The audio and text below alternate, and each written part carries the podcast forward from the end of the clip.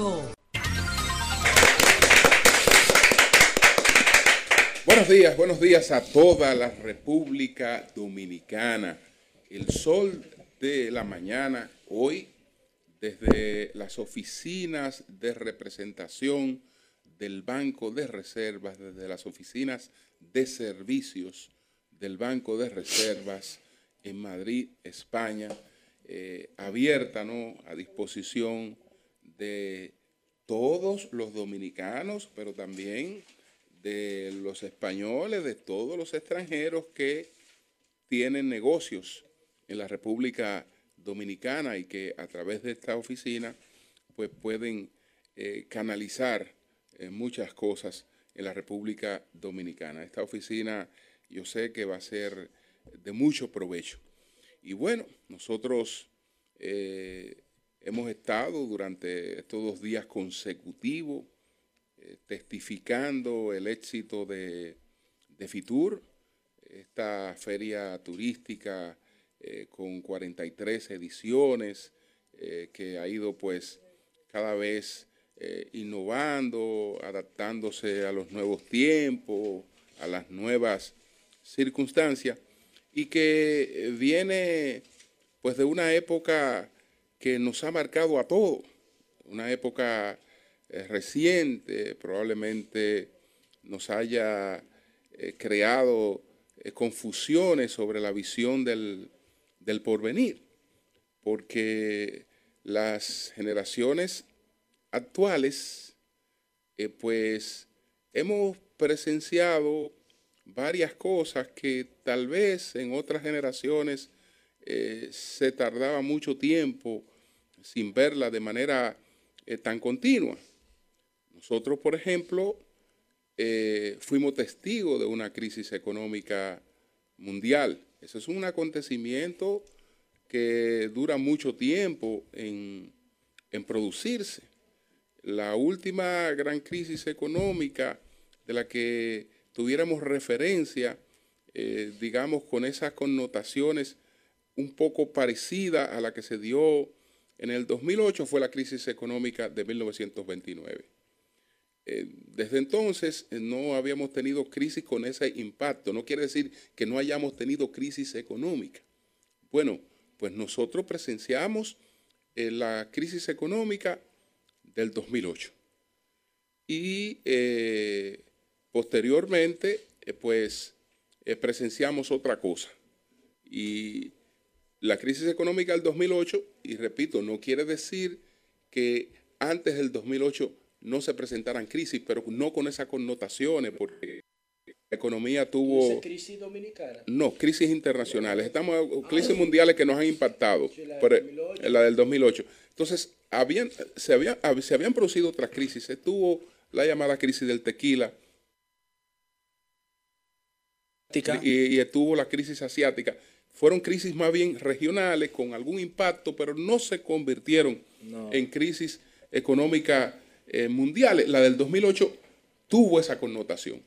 Entonces, después de... La, la, más grande, la del 29. Exactamente, el crack del 29, que era la, última referencia realmente en ese sentido que teníamos global. Entonces, después de, después de eso, después de eso, eh, hemos tenido la oportunidad de presenciar una pandemia. Que yo recuerde, en términos de referencias históricas, desde luego, en términos de referencias históricas, eh, estamos hablando de que esto habría ocurrido por tercera vez, porque la peste bubónica o la peste negra. La peste negra, sí, de la, peste negra. La, pulga de la eh, rata. Marcó un cambio entre edad media, edad moderna, eh, cambió el orden económico mundial porque eh, produce el, final, el final del imperio eh, de Genghis Khan, del imperio de los, de los, de los mongoles, da paso realmente al mercantilismo y empuja la desaparición del feudalismo. Pero después de, esa, de, de la peste bubónica, hubo que esperar para ver algo similar a la, a la peste española, a la, La gripe la española. gripe, la, la gripe española. Y de la, y de la gripe Fue en española, el 1918. 18, desde la gripe española hasta el 2020, no habíamos tenido un impacto de una pandemia. Fíjense que nosotros hemos tenido, hemos asistido a crisis económica, hemos asistido a también a una pandemia. Eso puede crearnos eh, cierta... Perdón, Julio, mira sí, qué, qué vaina tan ápera, qué coincidencia tiene la vida. Eh, las generaciones de los años 20 vivieron también una pandemia y una crisis económica. Sí. Vivieron la, vivieron la, la crisis española, la, la- la gripe española en el 18-20, porque duró Sí. hasta el 20, y Sí. vivieron El el, crack. el crack del 29 prácticamente en la misma En la misma década. década, Pero claro. nosotros vivimos la crisis del 2008 inmobiliaria, Inmobiliaria. en Y el el 2008, La quiebra de Lehman y, y en el 20 vivimos COVID, pandemia, o sea, igual, y empezando el siglo, o sea, justo en la misma década. Eso es raro. Es raro. Eso, Eso es que salen tus brujería después. Eso es raro. Eso, Eso, es es raro. sumamente raro. esa vaina. Eso es raro, pero aún así... Viví una pandemia y una crisis mundial Aún- en la misma A- década. Aunque una es concomitante a la otra. Sí. No, no, es No, que la aquí fue al revés. Fue al revés. Es que la pandemia fue primero en el siglo pasado y la Y crisis después, la- después. después, Y- y después la crisis. Eso Aquí es al revés, la una crisis pandemia fue obligatoria. primero, aunque la- el, el COVID por poco Sí, la genera. del, do- la del 2000, Sí. claro, la por del poco 2008. genera una crisis económica global, fue un, un proceso inflacionario. Que se controló, que se Sí. manejó, claro. Bueno, pero a pesar de eso, y es una de las reflexiones que eh, particularmente saco de, de- de esto que hemos presenciado aquí, del, de- de- de- del éxito, de la masificación de nuevo de una, de una feria como la de, como la de Fitur. Eh, creo que el mundo vuelve eh, a los pasos que recorría antes de la pandemia y antes de la crisis económica. Y que el mundo que vivimos actualmente es el mejor que jamás se haya vivido.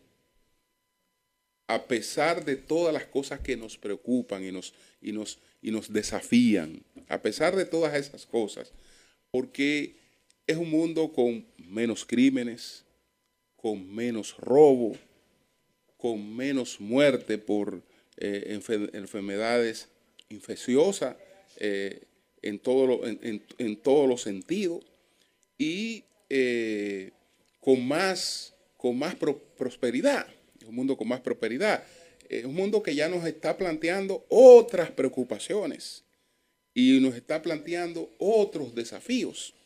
Por ejemplo, cuando miramos hacia el país que es nuestro, nuestro modelo, y es el modelo del mundo, que es Estados Unidos, porque sigue siendo la cabeza del mundo.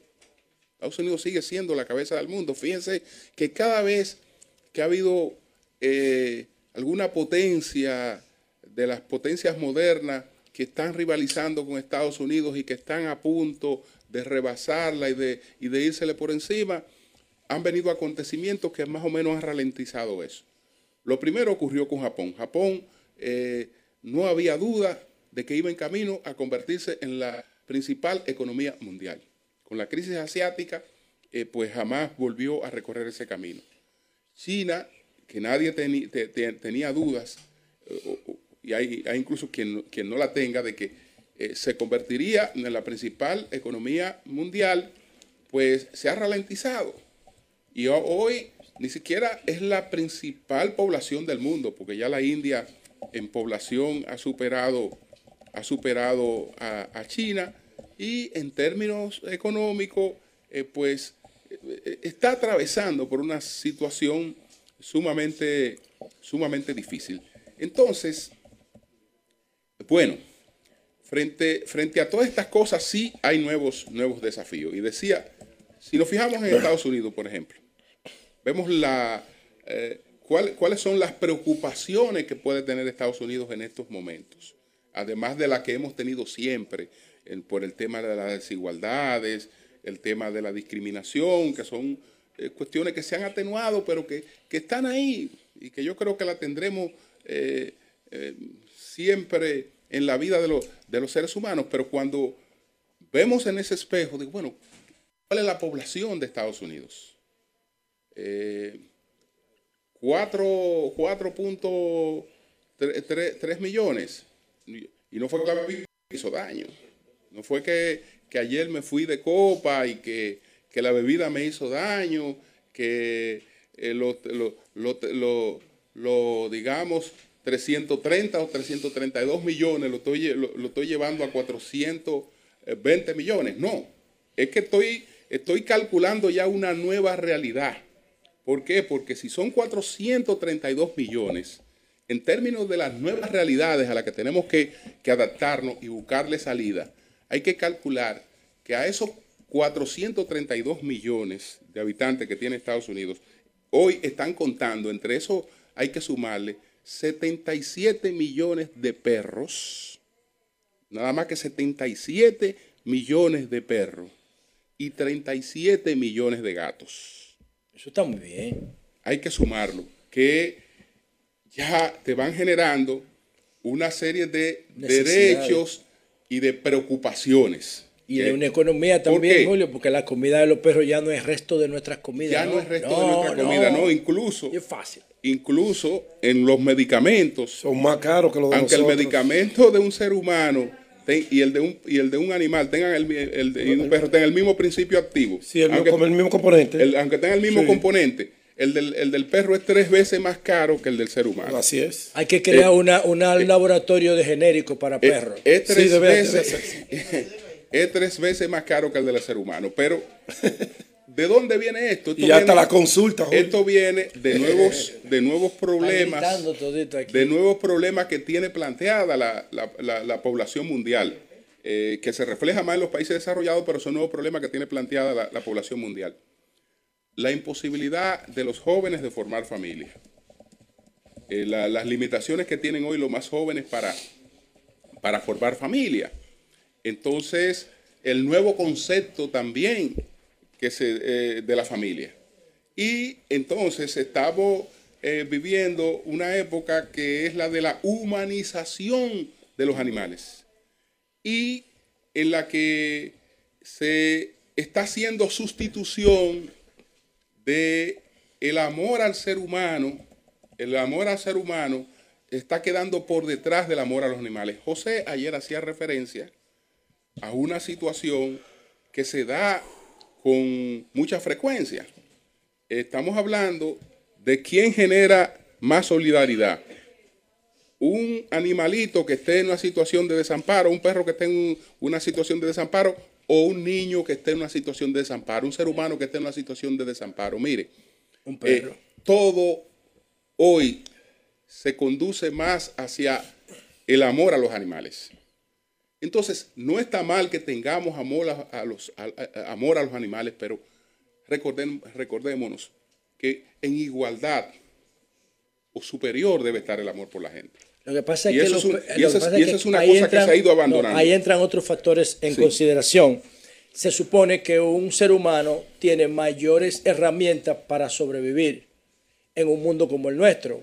Entonces, el, el perro, ¿qué ha hecho el perro? El perro ha diseñado estrategias evolutivas para generar solidaridad. El efecto, atención a todos los que esté escuchando, busquen esto. El efecto de cara triste de un perro es una de las mayores adaptaciones de la naturaleza para sobrevivir. El efecto de cara triste de un perro. El efecto de inocencia de un perro. Cuando un perro comete algo, una violación a la norma, y tú lo regañas, el perro asume una posición de defensa que no es atacarte, es generar en ti conmiseración, pena por él. Te mira, baja las orejas, arruga los ojos, pone las patas hacia adentro y todo eso es una forma de él sobrevivir. Eh, sí. Entonces, Julio decía en la referencia mía por lo siguiente, íbamos caminando por Gran Vía y un tipo, un homeless, en medio del frío, ¿qué es lo que ha hecho? Ha puesto dos perritos con cara triste en una bolsita, en, un- en una, en una cosa de perro, en una camita, le, le tiene dos abriguitos y tiene un letrero que dice, no tenemos dónde comer, no tenemos dónde dormir. Él se unió. con y él no está ahí, él está atrás. ¿Y qué hace la gente? él utilizó al perro para, ahí un para paquete de homeless al lado resolver y su nadie le da problema. nada. nadie le da Y a los dos perritos, Sí, es verdad. Eso, eso es, eso, es lo que Julio dice. es una así. locura, viejo. Eso es así. Hay muchos estudios, muchos estudios psicológicos. Obviamente, Julio, que- eso es una expresión de la sociedad del bienestar. eh, Porque si tú te enollas, eh, eh, tú no vas a mirar eh, la, eh, la eh, careta. es de- tú te comes el perro. Es si del te bienestar, pero también de ciertos límites. ¿Por qué? porque ¿cómo tú te explicas? Por ejemplo, en Seattle, en Seattle eh, ya es una ciudad que tiene más perros que jóvenes de 18 años. Ay, Dios mío. Sí, Seattle, tiene más perros que, que jóvenes de 18 años. Está complicado. Está complicada la cosa. Sí, Y- porque es que cuando tú Hay que tienes bienestar, tú no perros. quieres Oye, tener y mujeres perro se jóvenes convierte en una carga. El que perro quieren tú lo das perro y no quieren va. Bueno, o San hay- Francisco, más niños que gatos. Julio, más gatos que también hay, niños. hay es sitios. Entonces, eh, hay, hay pero- sitios que hay más sí. perros que gente también. El perro es, el perro es Sí, una claro. compañía Pero- con menos carga, Sí. con menos responsabilidad, Claro. más fácil de manejar Claro. que Mira, un niño. La mira, mira, Pero no- mira, pero- José. pero- pero no- tener un perro, tener un perro, dos perros, es tan complicado. No. Sí, Yo prefiero mis niños. No, no, no, no. Yo prefiero mi Pero niño. a ti te robaron dos perros y no pasó nada. Ah, bueno, que pero- te roben dos niños. Bueno, No. Que el va a durar toda el- tu vida el- lamentándolo. el ¿Tú sabes cómo tú sustituyes el- los dos perros que te el- robaron? el dos Con perros otro dos. el Ahí dos. no, imposible, soy es- insustituible. Ah, ¿viste? El asunto es, el asunto es que Y me apegó eh, mucho hemos terminado por distintos caminos eh, en las soluciones maltusianas. Ahora lo, lo Yo único, soy, yo soy pro Malthus. lo, lo único, lo único es que lo único que lo único que esas soluciones se han atenuado. Es decir, podemos decir que en el fondo el, el gran capital, los conductores del mundo van logrando los mismos objetivos que se han planteado desde siempre. Solo que ahora la gente cree que está en el ejercicio de su voluntad y que está actuando en función de los requerimientos de una sociedad moderna. Yo no necesito niños porque yo tengo mi, mi mascota. Y, además Eh, tú vas a poder tener eh, un Tesla bot que te eh, moja las plantas, eh, que te limpia las alfombras, eh, que te toma las eh, llamadas, esa- que te abre la puerta, esa- que Bueno, te, que te bueno, vigila la bueno, casa. bueno, pero ¿Por ¿Qué a- diablo tú quieres más, hijo? O sea, ayer, vi uno más moderno de la Boston sustitución Dynamics. humana por las Sí, máquinas sí, y los sí, perros. Sí, sí, más No, moderno. en la movilidad, pero no en, no, no, Sí. no en el los software, porque Boston Dynamics no trabaja el tema de No eso. trabaja, pero- Tesla Doyo lo que alimenta el, La el power. inteligencia. No, claro, por eso es que tiene esa capacidad. Porque es que está utilizando todo el conocimiento que tiene Tesla, que se da el Doyo, el, el sistema operativo de Tesla, que vale 15 mil dólares y tú lo compras aparte. Bueno, Eh, eh, por eso es que tú no eh, lo puedes. la gran- en las grandes empresas tecnológicas, los empleados tienen facilidades para ir con su mascota. Lo que no Así tienen es. ahí para ir con sus niños. Qué vaina. Lo que no tienen, lo que no tienen ahí para No, ir y con lo- sus y lo que tú dijiste Pero, aquí, pero, que- pero esas pero- empresas lo que oye, te crean es un hábitat para que tú no salgas de ahí. Lo- lo Exactamente. lo que- que tú creando- ya- no es que te están dando una facilidad. Sí. Cuando Google, por ejemplo, te crea esas eh, facilidades dentro de sus instalaciones, Sí. es simplemente para mantenerte permanentemente conectado con el, con el núcleo de la empresa y en trabajo. Bueno, y el tú trabajo. estás Y el en la control hacia ti, el control hacia ti, la No es lo manipulación. mismo tú Y tener en un confort, espacio y para perros con animales. Claro. y, y sin familia. Exacto. Pero- con correcto. animales, Es, pero es sin alejarte del mundo natural. Ahí Eh, yo eh, pienso. es la que deshumanización. Este es un tema, Deshumanización. este es un proceso de deshumanización. Sí. Este es un tema para tener un foro abierto. Claro, Este es un tema, este es un tema de tendencia nueva, pero también yo no estoy de acuerdo con lo que dice Julio que esto sea una estrategia maltusiana. Lo de Malthus era simplemente no era una estrategia de, de reducir la población. Lo que pasa es que Malthus decía que la demografía crece de manera geométrica y que la economía crece de manera aritmética. Entonces, una persona que nace es un consumidor progresivo. O sea, Sí. cuando nace una persona, hoy necesita uno, mañana necesita dos, pasado necesita tres. Entonces, él lo que dice es, nosotros no tenemos depredadores. Si nosotros no tenemos depredadores y seguimos creciendo, nos vamos, a, vamos a comer el entorno. Porque ¿quién nos va a comer a nosotros? Todas las especies tienen una especie que las depreda para generar un equilibrio. Eso se llama lota llama las bacterias. enfermedades terminales son bacteria- enfermedades la y bacteria- virus. La bacteria es la que te permiten vivir a ti. No, no. O en otra parte, por Ahora, ejemplo, pandemias y virus como el. COVID. Y el cáncer te los, llevan. los virus no son capaces, mira, los virus no son... El coronavirus no diezmó ni el 1% de la población mundial. Eh, los cánceres no diezman ni el 0.1 de la población mundial. Ya no hay guerras. El, el mayor accidente, el mayor accidente, el fenómeno natural más grande de la historia en términos de vida humana fue el de Haití El terremoto. menos de, medio, menos de medio millón. Entonces no hay ninguna actividad A menos que no sea un desastre eh, nuclear conjunto entre Rusia y Estados Unidos que pueda diezmar la humanidad. No existe. Entonces, si nosotros, ¿qué está haciendo la, la- el ser humano y la naturaleza como equilibrio? Como equilibrio, lo que está haciendo es buscando Mecanismo de compensación. de dejarse de reproducir porque no tiene sentido adaptativo seguir reproduciéndote. O sea, para la naturaleza, que nosotros somos parte de ella, ya no tiene sentido seguir reproduciéndote porque tú vas a generar lo que en economía se llama efecto marginal. Producir uno te va, te va a consumir más costo que cinco. Entonces no tiene sentido seguir reproduciéndonos. Eso es todo, eso es lo que está haciendo la, la naturaleza. Pero eso en el fondo. Pero no es de que, que hay un plan atrás de Bueno, unos tipos hay un plan. Bueno, la- vamos bueno, la- Hay un 2020 plan y, y la agenda. Es que- es que eso- y, y- y la agenda. eh, eso, eso termina siendo Nada beneficioso. no eso no termina, ningún plan. Pero en el fondo eso termina siendo beneficioso para alguien. Y lo es. ¿Como para quién, por Y ejemplo? lo es bueno. Eh, eh, ese mundo mejor del que hemos estado hablando, que está mejor en todos los sentidos. Mejor que todo. Nu- nunca, en la vida nunca antes es, había sido mejor. es, sin embargo, es sin embargo más desigual. Ahora, ¿qué es lo que ocurre? Que es mejor porque tenemos cosas que no teníamos garantizadas en el pasado. Hoy el problema del mundo no es el, no es el problema de la alimentación, es decir, la industrialización eh, produjo eh, la cantidad de alimentos que, el- que- que la población demanda. Sí, El pero te creó un problema. de- te sí. produjo una, te produjo una nutrición cuantitativa, no cualitativa. Entonces tú duras 70 años, pero ya no te acuerdas la clave de tu teléfono. Entonces ahora tenemos que pasar de una nutrición cuantitativa Sí, a una nutrición pero, cualitativa, eh, que eso el industrialismo Pero- no lo puede dar. Pero eso tiene que ver con otras cosas. El también. industrialismo no lo puede dar. Tú no te acuerdas de la clave de tu teléfono, es verdad. Y hoy tú te encuentras con gente joven con Alzheimer. que Porque están con- viviendo más con también. frecue- con Antes más se frecuencia te No, encuentras porque con el- Alzheimer se te encuentras determina con hasta los gente 20 joven. años. Porque, porque Hasta los también, 50, perdón. Porque también el músculo cerebral se está trabajando menos.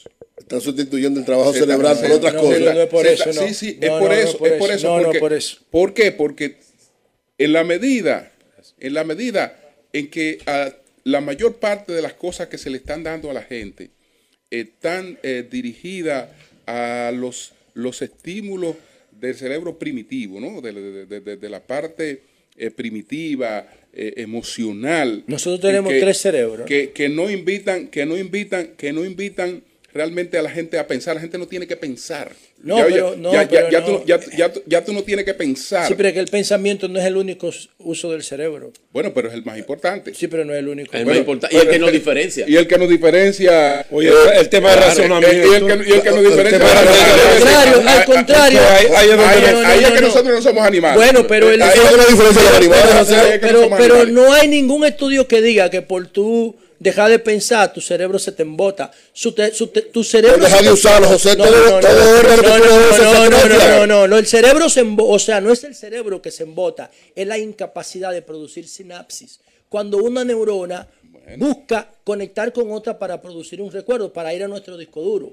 Entonces, ¿por qué es lo que dicen los expertos? Eso todavía no está bien determinado, lo que produce, lo que produce el Alzheimer. Lo que dicen los expertos es que hay un embotamiento porque se produce una película, un sedimento que además hay unos genes que predisponen eso.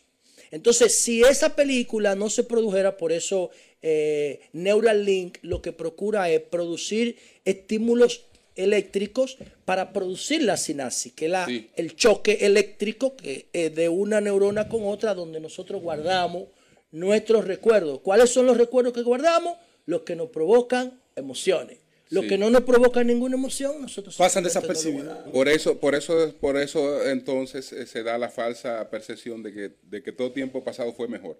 Porque siempre tu recuerdo del pasado. lo claro, que más te marcaron, Pero pero eso es mentira. por- porque se va todo lo malo. Así tú, es. tú te olvidas de todo lo Exacto. malo, Lo de lo que bueno. tú pasaste y lo que se te va quedando. Lo que Y te son- provoca más y hay, emoción. y, hay, y hay algunos que, bueno, que no hacen cosas tan buenas y que luego le da amnesia selectiva, que es otro tipo de amnesia. Es voluntaria esa. Bueno, Sí, pero es otra cosa. Ya no lo Vamos, a trabajar. Vamos- Vamos a trabajar. Pero yo quiero, yo agradecer a Julio que haya traído este tema. Muy buen porque tema, Yo tengo un- en Google tengo una línea de investigación que se llama Sociedad del Placer. Eso también te puede explicar tres temas que no lo tratamos aquí. Te puede explicar la obesidad, te puede explicar la adicción a las drogas, te puede explicar la homosexualidad. O sea, lo que está haciendo la naturaleza con todos estos fenómenos es readaptándose.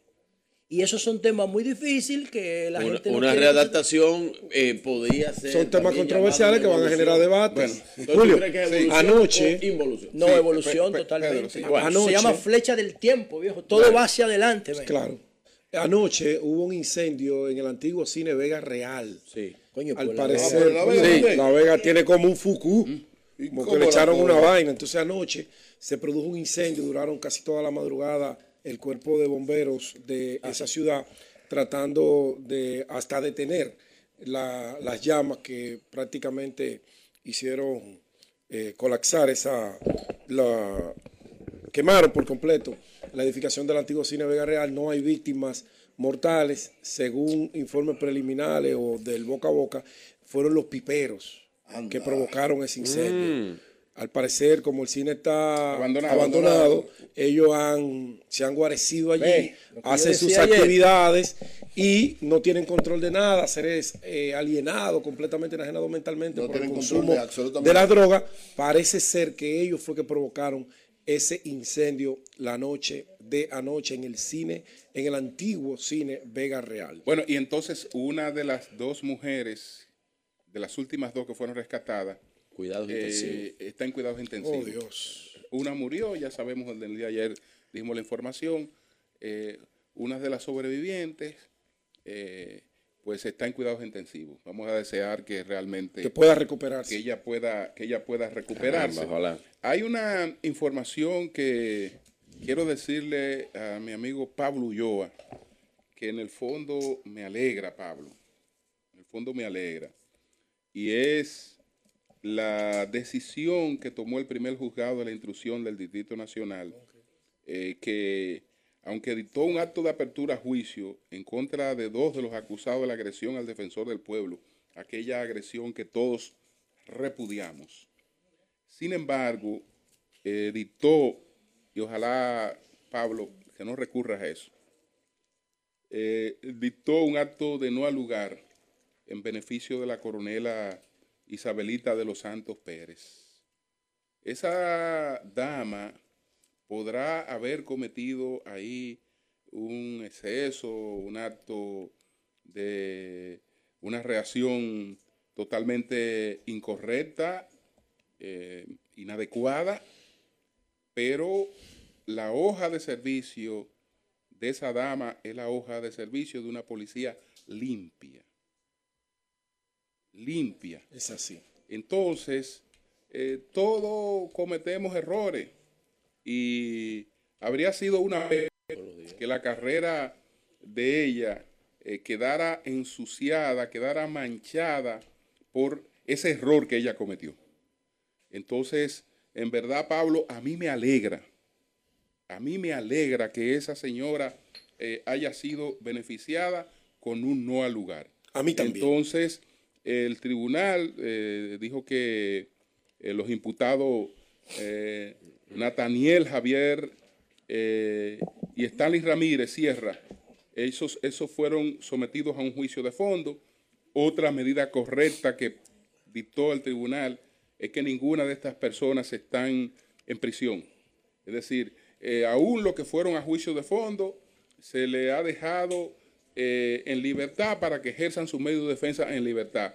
¿Por qué? Porque el juez tomó en cuenta que son personas que nunca han faltado a ninguna de las gestiones del proceso y que no han dado la menor connotación de que eh, pretendan evadir el proceso.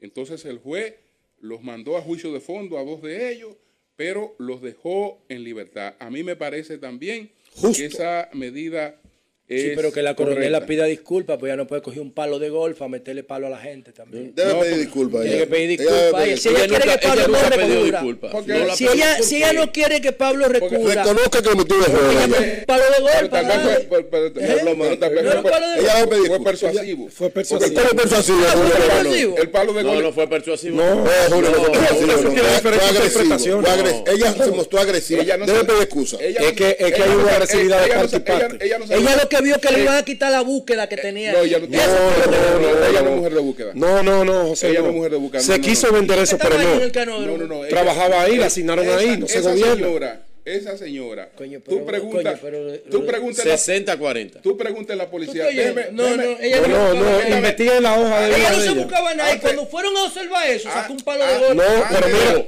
Un poco. vamos a escuchar a Julio para que opinemos al respecto. Antes de continuar, permítanos saludar a don Antonio Espallar, el presidente de. RCC Sí, y a Darly Y a Darly Porte, que es el encargado, el encargado de De protocolo. protocolo de RCC Media Internacional. Eh, él, él encargado a control remoto. El encargado, el, el, el, el, el El encargado de asistente protocolo. Ahora lo soltó en banda, tiene dos días soltándolo en banda Entonces, importe, sí. Entonces, eh, José, esa señora, Fue en medio del. Julio, esa señora- Nadie que no se esté buscando unos No, cuartos no, a no, hacer para no, trabajar el no, canódromo. no, Eso es no. un espacio el militando no tiene. Oye, el canódromo no tiene ningún sentido ella- de ser que No, no, sea no, no, esa no, no. señora, tú preguntes en la policía por ella y su hoja es limpia. Muy limpio y de Bueno, porque servicio. pida disculpas. Ahora, ¿qué pasa con esa Que señora? pida disculpas para ¿Qué que pasa- Pablo no la recurra. ¿Qué pasa con esa señora? Que esa señora la ponen en una puerta y le, di- y le dan orden de que por ahí no puede pasar nadie. Y no pasa. Es que ella no era portera. Y el dueño- Ella no era portera. Ella era encargada, Es que la jefa. No, no, ¿De lo qué que- portera? La autoridad. Yo no estoy diciendo que ella era portera, yo te estoy, te, te estoy diciendo la mentalidad de ella. Afuera otro que se gente autoridad parece que que llegó toda la formación de lo que diciendo llegó que, con un que si a ella le dieron una orden, si a ella le dieron una orden, ella cumple su orden. Quiere que Ahora. Julio, ella tiene que pedir excusa. Pedir excusa. Si ella quiere, como la, la, la favoreció desde el punto de vista legal. ella le van a pedir No, no, pero ella, porque ella se Pero- portó de pero manera ya- ya- agresiva y pero ya ese proceso con Ya ella ese terminó. proceso con ella terminó. Ya ya no Ya. no lugar ya. Sí, Y si pero- el medio no pero lo para que para que Pablo también Ya. No, re- espérate, Pablo. pide excusas públicas. Pablo sabe. Eso la engrandece a ella. Pe- Pero escucha esto. Pero no la, no la defienda en la No, cosa correcta. pero es que yo no defiéndala en la correcta. Pero si tú ves lo que, si tú escuchas detenidamente lo que Julio dijo de el escenario que se produjo allí, Sí. tú vas a comprender que nosotros nos estamos defendiendo. Y yo me, me adhiero a lo No, que Julio está diciendo. tú no Ahora, pero perdón, no he dicho eso. Ah. No he dicho eso. No, Mi pues, boca retumba cuando habla. Entonces. Habla con determinación. Pues dilo, pi- sin ambigüedades, miedo. Entonces, en- no, para nada, no tengo el placer de conocerla, pero recuerda que yo soy un individuo que Va- vamos a conozco llamarla para saludarla, a las nuestra. Vamos a llamar al No, hermano. no, José puede hacer una vaina, déjala correr. Pero, pero vamos nosotros No, a no, coger no, este no. espacio, señores de Madrid, Castellana 93. Sí, pero el país está atento a nosotros. Dime, En, en una, en una No, oficina de dime. representación El país está atento a nosotros, nosotros Va a no empezar, eso va a Pero tú empezar. quieres, Exacto. tú quieres reformar, tú quieres reformar. Vamos a hablar de Sparrow de quieres- Google. Quieres reformar la policía de Google, pero tú hablas de eso de los espalda a los días. mejores policías. Ese es uno de los mejores policías. Esa ¿Cuál? señora. ¿Cuál? Esa señora, Esa ella, señora. Ya, ella. oye. Esa señora uno de los mejores policías no, que se ha sí, sí, sí, este no, se equivocó ese día. Este programa No, no, no. Mire mira, que yo. Cerrar tapa uno José de y yo- sol y traer la José y tapa. yo tenemos. Los no eh, alineados. Casi siempre no José, yo me circunscribo con José. Mira. Virgilio, No, no, no. Virgilio, yo puedo decir Hay que abrir la Yo puedo decir que de, lo- de los periodistas que opinamos en medios importantes como este, que es el más importante, conozco los cuerpos castrenses y la Policía Nacional a fondo. Desde el simple miembro raso, el conscrito cuando ingresa a ser el centro, hasta el mayor general que llega a dirigirlo. Pero dile a la coronela que pide Entonces, excusa. Dile a la coronela cuando que la coronela Que pide excusa. accionó, Pero ya la pusieron a pasar mucho trabajo. Pero que Ella- pide excusa. Vaya Eso eh, Eso- la engrandece, pedir excusa engrandece. Sí, pero Oye, oye, me llevan ante un juez, me montan una campaña de crédito al más alto Le nivel. sacaste un palo de del juez, pueblo. después que yo Dale era por la cabeza. Le rompiste, le andaba la, con un homólogo igual que ella, la un cámara. coronel Le de rompiste seguridad. la No fue cámara ella, no, no fue ella. No fue No, ella, no, no no fue fue ella. ella. Fueron los dos que fueron a que no se fondo. viera lo que tú Lo que hiciste. hicieron eso fue maldad Fue a a juicio fondo. Entonces tú me llevas un proceso judicial. Sí, ella era la jefa de ella. Claro, no es Pablo que ella está pidiendo eso. Ella estaba en su cuarto y le dijeron No, que ella era la jefa. son que- Ella era la jefa de Pero ella. ya salió. Que pide excusa, eso es lo que Está bien, eso no es nada. Ella cogió lo primero que tenía a mano y salió. Que pide excusa, que eso le engrandece. Pero yo le gracias a Dios que fue un padre de la pistola. Pero ella no sacó la No pistola. era que- preso si saca la pistola. Pero lo que te digo, fue Ella quería inteligente. persuadir, ella no quería agredir. No, ella sacó Sí, pero se le, fue, persuadir. y además- se le fue el seguro. Además- excusa le engrandece. Además, es que ahí hubo muchos fallos de parte y parte. No podemos ser injustos porque son dos estamentos del Estado. Uno que está para defenderla, a ella también, a mí y a todos los que estamos aquí. Pero también los que llegaron, llegaron en alta. Vamos a ser justos. No, no, No, no, Pablo levantó. Llegaron en alta, mentira. Bueno, mentira. lo Y Pablo sabe que es mi hermano. Señores, vamos a la pausa. La ya. Ya Pablo quedó la eso así. autoridad y la No, no, autoridad. no. eh. Que pide excusa a la coronela. Oye, ella es una autoridad. Pero ya él Ya. que le excuse. Ya, Pablo, excúsala. Porque ya ya ella pasó su. Ya, ya Sí, ella, pero ella que pide excusa. Ella que pide excusa para Pero que se ese engrandezca. Ella lo va a hacer. Yo sí, sé que claro. sí. No, no, no, no. Ella es una mujer justa. Claro que Ella va a pedir excusa. Ella es una mujer justa. Ella va a pedir excusa. Ay, eh, Eury, no venga con eso. Sí, claro. Eso le le engrandece.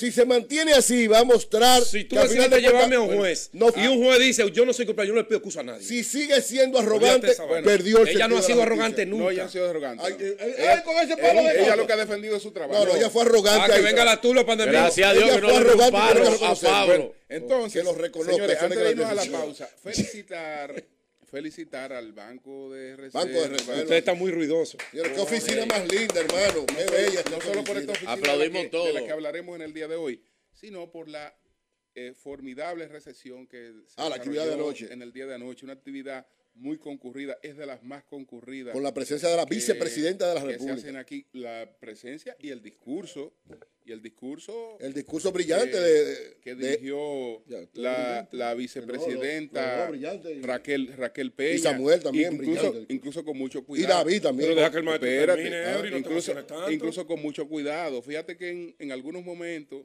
Ajá. que se produjeron aplausos la vice, la, la vice in- inmediatamente aclaró, esos, Esto- apla- esos eh, aplausos no son para mí, para lo escucha ya.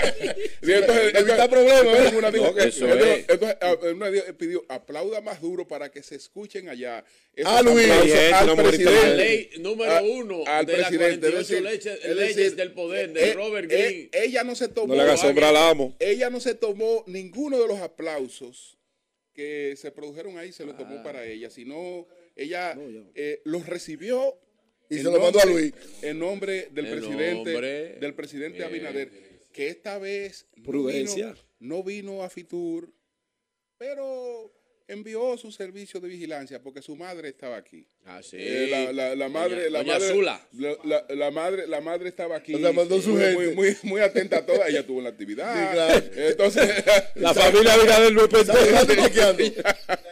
Ay, la hermana del presidente. la también. Ah, hermana del presidente. Por si También- acaso. También, también, también, también. Por cierto, Julio, un saludo, te mandó un saludo muy especial a todos. A Juan Vicini, que estaba en la actividad anoche.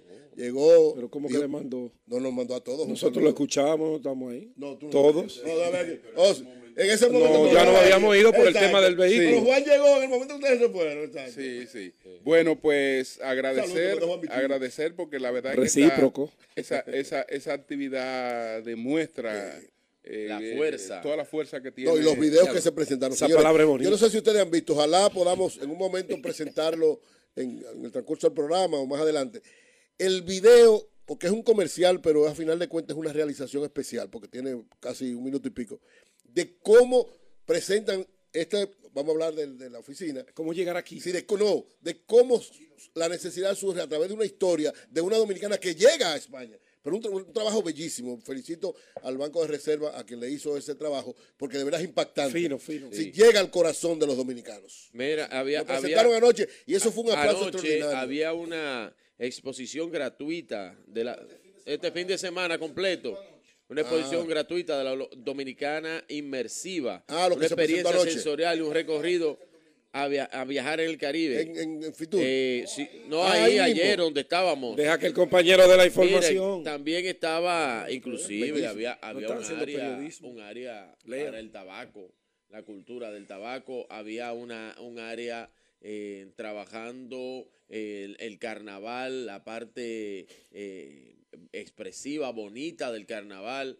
eh, atuendo, ve- había yun yun, frío frío, cosas dominicanas. eh, y aparte de todo, tuviste eh, esas, esas, esas muñecas que habían ahí, esas eh, personas eh, eh, tratando de llevar la cultura, el mensaje de la cultura dominicana. Muy bonito eso anoche de banco. de Ese es el comercial este de...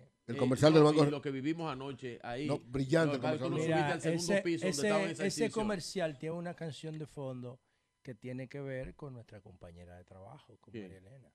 Porque la canción, ahí, la canción de fondo de ese comercial, Lucecita, es una joya de la cultura pop dominicana de Mariela Alemani. Mariela Alemania, así de. Hijo de Hijo de Mariela Alemani. Alemán y, y Núñez. Núñez. No, no, no, Mariel no. Lucecita. No, eh, la canción No, María es hijo de, la- de Doña Purita, No, exacto, no. de Pura Sánchez, de Pura, Lucecita- es correcto. La canción Eh, Lucecita. Bueno, es es hermano, digo, sí, María sí, Elena lo ha canción asumido como un hijo Lucecita también. de eso Mariela Sí, pero- Alemani Sí, es de- de- de una la tía joya de la cultura pop dominicana. Una de las mejores canciones Bella que canción. se han escrito en nuestro país y sirve de base. a esa historia Ah, bien. no Oye, muy bien realizada. eh, Yo te la canto. En mi- es una de mi- mis preferidas. Bueno, Me la sé completa. Bueno, de- eh, déjeme dar esta, esa esta, vaina, información eh, triste, ¿no? Es, es el fallecimiento de, en la romana, falleció el señor Ramón Isidro Rosario, mejor conocido como Cibaito.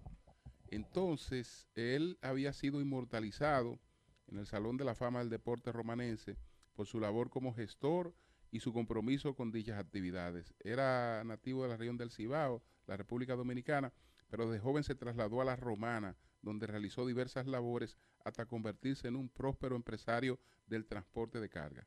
Él también eh, fue regidor, hizo invaluables contribuciones con ideas y recursos económicos en el antiguo patronato Procárcel y en el patronato de la Policía Nacional. Es decir, era un santiaguero, se estableció en la romana, creció económicamente, se dedicó con mucha filantropía Cumplió su ciclo. a- al deporte y eh, hoy pues se lamenta su, su fallecimiento. Entonces nosotros estamos desde las oficinas de representación del Banco de Reservas. Están ubicadas en Castellana 93. en la paseo de la, de la Paseo de la Castellana, Castellana 93. número Está en la- 93, en la en el séptimo piso. En el séptimo piso.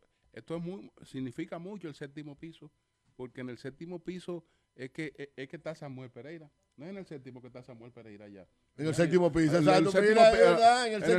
el séptimo del, edificio principal del Banco de Eh, Reserva. Exactamente, en el Séptimo séptimo, piso. sí, ¿Es sí, verdad? Tiene que ver con algo del, eh, del, del espiritual. Los siete es uno de los. No, no jodan con esa seis- vaina. el siete es uno de los, de los, Brujería de- aquí no, de esto los no números es claves de la Biblia. Antonio, Sí. no permita eso. Vámonos En el pausa, séptimo señores, piso. En la aquí- mano de Buda, en el séptimo cielo. A- Así es, así es. Así es. Vamos a hacer, vamos a hacer una pausa. Entonces retornamos el sol de la mañana que está hoy en las oficinas de representación del Ban Reservas en Madrid, España. Cambio y fuera.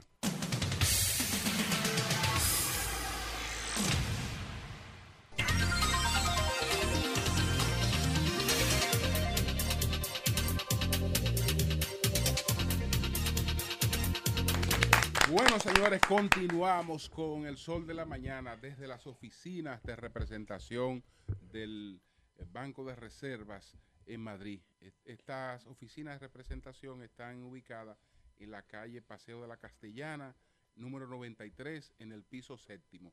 Ahora eh, tenemos aquí la visita del doctor Omar Guillermo Enríquez. El doctor es especialista en urgencias médicas y medicina familiar, además de un intelectual, un estudioso del pensamiento. Entonces, eh, él ha tenido la gentileza de pasar a saludarnos y queremos conversar con él. Doctor, ¿cómo está usted? Muy bien, agradecer el- esa presentación tan elocuente, tan, tan bonita. Muchas gracias. Yo soy un apasionado, eh, apasionado del conocimiento y la ciencia como se define es en sí misma el conocimiento. Entonces me considero un apasionado de la ciencia. Estamos muy bien aquí, contentos y agradecidos de que visiten nuestra segunda casa, que es Madrid, España. Así que bienvenidos ustedes también a, esta casa. Eh, doctor, una de las cosas que más nos impactó cuando se produjo la pandemia de COVID fue el colapso del sistema sanitario en, en Madrid. Entonces, cuando uno escuchó eso, dijo, bueno, si eso es Madrid, que es uno de los mejores del mundo, eh, ha colapsado, cuando esto nos llega a nosotros, eh, ya tú sabes, Claro. eh, será una situación terrible. Gracias a Dios, nunca a, a esta situación. Entonces, no se llegó al colapso, no, no, no se llegó al colapso. Hubo, hubo Ahora- gobiernos, los gobiernos impidieron eso. Sí, fueron a- a- fueron a- muy, muy, muy No, no. efectivos. Yo pienso que en- más que los gobiernos- en el enfrentamiento de la Yo pandemia. pienso que aunque los gobiernos hicieron un gran trabajo, yo pienso sí. que el, el clima y las características de Sí, la sí, isla claro. española Lo contribuyeron. hablábamos tú y Pero- yo, Pedro. Bueno, Es una situación, una situación, Con, con- con este clima que nos recibió O aquí. sea, Haití no tiene gobierno este y fue el país Sí, menos impactado por resistió. Eh, pa- pero eso Ok, tiene pero también. hay que hablar de múltiples- le voy a- lo le de voy a allí, pedir- le voy a Y pedir- nosotros no somos haitianos. Pero solamente- le voy a pedir permiso a los, le, voy a, pedir permiso a este a, los, a los doctores del programa, le voy a pedir permiso para que el doctor. No, yo sé que la realidad, pero un permisito a es los doctores, doctores del programa. No, no, no estamos hablando de título, estamos hablando de conocimiento, Estamos de hablando sabiduría. de Sí. Entonces, Mira, la respuesta- COVID del hemisferio. Ese título cuesta Mira, trabajo. Bueno, adelante, doctor. desde el más absoluto respeto, porque no quiero pretender ni presumir de que sé más que los demás, o sea, desde el respeto. eh, hay que valorar un dato muy, muy importante. Las condiciones fueron multifactoriales. Pudo haber influenciado el clima, muchos factores. Puede haber, eh, no vamos a quitar mérito a, a la gestión, vamos a, a elogiar a todos, pero hay algo que predomina. Haití no tiene estadísticas. Las estadísticas de República Dominicana son cuestionables. Y las de aquí, por Europa, no porque sean los mejores, son muy exigentes. Porque hay que registrar todo. Incluso aquí, las estadísticas estuvieron sesgadas. Te voy a decir por qué.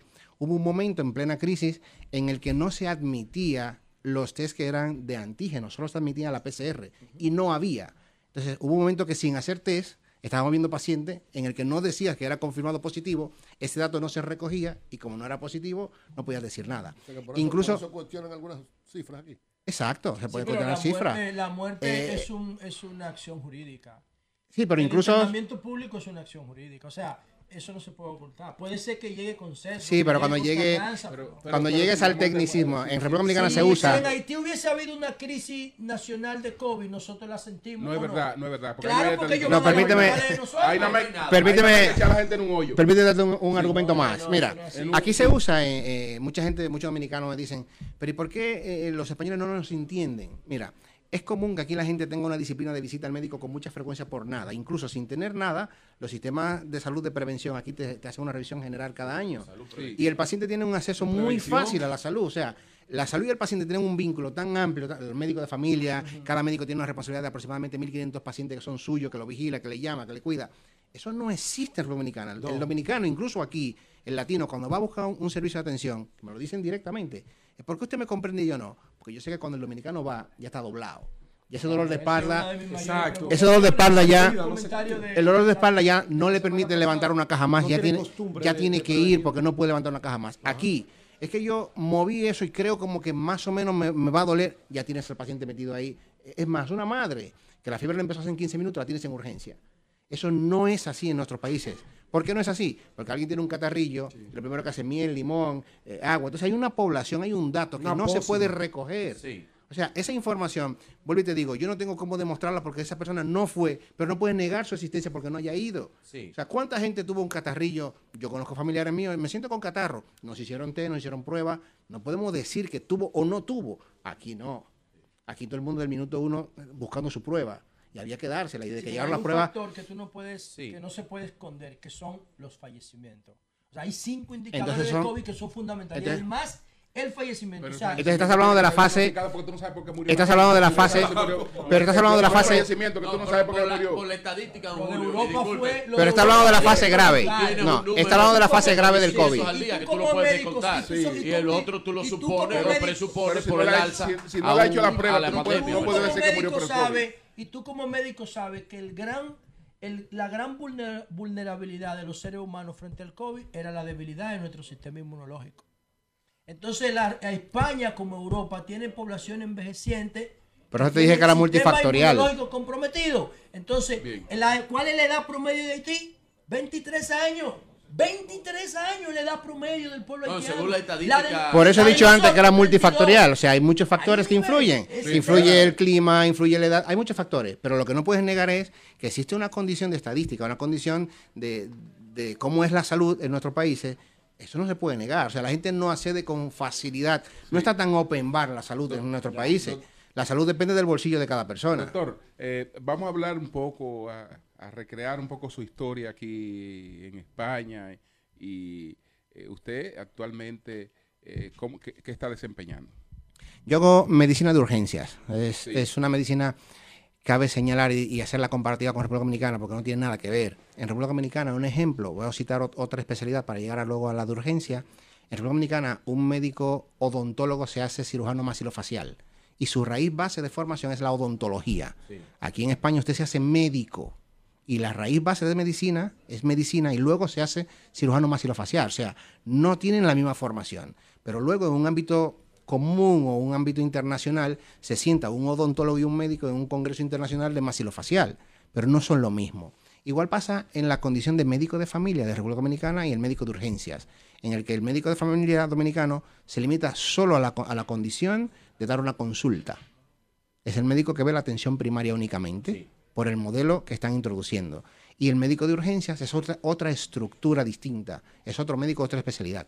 Aquí se forma en, en España, el médico de urgencia está formado en medicina de familia y urgencia, o sea, tienes la capacidad de hacer los dos ámbitos, por lo que puedes ejercer en una u otra. Yo, yo creía que un médico de urgencia, cuando usted se refirió a eso y no conocía el término, eh, creo que es un término muy de, de la región, ¿no? Porque eh, allá nada que ver con la emergenciología. Usted no es un emergenciólogo, ¿o sí? Sí, el que se dedica, el que se dedica de manera hospitalaria como yo a eso, pues lo que pasa es que no está recogido como una especialidad como tal. Lo que haces es que te formas a nivel de máster, a nivel de estudios superiores, pero el Estado aún, y eso está en la sociedad científica peleando para que se reconozca, porque de los 27 países de Europa eh, quedan como 8 que no reconocen la, la especialidad, y lo que se tratan es de que se reconozca. En República Dominicana sí, sí hay emergenciólogos per se. Hay emergenciólogos. especialistas en el manejo y el control de las emergencias y las urgencias médicas. Correcto. Los- Pero como los- la atención primaria de aquí tienen servicios de urgencia, la atención primaria de España tienen servicios de urgencias, no son urgencia hospitalaria, pero tienen urgencias. Todavía ya no, Entonces- no, no hemos comenzado con la atención primaria. Es uno de nuestros grandes retos, doctor. Y O sea, nosotros sería... establecimos una ley en el 2001, doctor. Pero todavía los 20 años lobbies, después no los está. intereses de las clínicas privadas han impedido que nosotros tengamos eh, CAP, Centro de Atención Primaria, para promover la medicina preventiva, la medicina familiar. Dicen los datos que el 90% de los procesos de salud se controlan en la atención primaria. ahí, no hemos podido crear Entonces esa eso mejora a los hospitales, porque Así no es. tienes una sobrecarga hospitalaria, el hospital tiene mejor, llega a los casos más complejos, Claro. tiene mejor manejo, tiene menos flujo, y en primaria pueden controlar todo ese proceso que son más leves, más, más primarios. doctor, no hemos tenido un liderazgo político que se ponga, Doctor. que se plante frente a eso. Doctor, doctor, cuando antes de usted venir aquí, usted se hizo médico en la República Dominicana. Sí, yo soy guasdiano. Yo me, Guasdiano, me gradué en la UAS y luego hice la especialidad médica aquí. Eso Era su matrícula en la UAS, doctor. 98, 41, Ah, 41. Yo soy más viejo que usted en matrícula. en la UAS. Yo, soy, no- yo soy 94. Gracias, gracias al doctor, 92. gracias al doctor Guillermo Enríquez. Gracias, doctor. Gracias. Doctor, Un gracias. placer siempre compartir. Un debate Siempre- eh, religioso y siempre- ideológico, ¿no? siempre- Aprovecho, aprovecho y lo invito a Ávila, que está aquí al lado. Esa es la ciudad donde yo vivo. Que al lado. Y así nos comemos- Un muro de hielo. Así Esa conocemos. es la ciudad murallada, ¿verdad? Sí, Sí, la murallada. pero tienes que ir con Todavía el mejor anfitrión, un anfitrión. Ah, no, usted. Comerse un buen chuletón, pasar un Ah, buen ratito ahí viendo la nieve y pasamos un Y vinito. recorrer la muralla. Sí, Lea. oye, que está. Permítame, permítame por favor que el mejor chuletón de España, por la altura que se da su vaca, la altura que está en el ganado de, de Exacto. Es ahí, es- es- dice que respira aire fino. Entonces, esa carne tiene denominación de origen. Hay que ir a probarla. denominación de origen. Hay, que- hay que ir a probarla. Gracias. Mientras Están invitados.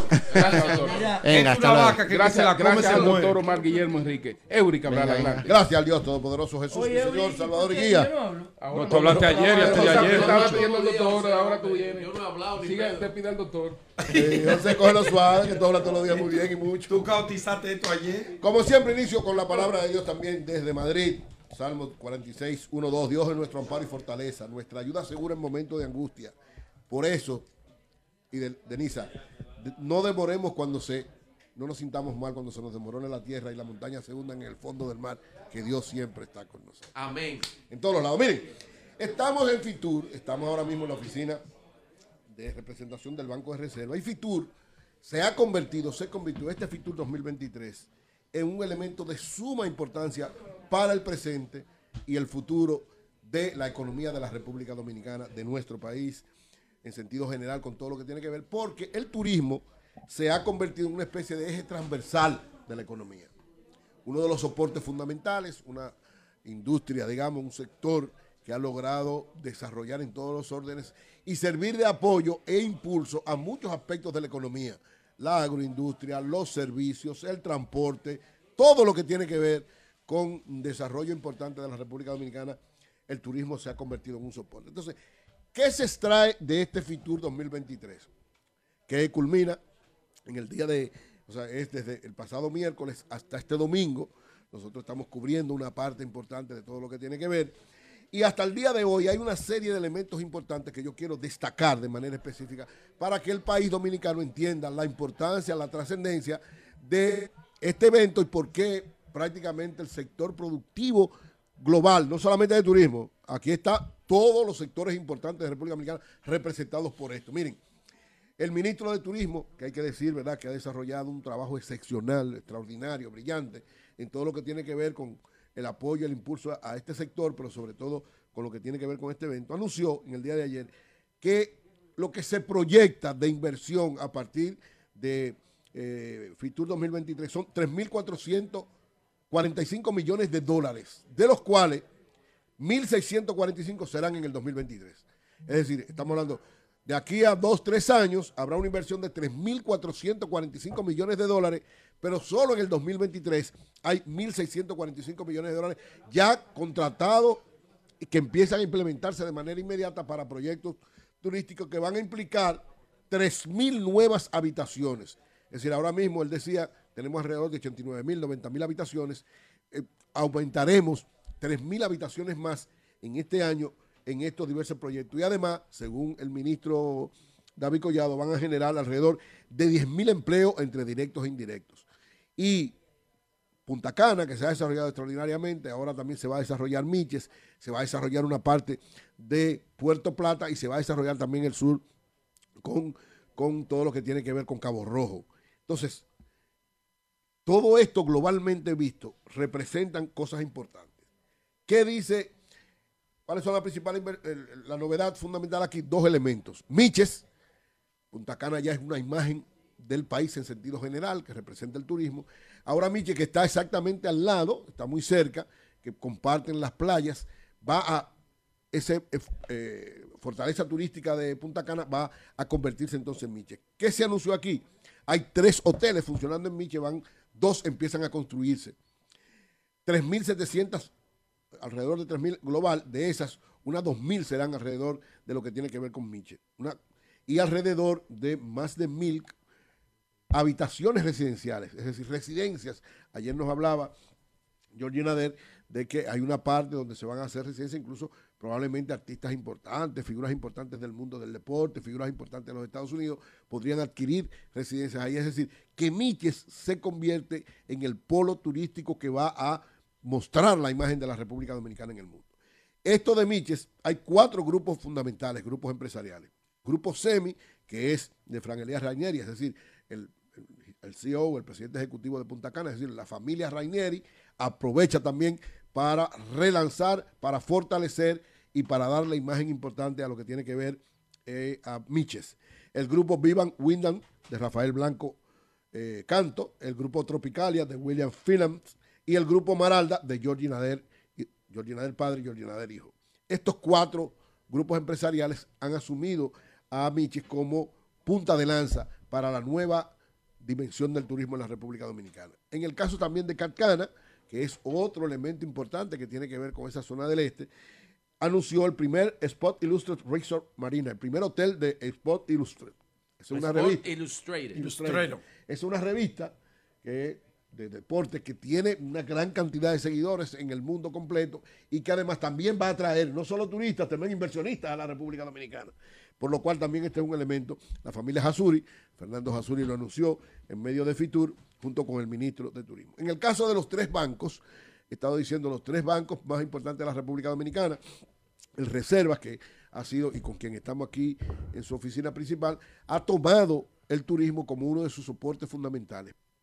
No solamente por Banco Comercial, que es de la República Dominicana, sino también porque de alguna manera representa la orientación de lo que el país dominicano necesita para seguir consolidándose. Y el Banco de Reservas ha logrado primero inaugurar, ya hablaremos ampliamente de esta oficina que se está inaugurando aquí, pero es uno de los soportes del apoyo, uno de los soportes y apoyo del proyecto de Miches. O sea, el Banco de Reservas es uno de los bancos o el banco principal que está propiciando este impulso de Miches. Pero además hay otro proyecto que también lo hablaremos en un momento con el administrador del Banco de Reserva, que es el Punta Bengartín, que es un destino turístico en Puerto Plata que tiene una característica muy especial porque no es solamente que se, va se van a poner hoteles, que se va a desarrollar todo lo que tiene que ver también en zonas residenciales, sino que tiene el elemento de que Vin Diesel va a desarrollar un proyecto de manera particular que tiene que ver con cine. Yo creo que este va a ser uno de los proyectos que va a consolidar el turismo en Puerto Plata, la imagen y la fortaleza turística de Puerto Plata y le va a dar una mayor dimensión a nivel mundial a la República Dominicana, no solamente por turismo, sino también por cine, por lo que eso representa, porque si Vin Diesel logra consolidar y desarrollar ese proyecto, que suponemos que así va a ser, esto va también a atraer a otros productores internacionales y seguirá, seguirá consolidando la imagen de la República Dominicana de un destino para filmar películas, para que inversionistas del mundo del cine vayan a República Dominicana y para que se siga usando y creando empleos en Dominicana para esas producciones internacionales. O sea que yo creo que la visión que está teniendo el Banco de Reserva en ese aspecto y que mostró aquí en Fitur es sumamente importante para consolidar la economía dominicana. En el caso del Banco Popular, el Banco Popular anunció una inversión de alrededor de 640 millones de dólares en este año 2023, que globalmente, decían sus ejecutivos en el encuentro que fuimos, que 1.204 millones de dólares ya es la cartera que ellos han estado usando en los últimos tiempos para impulsar el turismo.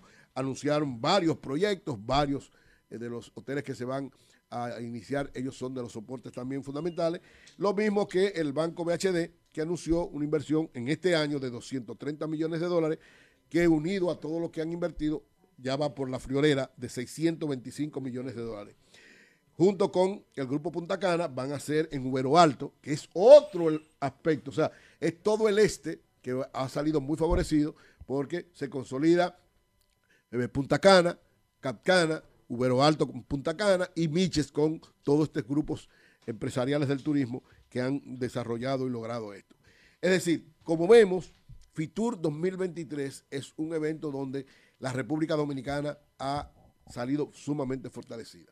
Se ha planteado aquí, escuchábamos mientras estábamos caminando por los stand, por el stand dominicano, que es un stand extraordinariamente impresionante, el más, el más bonito, el más impactante y el más visitado de FITUR, de que los empresarios españoles de turismo, que son uno de los soportes fundamentales de, de nuestra infraestructura turística en República Dominicana, han dicho que para ellos República Dominicana es una especie de perla del Caribe. Es decir, es un lugar donde ellos sienten garantía de poder invertir, tienen amplios beneficios y además sirven para unificar a España con República Dominicana, a República Dominicana con España. Yo creo que esta fortaleza que le ha dado FITUR 2023 al turismo, esta cantidad de inversión que se ha implementado, la, esta eh, eh, inauguración de una oficina de representación del Banco de Reservas y todo lo que implica alrededor de esto muestra que el turismo va a seguir jugando un papel de primer orden. La vicepresidenta decía ayer, en la actividad que hizo el Banco de Reservas, que precisamente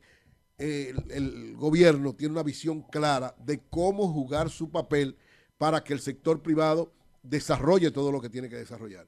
Y precisamente el presidente de la Organización Mundial del Turismo decía en la actividad del Banco Popular que República Dominicana es un modelo mundial de cómo el gobierno aliado al sector privado puede impulsar un sector como el turismo. Que él, dice él, yo he visitado muchos países y en ninguno se exhibe eso, en ninguno se exhibe esa relación tan efectiva entre bancos comerciales y el sector turismo, entre gobiernos siendo soporte y guía para trabajar. Lógicamente, lo que ha hecho el presidente Luis Abinader es darle continuidad a lo que fue desde hace bastante tiempo una visión clara, y sobre todo en el gobierno anterior, empezó con el gobierno del presidente Leonel Fernández, el presidente Danilo Medina le dio una consolidación, recuérdense que el presidente Medina decía, la locomotora del desarrollo de la República Dominicana, el vagón principal, lo que va a, a orientarla y a dirigirla es el turismo, y habló en aquel momento de tener como, como tuvo España ese proyecto, España es un, soporte fundamental del turismo, porque se dio como meta que por cada poblador de, España hubiera un turista cuando tenía 50 millones y lo logró.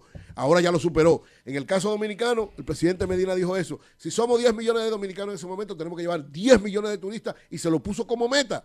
Y ahora también, y decía Fran Elías eso, si somos 12 millones, 11, 12 millones, nuestra meta debe ser, si llevamos 7, el año pasado, tratar de llegar a la meta de 12 millones, o sea, que por cada poblador de la República Dominicana haya un turista que nos visite. Yo creo que con esta consolidación en FITUR 2023 vamos por un camino correcto, dándole continuidad a lo que se había hecho, ampliando lo que se está haciendo ahora y sobre todo con una visión de que cada vez más muchos inversionistas, no solo españoles, sino de todo el mundo, vayan a República Dominicana y consoliden el desarrollo del turismo dominicano. Bueno, señores, continuamos con el sol de, la mañana desde las oficinas de representación del Banco de Reservas en Madrid, España. Retornamos en breve. Cambio y fuera.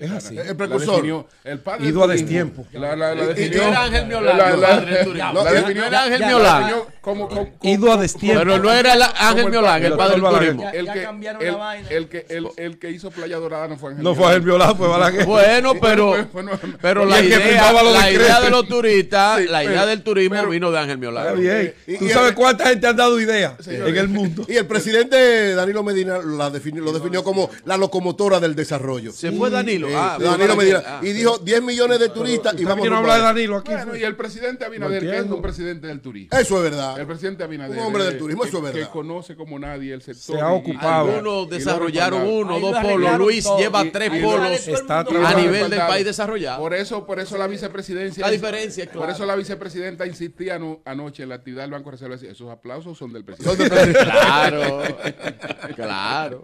Samuel, hablemos primero de la actividad de, anoche. Y en sentido general de los objetivos del Banco de Reserva en esta FITUR 2023 y después vamos a hablar de estas maravillosas instalaciones que tiene el Banco de Reserva para servicio de todos los dominicanos aquí y de todo el mundo, porque no solo ya nosotros somos dominicanos y todas las comunidades. y todas las comunidades que eh, puedan buscar servicio aquí. Bueno, primero que nada, gracias por, por invitarnos aquí en esta oficina, que estamos aquí, yo estoy en esta cabina del sol de la mañana y yo me siento que estoy en República Dominicana. de, esta oficina, Esto es territorio dominicano. Esto es una embajada. sí, sí. Es así mismo. De verdad que gracias. Eh, este ha sido un fitur formidable. Yo lo describía ayer que fue, nosotros tuvimos la actividad con los clientes, eh, desarrolladores inmobiliarios, clientes hoteleros que, tanto apoyan a la República Dominicana, potenciales clientes, igual y junto con la prensa también, que, nos ha dado un apoyo extraordinario. Nosotros decíamos que para nosotros este ha sido el FITUR, no, no es una palabra cliché, este ha sido el FITUR más exitoso de la historia para el Banco de Reserva. Hoy nosotros dimos los números, cerramos hoy, yo ayer en la noche estaba junto con el equipo de negocios turísticos y veíamos los números y nosotros cerramos durante toda esta semana, que fue una semana agotadora, pues la gente cree que uno aquí, ustedes están paseando, nosotros también aquí se está trabajando Pero desde, duro. muy temprano de la mañana, a mí me consta, no solamente el equipo de negocio del banco, sino ustedes de la prensa, que lo veo allá en el stand de temprano, trabajando aquí en favor, promocionando el destino que es República Dominicana. Nosotros ayer cerramos, ayer, con una cifra histórica de solicitudes de financiamiento por encima de los 2.200 millones de dólares. Eso por encima, eso nosotros casi duplicamos la cifra del año anterior. Repíteme. Más de 2.200 millones de dólares en solicitudes Pero el Banco de Reserva. El Banco de Solo el Banco de Reserva. Únicamente. Eh, Oye, Eury, calcula eso. A ver. En inversiones, en inversiones hoteleras, más de 4 mil millones de dólares en inversiones inversionistas que creen en la República Dominicana que van a invertir Eso suma, y yo estaba hablando con el ministro, con el ministro 121 mil millones. Eso suma cerca de 6 mil nuevas habitaciones hoteleras que van a estar en República Dominicana. Nuevas cadenas hoteleras. Por ejemplo, nosotros aquí, uno de los protagonistas de esta Feria Fitur fue el Destino Miches, que, que uno de los desarrolladores principales de, de, la República Dominicana, que es la nueva cabeza del, grupo Punta, Cana, Fran Elías Rainieri. El hijo de Punta Cana ahora. Es ahora mismo la nueva generación y que está haciendo un trabajo formidable. Lo definió como la nueva joya del Caribe, el nuevo destino de República Dominicana. El Banco de Reservas allá mismo en Miches. Nosotros ya en el pasado diciembre inauguramos un hotel de 496 habitaciones, el Hotel Temptation Miches, el pasado diciembre. Y ya nosotros en este FITUR cerramos dos nuevos financiamientos. Uno que lo firmamos, no fue simplemente promesa. firmamos el préstamo, hicimos una firma de préstamo junto con Fran Elías Reinieri, en donde se va, va, a realizar un proyecto de más de 500 habitaciones, el Hotel Semí en Miche. Pero también suscribimos también un acuerdo ya aprobado, el préstamo, un sindicado junto con otras instituciones financieras donde el, Banco de Reserva tiene una gran participación igual. Un hotel de más de mil habitaciones en Miche. Eso suman más de dos mil nuevas habitaciones. ¿Es del grupo eh, no, ese es del grupo Fuerte. Ah, de Fuerte. Eh, también es un proyecto que está, que eso fue anunciado por el Ministerio de Turismo, otro proyecto. Yo le estoy hablando, estos proyectos son ya aprobados por el Consejo de Directores del Banco de Reserva. Son proyectos que ya están arrancando la construcción. Proyectos iniciales. No, no es que se van a aprobar, es que ya van a empezar. Ya están listos. Son 2.000 habitaciones nuevas que le llegan al destino de Miche. Y eso nos convierte al Banco de Reserva como la institución líder del sistema financiero en financiamiento allá en el municipio de Miche. Pero también ustedes saben que también nosotros acabamos de presentar inversión hotelera y se, quedaron eh, eh, impresionados con este nuevo destino, que es Punta Bergantín. un deseo del presidente Luis Abinader, que es Punta Bergantín. Que como decía Julio, ese, ustedes saben que ahí fue que inició el turismo en República Dominicana, en Puerto Plata. Ahí, eh, uno de los principales hoteles donde Antonio iba mucho, en Jactar Village, que era fue de, uno de los, de los primeros hoteles que se construyeron aquí, un hotel todo incluido, y ahí se construyó todo en Playa Dorada, la parte hotelera. por el descuido, eh, eh, ineficiencia, el destino también, que otros destinos lo superaron. Puerto Plata, el destino hotelero fue disminuyendo y hoy en día esos hoteles se han convertido en desarrollos inmobiliarios. El presidente Luis Abinader quiso relanzar Puerto Plata como destino hotelero y hoy en día el banco, con el apoyo del Banco de Reserva, nosotros estamos presentando lo que es Punta Bergantín, un desarrollo hotelero con más de 9 millones y medio de metros cuadrados, donde va a haber no solamente sol, arena y playa, ahí va a haber un centro de innovación. ¿Dónde está ubicado exactamente Punta Bergantín? Sí, Punta Bergantín está ubicado en eso mismo, en la, en, en, la playa Bergantín, eso está entre el aeropuerto, está el aeropuerto de Gregorio Luperón, para que ustedes sepan, le queda menos de 10 minutos al proyecto. Que es, y está, que es algo a su favor. y en la otra extremo está el desarrollo de Playa Dorada. Está anclado en un desarrollo. Oh. Nosotros fuimos. Ah. Entre, Playa Dorada, entre, Playa Dorada, y el aeropuerto. le va a pasar, entonces hay un desarrollo que es muy importante también, que es un proyecto del gobierno, que es la carretera del Ámbar, que están, están solicitada por, por los ibaeños. Eso va a llevar a que tú llegues a Puerto Plata, de Santiago a Puerto Plata en menos de 25 minutos. Entonces, donde Santiago tiene un aeropuerto internacional. Entonces, confluyen todas las cosas para que Punta Bergantín sea un nuevo destino y un nuevo desarrollo para el turismo dominicano. Samuel, perdón, en Punta Bergantín se habló también, incluso el presidente salió con Vin Diesel firmando un acuerdo de... ¿Va vinculado esto también? Sí, mira, tú, eh, eso le, eso le llega el a, cine, el cine. a un cineasta, a Cabral, sí. Él se enganchó a eso. Yo estoy en eso, el Vin Diesel dominicano. a mí me conta que tiene buen proyecto. El Vin Diesel dominicano. Bueno, Vin Diesel fue allá y quedó maravillado la tierra y le dijo, presidente, nosotros tenemos que hacer aquí un estudio. No es simplemente un desarrollo, aquí hay que hacer un estudio de cine. El presidente lo vio muy bien y estamos ahora mismo, nosotros estamos en conversación y estamos, eh, se contrató una compañía que se llama One Race Film, que es una compañía que conoce muy bien, que conoce lo, que es eh, la construcción de estudios de cine, y junto a Vin Diesel, que va a ser parte del proyecto, se va a construir un estudio de cine. Ahí eso va a ayudar a que, eh, eh, va a contribuir también al desarrollo económico de la zona. Usted sabe lo que tú que bien conoces, lo que conlleva una, una, una producción cinematográfica y lo que conlleva en recursos y eso. Entonces nosotros va en ese punto se van a conjugar muchos puntos que va a desarrollar plenamente Puerto Plata. qué bien. Samuel, Eh, se ha debatido mucho el tema, el tema, de los fideicomisos, sobre todo lo que tiene que ver con la ley que está cursando en el Congreso, que ha de volver otra vez a hacer el proceso legislativo. ¿Cuál es el interés eh, que ha habido del sector privado a través del Banco de Reserva para la inversión a través de ello con el Banco de Reserva? ¿Ya hay inversionistas interesados en la Feria Fitur? ¿Se trató ese tema? Sí, claro. Mira, yo, yo, yo recuerdo que lo he hablado eh, eso mismo también con ustedes. Señores, el fideicomiso es una figura jurídica, un vehículo legal, el fideicomiso.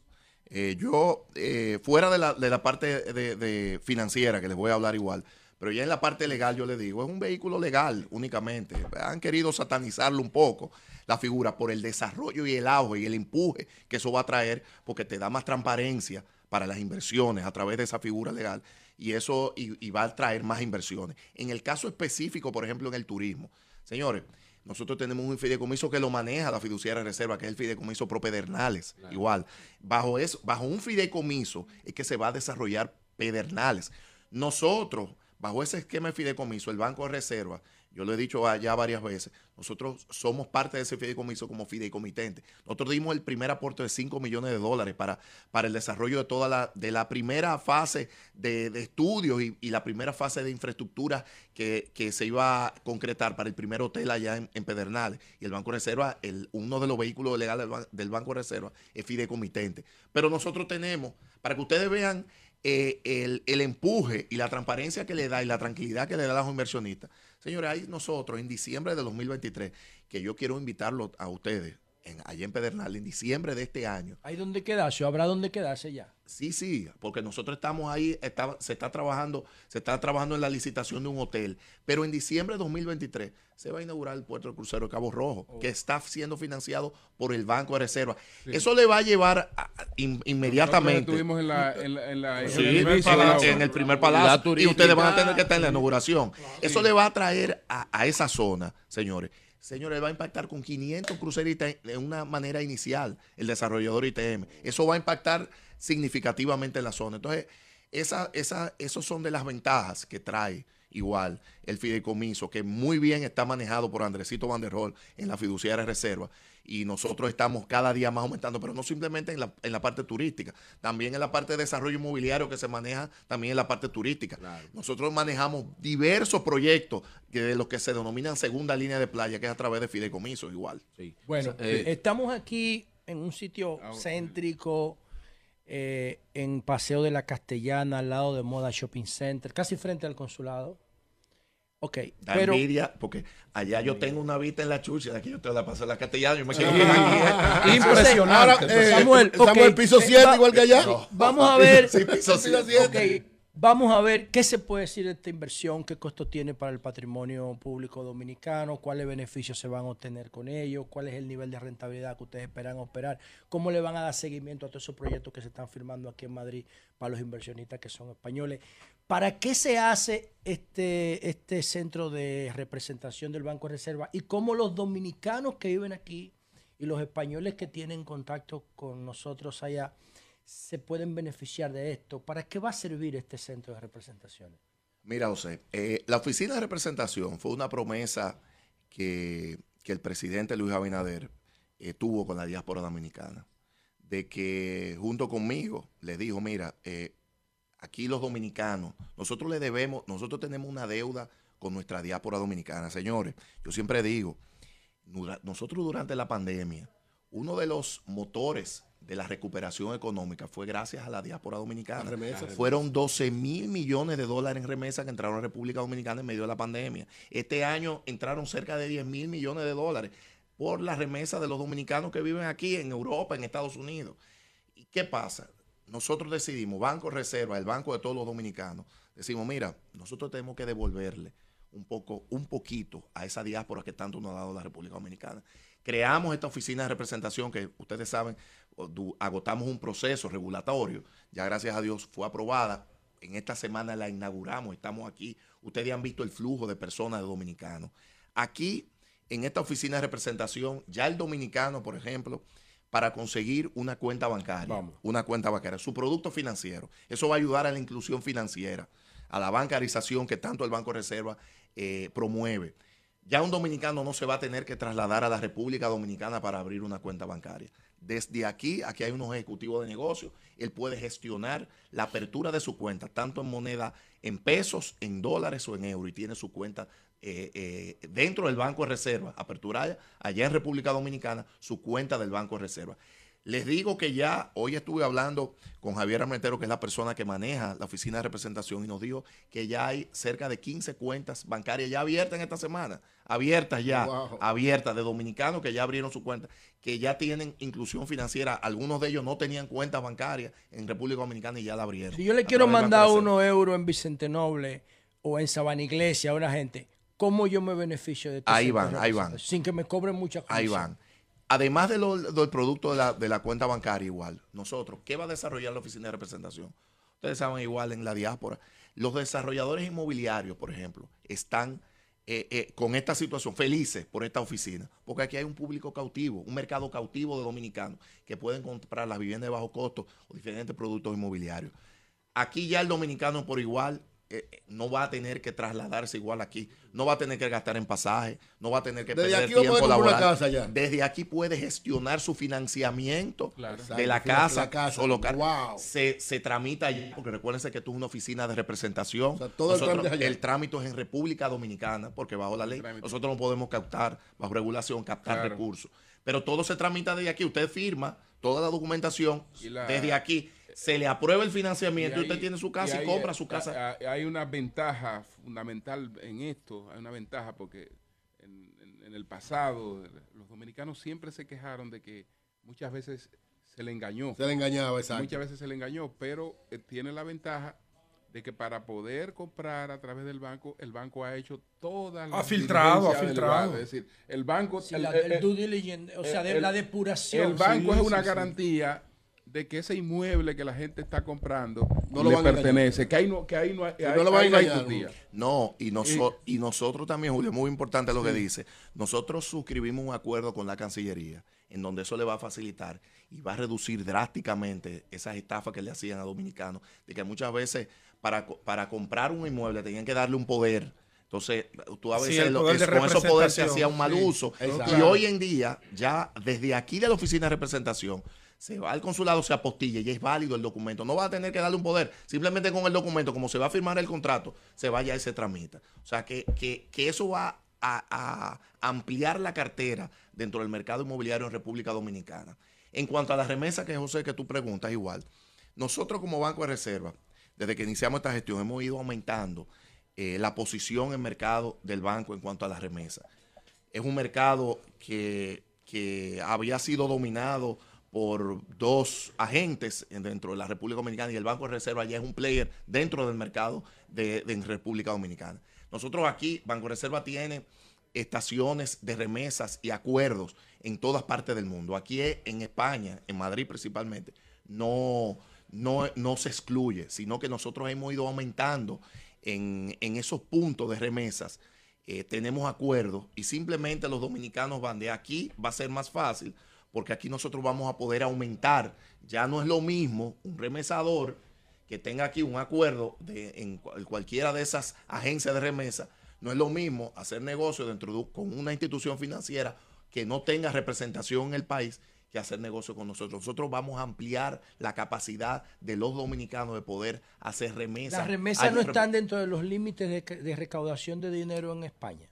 No. No, no. Pero déjame decirte algo que con esto también nosotros hemos internamente, hemos logrado también, somos el banco, y eso fue gracias para, para, favorecer a la diáspora, somos el banco que menos comisión cobra y nosotros hemos reducido por la apertura de esta oficina de representación, reducimos drásticamente lo que es la comisión que cobran las instituciones financieras para incentivar a los remesadores y a los usuarios igual a los clientes a que realicen la remesa a través del Banco de Reserva. Samuel, cuando el dominicano llega a esta hermosa y estratégica oficina del Banco de Reserva aquí en la Castellana. El domicilio hace rato que quiere hacer una pregunta. Sí, cuando yo con, gusto yo le cedo, yo le paso la antorcha ahora a mi hermano, el doctor Virgilio Félix. Perdón, es que eh, este local es rentado o lo compramos? No, es en arrendamiento, es, alquilado. Ah, es alquilado. Entonces llega el dominicano con la intención de aperturar su cuenta, trae su documentación, el Banco de Reserva aprueba todo, eh, desde aquí se tramita todo, se aprueba ya. Entonces, ¿cómo se hace para el primer depósito? ¿Cómo se hace para él obtener su tarjeta de débito que la puede utilizar en cualquier cajero, porque es internacional? Es así, es así. ¿Cuál sería ese Simplemente nosotros, nosotros tenemos acuerdos con, eh, con los bancos. Igual, si el dominicano tiene cuenta aquí, simplemente tiene que hacer una transferencia allá. Si es a través de la remesadora, que igual le digo, puede hacer una reserva directamente a la cuenta del Banco de Reserva. Inmediatamente hace la remesa. Lo que nosotros no podemos aquí, como oficina, es, vuelvo y digo, por el tema de regulación, es captar, dinero. Mañana Hoy estamos como oficina de representación y estamos ampliando, verificando el mercado, dándole servicio, bancarizando a más dominicanos. Mañana, yo les digo, hace un año y medio, cuando nosotros estamos en planes de apertura de esta oficina, yo, nosotros tuvimos una reunión con el gobernador del Banco de España, que es el homólogo del gobernador del Banco Central, y él nos dijo, mira, se quedó fascinado que nosotros tuviéramos presencia y me dijo a mí, eh, señor administrador, es increíble que aquí el Banco de Reserva con, en ese momento teníamos 80 años de existencia, con 80 años de existencia, no tengo presencia aquí con tantos dominicanos que hay aquí.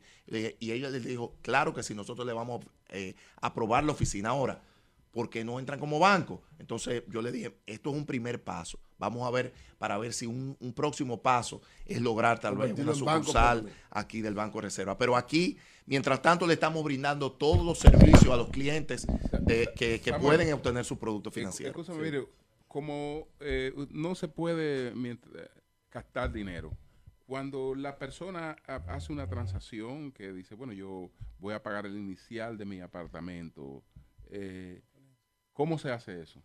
Bueno, y le digo, a través de la remesadora, nosotros tenemos los canales de remesa.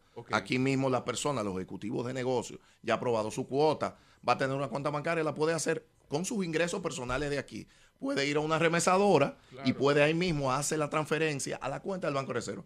O si tiene una cuenta aquí, en otro banco de España, puede hacer una transferencia normal, corriendo una transferencia internacional. Pero hay varias formas de cómo hacerlo, cómo realizar el pago aquí para que ese dominicano eh, eh, mantenga depósito en el Banco de Reserva y, y vuelvo y digo, obtenga un préstamo allá en República Dominicana. Samuel, la oficina también le permitiría a personas este tema de los seguros de salud eh, y los seguros de auto, de vehículos, gente que tiene sus asuntos allá en la República Dominicana y gente que le gustaría cuando va de vacaciones a la República Dominicana pues sentirse asegurado. ¿Tiene alguna facilidad de acercarse a la oficina de representación de reserva y a alguna de las subsidiarias como son las ARS Reserva podrá gestionar seguros de salud, seguros de sus vehículos, seguros de sus propiedades. ¿Va a tener algún tipo de acercamiento con eso? Sí, eh, aquí está el equipo. Aquí nos acompañaban los equipos también y, han estado en contacto los ejecutivos de negocio con tanto con nuestra filial Seguro Reserva con, y tanto como ARS Reservas igual para brindarle los productos que ellos tienen igual a los dominicanos que están aquí, que residen aquí, España, para que cualquier situación de seguro eh, que tengan allá, de, la misma vivienda que tienen, que ya viene con el mismo seguro, si compran un vehículo allá en República Dominicana, también tengan el seguro. Porque estas personas igual, los dominicanos van a poder optar, por ejemplo, la feria Expo Móvil va a reserva. Un dominicano puede bien. Si quiere comprar un vehículo allá va a poder optar igual el financiamiento, porque un financiamiento va a participar en la feria y ahí va a participar Seguro Reserva igual. E, es un abanico de productos financieros que los dominicanos van a poder tramitar aquí y, se van a aprobar allá en República Dominicana y ya no van a tener que desplazarse a la República Dominicana. ¿Qué personal tendrá, tiene esta oficina? Nosotros es una oficina, eh, nosotros como siempre, nosotros hemos, eso es una de las ventajas, que después luego quiero hablar de los números del Banco de Reserva igual, que cerramos en el año 2022, pero es una de las ventajas igual que nosotros hemos eficientizado el tema de, los recursos operativos. Aquí una oficina, esta oficina ahora mismo mantiene un personal de cinco o seis personas, una, una cabeza, que es nuestro director general que maneja la oficina de representación, que es Javier Armentero, que tiene una amplia trayectoria, trabajó en el Banco Reserva eh, eh, por tres años, en los años 2000, y tiene una amplia carrera en, en la banca dominicana. Y ahí también ejecutivos que viven, dominicanos que viven aquí, porque aquí nosotros contratamos también dominicanos que viven aquí, que, tenían el perfil para trabajar y eran trabajan en el perfil bancario y trabajan aquí ya en la oficina de representación. están prestos a asesorar a todos los dominicanos y también a inversionistas, que es muy importante. Los inversionistas extranjeros. Eh, vamos nosotros como vamos a hacer, eh, somos el único banco dominicano que está aquí en España. Es más fácil para los inversionistas tener las asesorías financieras, las informaciones, información de, venir aquí a la oficina y ver para cualquier inversión que quieran realizar turística, tienen aquí el mano a mano junto con el ejecutivo de negocio que va a estar aquí en, Madrid, España. Así es. ¿Qué, cosa, ¿Qué cosa se puede hacer aquí física en Madrid, en esta oficina de representación, que no se puede hacer en la plataforma del Banco Reserva, que es una de las más competitivas que tienen los intermediarios financieros en República Dominicana. ¿Cuáles cosas se pueden hacer aquí en físico que no se puedan hacer por mi teléfono? Bueno, las, yo, yo soy de lo que dijo José, y tú tocas un punto interesante porque el Banco de Reserva igual que nosotros hemos eh, invertido, invertido en el desarrollo del app. Somos el banco actualmente en promedio que mayor migración mensual tiene de usuarios hacia el app que ese es el futuro. Ese es el futuro de las personas cada día más acudir menos a las sucursales bancarias. Incluso yo pienso que deben darle incentivo a la gente para que no vayan. Bueno, nosotros tenemos un acuerdo con las prestadoras de servicios en el cual nosotros asumimos el costo del costo para que la gente no gaste el minuto. Nosotros asumimos el costo del minuto. La gente puede entrar sin minuto, no puede tener, no tiene que tener minutos de internet, puede entrar asume el banco y el banco asumimos. Somos el único banco que lo hacemos y, eso nos ha ayudado mucho a crecer en cuanto a los usuarios. Pero como banco, como banco estatal, nosotros damos otro servicio y tenemos que darle servicio. Por eso tenemos tantos, somos el banco que más sucursales tiene del sistema dominicano. Aquí en el app nosotros mantenemos todos los servicios. Desde el app pueden hacer los, dominicanos residentes, pueden hacer sus citas para venir aquí a la oficina de, representación. ¿Qué no podemos hacer? Porque siempre, siempre hay, hay, hay cosas que son físicas y es la firma, por ejemplo. Lamentablemente por asuntos regulatorios, ¿eh? regulatorios, en la firma digital, la firma digital no es completa en muchas, en muchas circunstancias que, es una lástima, pero eso va a cambiar. Sí, después va a ser con la huella y con el iris, que es. Entonces, ya hoy en día, esa es la, la, ventaja de que el dominicano no tiene que gastar un pasaje, puede venir aquí gestionar sus transferencias, porque tenga la cuenta bancaria, puede realizar su pago dentro del app, no tiene que venir a la oficina de representación, puede realizar sus transferencias, gestionar pagos, enviarle transferencias a sus seres queridos allá a otra cuenta igual. Entonces, solamente tiene que venir una vez y ya después todo lo puede hacer. Yo creo que el power de este espacio está en la gestión de negocios. En la gestión de y, también, y también, bueno, en la característica. El tema turístico. Sí, pero en la característica, digamos, del, del, del Banco de Reservas porque yo sé que la mayor parte de la banca eh, se encamina mucho a la, Está migrando a la, virtualidad. Sin embargo, por las experiencias que, hemos, las experiencias que hemos vivido y lo que ha ocurrido con, por ejemplo, con el Banco de Reserva en este proceso de la pandemia, con virtualización no se salvaban los restaurantes en Domingo que lo salvó el Banco de Reserva. la mayoría. No, se salvaban con el delivery, con el delivery. No es verdad que con delivery se salvaban. Sí, se salvaban. No, es verdad, una no es verdad, la solución. No es verdad, no. es verdad que se salvaban con eso. si no hay una relación personal y un conocimiento personal y un interés por eh, realmente auxiliar y ayudar. Lo que pasa es que a ustedes les gusta ir a los restaurantes para que lo vean. No, no, no. No, no, no. No, estamos hablando de eso. Tú estás hablando de otra cosa. Es la misma barbaridad. No, no, es la misma Pero tú estás hablando, tú estás hablando de algo. De, tú estás hablando, yo, yo, yo y el compartir. Yo, yo, estoy hablando, yo estoy hablando de la, de, la, de la situación financiera en la que se vieron la mayoría de esos negocios. Claro, por la falta de operaciones. Que, que si no hay un contacto directo y una responsabilidad y una serie de cosas, eso no se produce por una por un app, eso no se resuelve. No, no, no. Sí, todos, sí, todos tuvimos que ir a sentarnos. Claro, claro. Exacto. Todos continuamos. no, me van a hablar, no me van a hablar. Pero, pero, mira, Julio. Con respecto a la plataforma tecnológica. Pero, el mercado de delivery creció en la pandemia. Sí, pero es otra cosa. Pero, pero un momentito. No, es la, no es la búsqueda de la comida, no. Eso que tú dices, eso que tú dices, Julio, es así. El Banco de Reserva, por, por, por ser banco estatal, y por el perfil de cliente que tiene, muchas veces, por ejemplo, yo te pongo un ejemplo, el sur del país. Muchas instituciones financieras, pues señores, una oficina, una unidad de negocio tiene que ser rentable. Muchos bancos, instituciones financieras no están en el sur porque no les es rentable, pero el Banco de Reserva es el banco que tiene más oficinas. Un compromiso social. en el, sur, en el sur. Tiene un valor social. Hay muchos bancos que no tienen tantos ATM, porque no tienen tantos ATM. y el Banco de Reserva todo el país rentable cajeros automáticos tiene dentro de las entidades financieras. ¿Por qué? Porque tiene que brindarle el servicio. Eso le lleva inclusión financiera, acceso financiero a los clientes. Pero aún así, no obstante, en esta gestión, nosotros hemos invertido mucho en la parte, en la transformación digital del banco. Nosotros hemos invertido igual en toda la parte digital. Actualmente, nosotros tenemos eh, un producto que se llama Mío Eso te iba a hablar yo. Que es una billetera digital es el, producto más innovador del mercado financiero dominicano. Eso, va eso impacta, ya está impactando al mercado de microcréditos, a las MIPIMES. Señores, yo les voy a decir una cosa. Ustedes van, ustedes se recuerdan las batatas asadas que, bueno, que están ahí en la carretera Duarte. claro. Los, vendedores que tú te paras. Sí, pero te voy a dar un dato. Cuando usted ve que están echando humo, no es porque la batata está recién No es para los mosquitos. No, eso, eso es para que tú creas que son recién hechos. No, pero él va a hablar, no, es un truco de marketing. Él va a hablar del sistema de pago de la batata y tú estás hablando de la batata per se. Esos vendedores ya están afiliados a algunos. Nosotros hicimos un piloto para indicarle, para promocionar y darle el producto mío Tú te paras ahí en un vendedor de batata. Claro. Y tú con tu celular, con tu móvil, que aquí cada dominicano tiene un móvil. Le paga ahí. Usted puede inmediatamente pagar y tal. Con simplemente aperturar. Que, que, la apertura de esa cuenta digital se hace en segundos tirándole una foto a tu cédula. Oye, José, tirándole una foto a la cédula de lado y lado en segundo. Y ya. Inmediatamente tú tienes una cuenta. Claro, una cuenta simplificada donde tiene un balance de hasta 60 mil pesos. Pero usted puede pagar inmediatamente.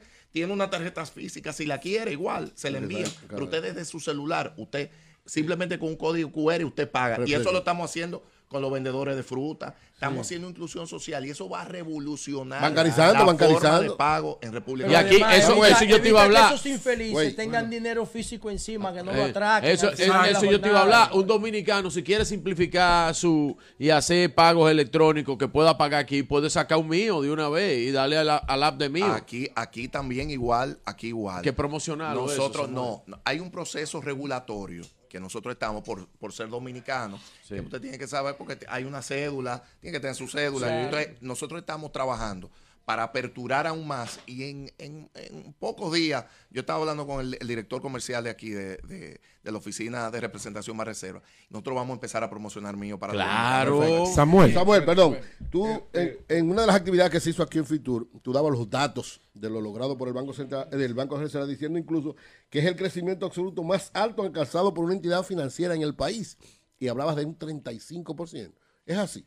Es así. Nosotros cerramos el, el, el el año 2022 fue un año extraordinario para el Banco de Reserva. Cifras históricas, líderes en todos los indicadores financieros. Para que usted tenga una idea, el Banco de Reserva al 31 de diciembre del 2022 cerró con más de 22 mil millones de pesos en utilidades. Eso utilidad de 22 mil. En utilidades. Eso fue un crecimiento de más de 5 mil 100 millones con respecto al 2021, que nosotros cerramos con cifras históricas con 16 mil 300. Este año cerramos con 22 mil millones. Eso fue un crecimiento de un 35%. Ninguna institución financiera en la República Dominicana había logrado esos números, 22 mil millones. Pero yo me fui más allá. Yo llamé por teléfono al amigo y hermano Luis Valdés, director de la DGI. Yo le dije, Luis, búscame a mí en los archivos de la DGI a ver qué compañía, cuáles han sido las utilidades más grandes logradas, no por una entidad financiera. Por cualquier. Por cualquier empresa dominicana. Entre las principales tres de la historia de la República Dominicana estaban reservas. Como la más rentable en la historia de la República Dominicana, de las tres primeras compañías estaban reservas con esos 22 mil millones. Pero no solamente en utilidades, nosotros fuimos líderes en cartera. Eh, crecimos, tenemos en cartera más de 426 mil millones, líderes del sistema financiero en cartera. Fuimos líderes en depósitos. Pero no solamente es cartera, crecer en cartera, que yo digo, no es solamente prestar mucho, es prestar bien. Reserva cerró con un índice de morosidad de 0.60%, el más bajo de la historia del Banco de Reserva. O sea, se prestó bien y con criterio. Pero también con, con, nosotros hay un índice que es muy importante en la banca, que es el índice de cobertura por riesgo. Si hay un impago, cualquier préstamo, nosotros, por las provisiones en cuanto a cartera de crédito que realizó Banreserva durante estos dos años de gestión, hoy en día Banreserva lideré en cuanto a la, a, la, cantidad de, de monto de provisiones que tiene. Tenemos un 7 a 1. Eso nunca en la banca se había visto de que tú tengas 7 a 1 en cuanto a provisiones.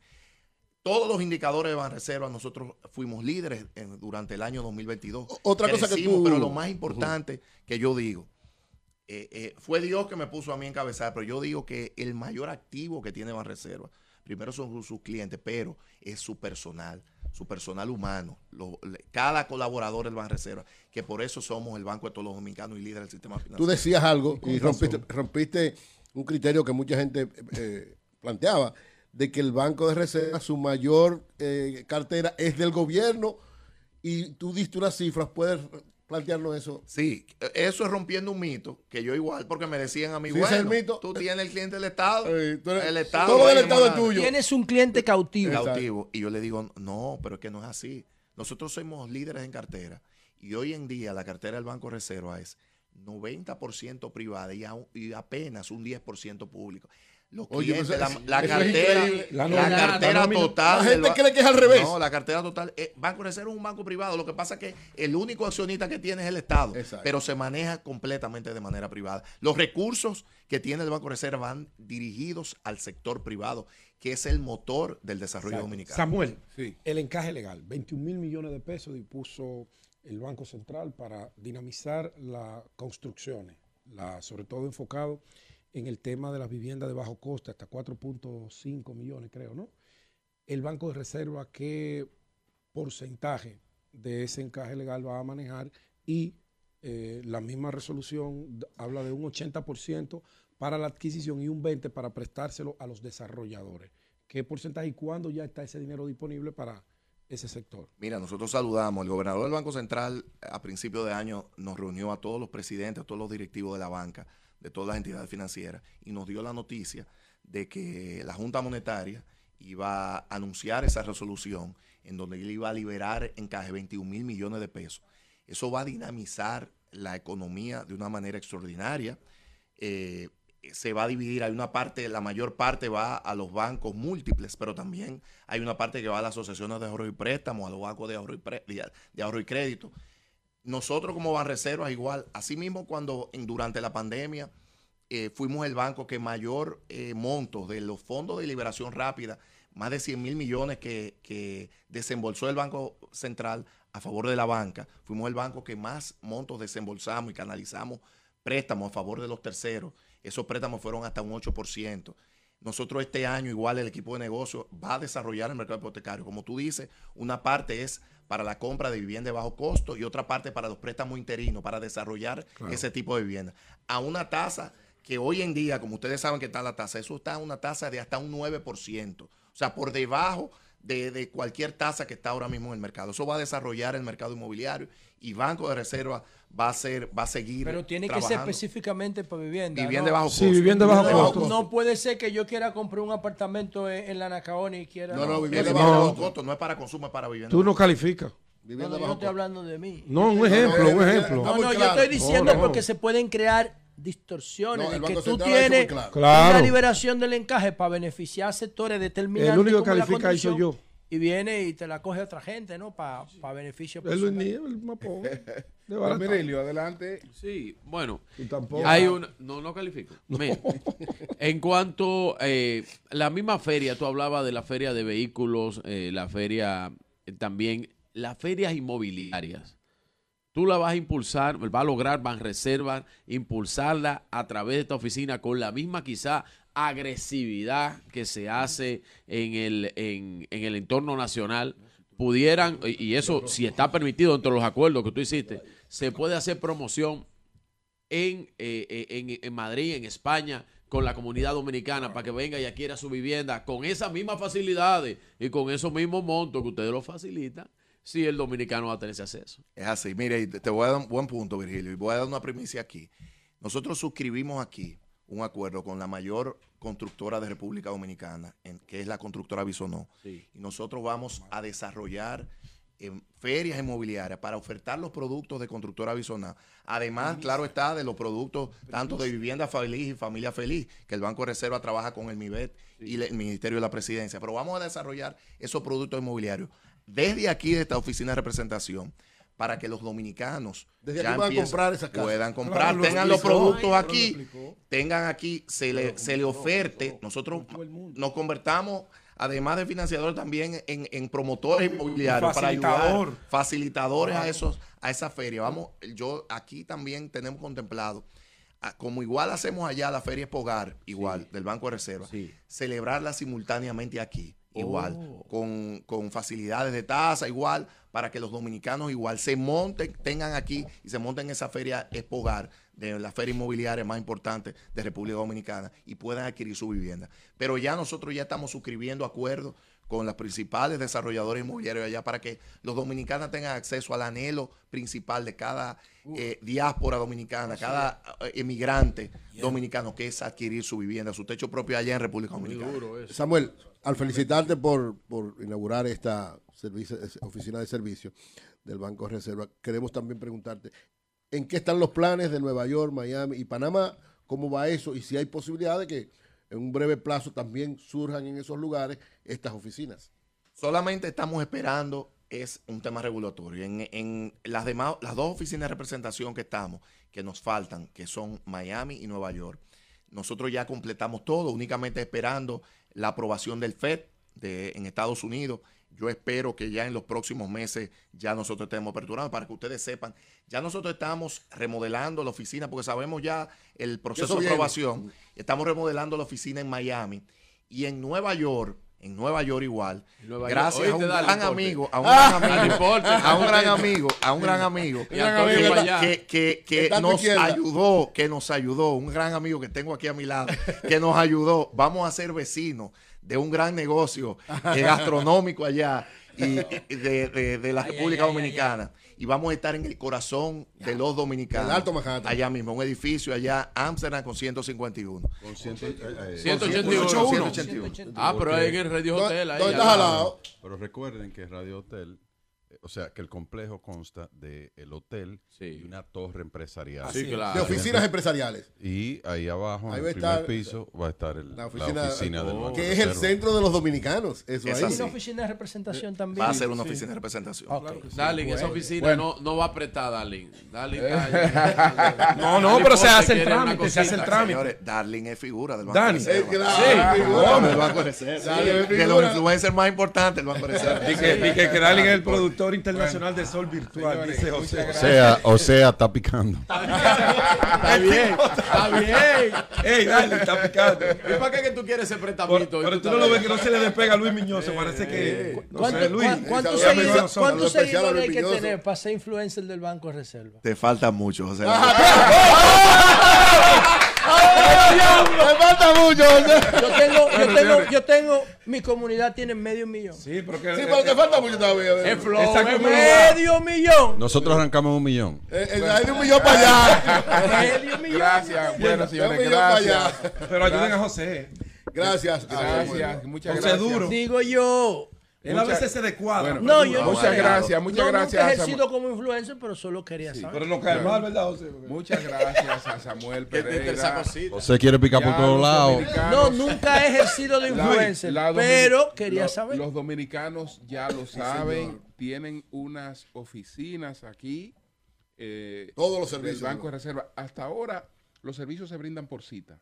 Sí, por cita. ¿Cómo el dominicano solicita? ¿Qué, qué tiene que hacer el que quiera venir aquí? Simplemente acceder a la app de Banreservas y ya está un, un, un icon, un, icono donde va a estar, que se, se redirecciona a la parte de cita y hace su cita ahí mismo en línea. Puede venir. En estos días, ustedes saben cómo somos los dominicanos, nosotros estamos recibiendo también eh, a nuestra diáspora eh, de manera excepcional sin citas. Estamos recibiéndolo igual. Y yo he visto muchísimos que han llegado ahí. como le dije, ah, señores, además de la cuenta, igual, cinco préstamos. Ya ¿Cinco préstamos? Cinco préstamos diferenciados allá que ya están. Darling ya cogió Ya enviaron allá a, la República Dominicana. Darling, es Estados Unidos. No, pero aquí también el, anda local, aquí. El anda local. Muchas gracias, Antonio. Eh, sí, yo quiero darle las gracias a Samuel por invitarnos aquí a esta apertura de esta oficina del Banco de Reserva, por la confianza en RCC Media, que es el medio que utilizó para promover esto hoy, y desearle muchos éxitos y de verdad nos sentimos muy orgullosos de que el Banco de los Dominicanos eh, le esté yendo tan bien como le está yendo eh, bajo su administración. Lo felicito y le agradezco la invitación. Muy bien. Gracias. gracias. Déjame decirle, déjame decirle, primero eh, agradecerle, Antonio, a todos ustedes eh, esta entrevista y que ustedes hayan palpado y hayan vivido dentro del corazón de la oficina de representación de Banreserva, realizar este programa especial aquí para que todos los, los radioescuchas allá en República Dominicana y televidentes igual y de Nueva York, de aquí, de la diáspora aquí en Madrid puedan, puedan palpar y saber los productos.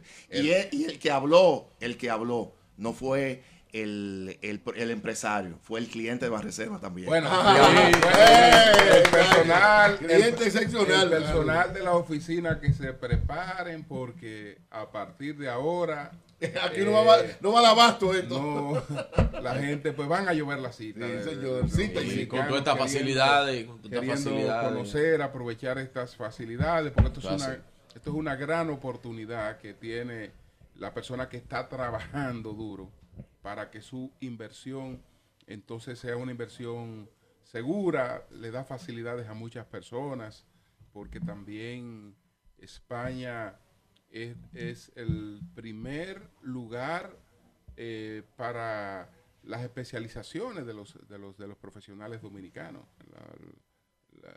el, segundo hogar de los profesionales dominicanos después que terminan una carrera en Santo Domingo es España. Así es. Entonces, esos dominicanos también tendrán las facilidades de, aprovechar esta oficina. Así eh, Para eh, mantener el contacto con sus familiares y, recibir sus cositas desde allá tranquilo, porque a, eso hay que enviarle. bueno, pues muchas gracias, señores. Vamos a una pausa. Retornamos en breve desde las oficinas de representación del Banco de Reservas en Madrid, España. Cambio fuera.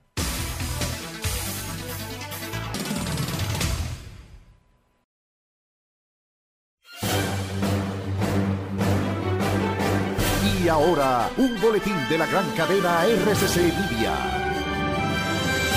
La Oficina Nacional de Meteorología informa que para este viernes se espera un cielo de nubes y sol con pocas lluvias. No obstante, por el acercamiento de una vacuada, se generarán algunos aguaceros en el sureste y la cordillera central, especialmente durante la tarde. Por otra parte, el Centro de Operaciones de Emergencias manifestó que unas 6.000 personas asistirán a los ciudadanos que se trasladarán el sábado hasta la Basílica Nuestra Señora de la Alta Gracia para conmemorar el aniversario de la Virgen de la Alta Gracia. Finalmente, en Perú, cuatro haitianos fallecieron como consecuencia de los bloqueos en las carreteras por las protestas antigubernamentales que han cobrado la vida de más de 50 personas desde diciembre. Para más detalles, visite nuestra página web rccmedia.com.do. Escucharon un boletín de la gran cadena RCC Media. Continúe a 100 metros por la avenida Queloque con Queloque. En 200 metros preparan un desayunito que da la hora. Gire a la izquierda en el Corito Guaguaguá. En la rotonda, tome la segunda salida. Manito, te dije que tomaras la segunda salida. A 500 metros llegará a su destino. Paseo de la Castellana 93, Oficina de Representación Banreservas Madrid. Porque donde haya un dominicano, ahí estaremos con él. Porque somos Banreservas, el banco de todos los dominicanos. El gobierno de Luis Abinader y el Ministerio de la Vivienda y Edificaciones han invertido casi 10 mil millones de pesos para construir un mejor futuro y mejorar la calidad de vida de más de 121 mil dominicanos y dominicanas. ¿Usted sabe lo que es tener una casa propia? Aquí yo creceré junto a mi familia. Entregando más de 2 mil viviendas nuevas. La vida de mi familia va a cambiar para siempre. Un techo nuestro, nuestro. Reconstruyendo más de 33 mil viviendas en todo el territorio nacional, generando más de 19 mil empleos directos e indirectos. Ministerio de la Vivienda y Edificaciones, construyendo un mejor futuro. En Seguros Reservas trabajamos por un mundo más práctico, en el que sin desplazarse, Juan autoinspecciona su vehículo y ahorra tiempo.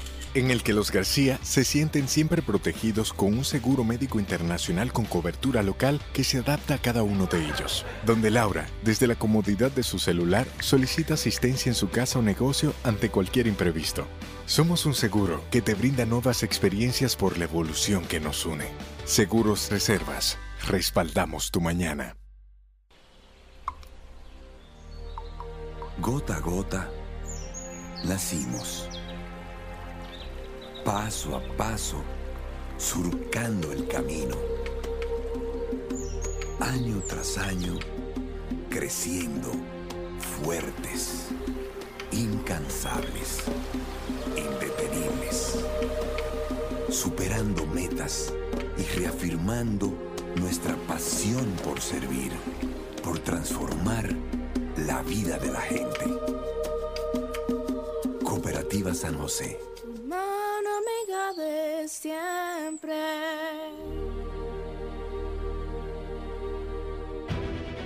Sol 106.5, la más interactiva.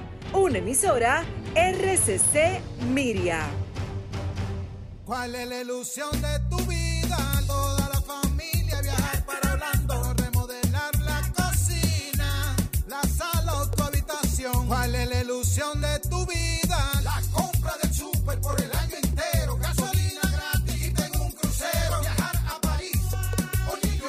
ilusión de tu vida puede ser pagar los estudios, la jipeta nueva, un apartamento, eso es lo que quiero y de comprarme a mí un carrito nuevo, esa es mi ilusión, esa es la que Por cada quiero. 500 pesos de aumento en tu cuenta de ahorro, participa en sorteos semanales. Además, en el sorteo final de un Suzuki Swift, una Volkswagen Tiguan 2023 y un apartamento de constructora Bisonó.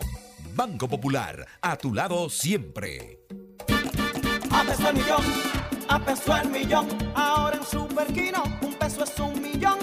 Todos los días, no te pierdas eso. 25 millones por 25 pesos. Y hay mucho más. Además de los 25 millones que ganas al acertar 10 números, oigan la bulla. También ganan los que aciertan con 9, 8, 7, 6 y 5. Y si no pegas ninguno, ganas 80 pesos por cada 25 pesos jugados. Super Kino de Leisa, el único juego que si te pelas, ganas. Sol de la Mañana, con el equipo de comunicadores más influyentes de la radio y la televisión dominicana. En vivo desde Madrid, España, del 16 al 21 de enero en Fitur 2023, con el lema Viaje al centro del turismo donde la República Dominicana en esta ocasión hará una presentación especial de Miches como destino turístico. Sol de la Mañana, presente en los mejores eventos nacionales e internacionales. Sintoniza desde las 7 de la mañana por Sol 106.5, Telefuturo Canal 23 y todas las plataformas digitales. Sol en Fitur 2023. Donde te espera un gran sol, en la playa, en la montaña, belletas y tradición. Dale pa' los rincones. Donde te espera un gran sol, un mofongo, pescado frito y todo nuestro sabor. Dale pa' los rincones. Hay que bella nuestra tierra. Dale pa' los rincones. Su sabor y su palmera. Lleva lo mejor de ti y te llevarás lo mejor de tu país. República Dominicana. Turismo en cada rincón. Tu VHD ahora también es digital, para ir a tu ritmo y que estés a bordo de una banca sin límites. Más fácil, más ágil, llena de innovaciones. Un universo de nuevas experiencias en la palma de tu mano, como depositar tus cheques desde donde estés, para que elijas cómo, cuándo y dónde solicitar un préstamo. Avanzar juntos, con la libertad de abrir una cuenta 100% digital. Somos tu VHD con lo mejor de dos mundos, más innovador, igual de cercano, más cómodo y rápido, como recibes tus remesas en tu cuenta al instante. Espera mucho más y vive la mejor experiencia digital en tu propio banco. PHD, el futuro que quieres. La noche a mí me dijo que llega el amanecer, llega el cielo cielo se anuncia la salida del astro rey.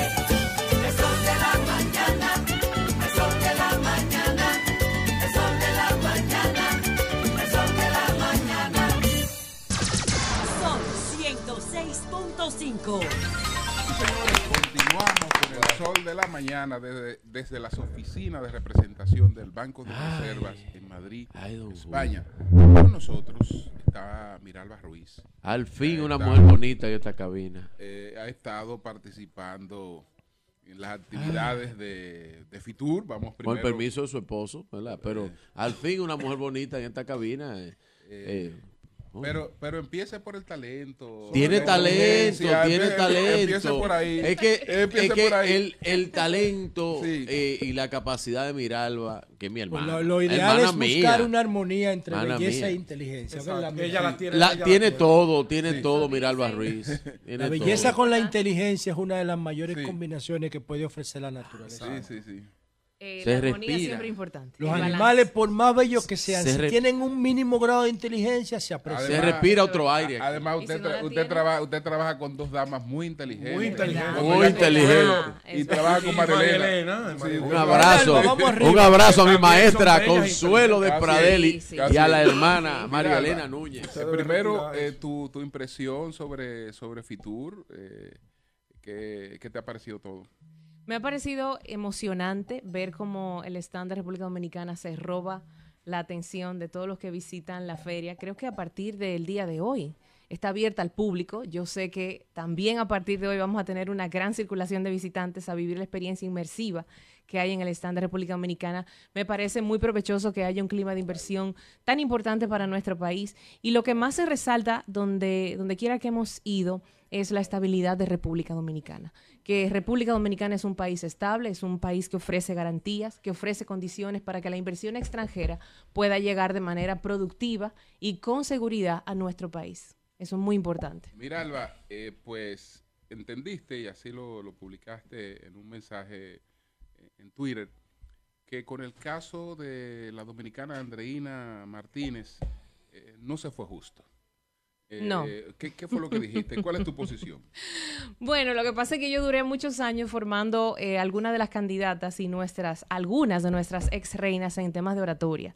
Entonces, eh, en el caso de Andreina, específicamente en su respuesta, a mí me pareció que fue la más acertada y la más profunda de todas las que hubo, aparte del manejo que ella tenía, del desenvolvimiento que tenía, se notaba segura, transmitía que ella sabía de lo que estaba hablando y yo pensaba que Andreina iba a llegar, bueno, llegó, llegó a un muy buen lugar, llegó a las tres finalistas, pero yo pensaba que teníamos mucho chance de tener la corona y si no, pues por lo menos eh, la- ser la primera finalista.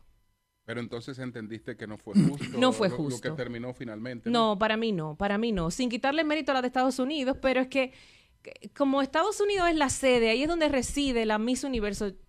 No sé, ha habido otras ocasiones en donde uno mismo se pregunta, pero ¿por qué? Y yo pienso que tiene que ver mucho con eso. El- el- la sede, la Miss Universo vive en Nueva York, vive en Estados Unidos y tal vez esas cosas influyen. Y hay muchas cosas que uno no ve que también influyen. Y no hablo de temas políticos, me refiero incluso como a el jurado, la mayoría eran norteamericanos. Eso también influye, todo el mundo siente, ¿verdad? Una cosita por lo suyo. Eh, pero no, no fue justo. Yo pienso que Andreina, con Andreina teníamos una gran oportunidad de coronar otra Miss Universo. Andreina pasó a ser la reina de corazones Sí, en vez de ser la reina Bueno, eh, del, mira, del, con- del concurso, ¿no? Yo te sigo hace mucho tiempo. Y yo a ti de- también. Desde Telemicro, sigo tu trabajo. Y yo he visto esa evolución de Miralba, de presentar premios internacionales, de hacer las traducciones, de, de hacer presentaciones de televisión, a este trabajo más intelectual que tú realizas en esta etapa de tu vida. Y yo te consumo mucho. Pero también yo tengo un proyecto que se llama Botón de Pánico, que busca eh, igualar los derechos del hombre y de la mujer. Pienso que si las sociedades están en paz, eso se puede lograr. En crisis, no. Y ahora estamos en paz. El mundo está en paz hace 32 años. Cuando yo veo un concurso como Miss Universo, me opongo a eso, no lo entiendo desde mi perspectiva, que ¿para qué sirve eso? Eh, yo, a mí me da mucha lástima porque cuando miro los datos del premio Nobel, eh, el 91% de los premios Nobel se han otorgado a hombres. Así es. Y solo el 9% A y mujeres. es relativo porque se le han entregado a hombre y mujer al mismo tiempo. Cuando, cuando tú lo, lo desagregas, solamente el 6% a mujeres. Ujú. ¿Por qué no podemos aspirar a un Miss, Uni- a un Miss Universo de inteligencia femenino? Totalmente ¿Por qué solamente mostrar el cuerpo? Bien. Si la, como si la mujer fuera una cosa sexual. Es que por mucho tiempo la mujer ha sido cosificada. Yo no tengo nada en contra de los concursos, siempre y cuando eso se convierta en una plataforma de visibilidad para mujeres que además de belleza tienen talento y tienen preparación. ¿Qué suele pasar? Ahora bien, si tú te fijas, ¿cuáles son los lugares donde más consumimos? Y me incluyo porque vivimos en República Dominicana los concursos de belleza. Latinoamérica y Asia. A Europa no le Yo interesa le decía a mucho ellos, mira, eso. Europa no, No, jode con no, eso, no, pero no, Cuba no, tiene. ¿eh? Cuba no tiene. ¿verdad? Bueno, No hable de Oye lo que está diciendo Miralba, que Pero- los países pero- desarrollados... pero- espera, Julio, No le ponen pero- mucha atención. Ella, es, no, no, no, pero- ella está diciendo que los pero- países... pero, pero todo será interesante Espérate. si, si se Miralba. escucha. Espérate. Si tú haces Miralba acaba de decir que los- se, pone todo más Miralba interesante. acaba de... Lo que pasa es que es una, discusión que empezó el No, pero no es lunes. discusión, Ah, es- ok. escuchar. Lunes. la- discusión mira, es interesantísima, pero si se ya- te escuchamos a ti, vamos a escuchar a No, Miralba. porque yo no he dicho, yo yo no he terminado de hablar. Ah. Miralba acaba de decir aquí que los países desarrollados no prestan la misma atención No. que Latinoamérica a esos concursos tóxicos.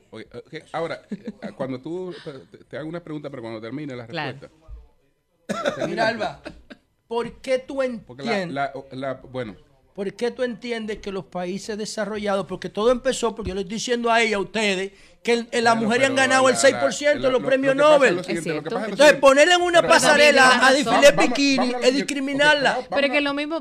Vamos sí. a lo siguiente por parte. Y el deba- lo mío no es oposición al debate, es que se escuchen las cosas y se escuchen las ideas.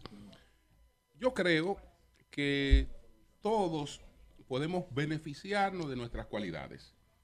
Si yo aspiro a algo, bueno, no me voy a beneficiar por ser bonito, pero me voy a beneficiar por ser conocido. Y me estoy beneficiando porque eh, el- la gente me conoce, me valora y eh, esa es una ventaja que yo tengo. Yo creo que la belleza de, un- de- de una persona o lo- los atributos que puedan tener una persona, eh, siempre que no lo use, digamos, de manera eh, dañina. Yo creo Correcto. que, que- que eso, que eso no es Si problema. tú no cultivas problema la porque- belleza, porque- no porque- cultivas el intelecto. Son incompatibles. No, no, no, no. José, pero espérate, herma- hermano. Tú sabes muy No, bien. pero yo te estoy Pero escuchando, espérate, pero que tú. Yo pero- estoy pero escuchando. Tú espérate. estás poniendo un argumento y No, yo otro. Espérate, espérate, pero el argumento que tú estás poniendo, tú sabes muy bien, José. Si cultivas el intelecto, Pero- pero no puedes pero- priorizar la pero- belleza. pero Son incompatibles. No, no es que son incompatibles. Tú sabes muy bien, José, que cuando tú tienes una plataforma dedicada al cultivo del intelecto y no le pones otros elementos, tú no captas la atención Ah, del complemento. mercado. Espérate, tú no captas la atención del mercado. Lo que no capta la atención del mercado no vende para nada. No Y, todo el mundo tiene que vender. A Marie Sí, Curie, a Marie Curie no le interesaba Bueno, la es que- atención del es- mercado. es- que todo y lo cambió todo. Pero, Eh, eh, es que pero un espectáculo, venta un- diferentes para un cada quien. espectáculo de televisión que es una que, que es también un impulsador de la industria en todos los sentidos, es un espectáculo que va dirigida a la atención de la gente.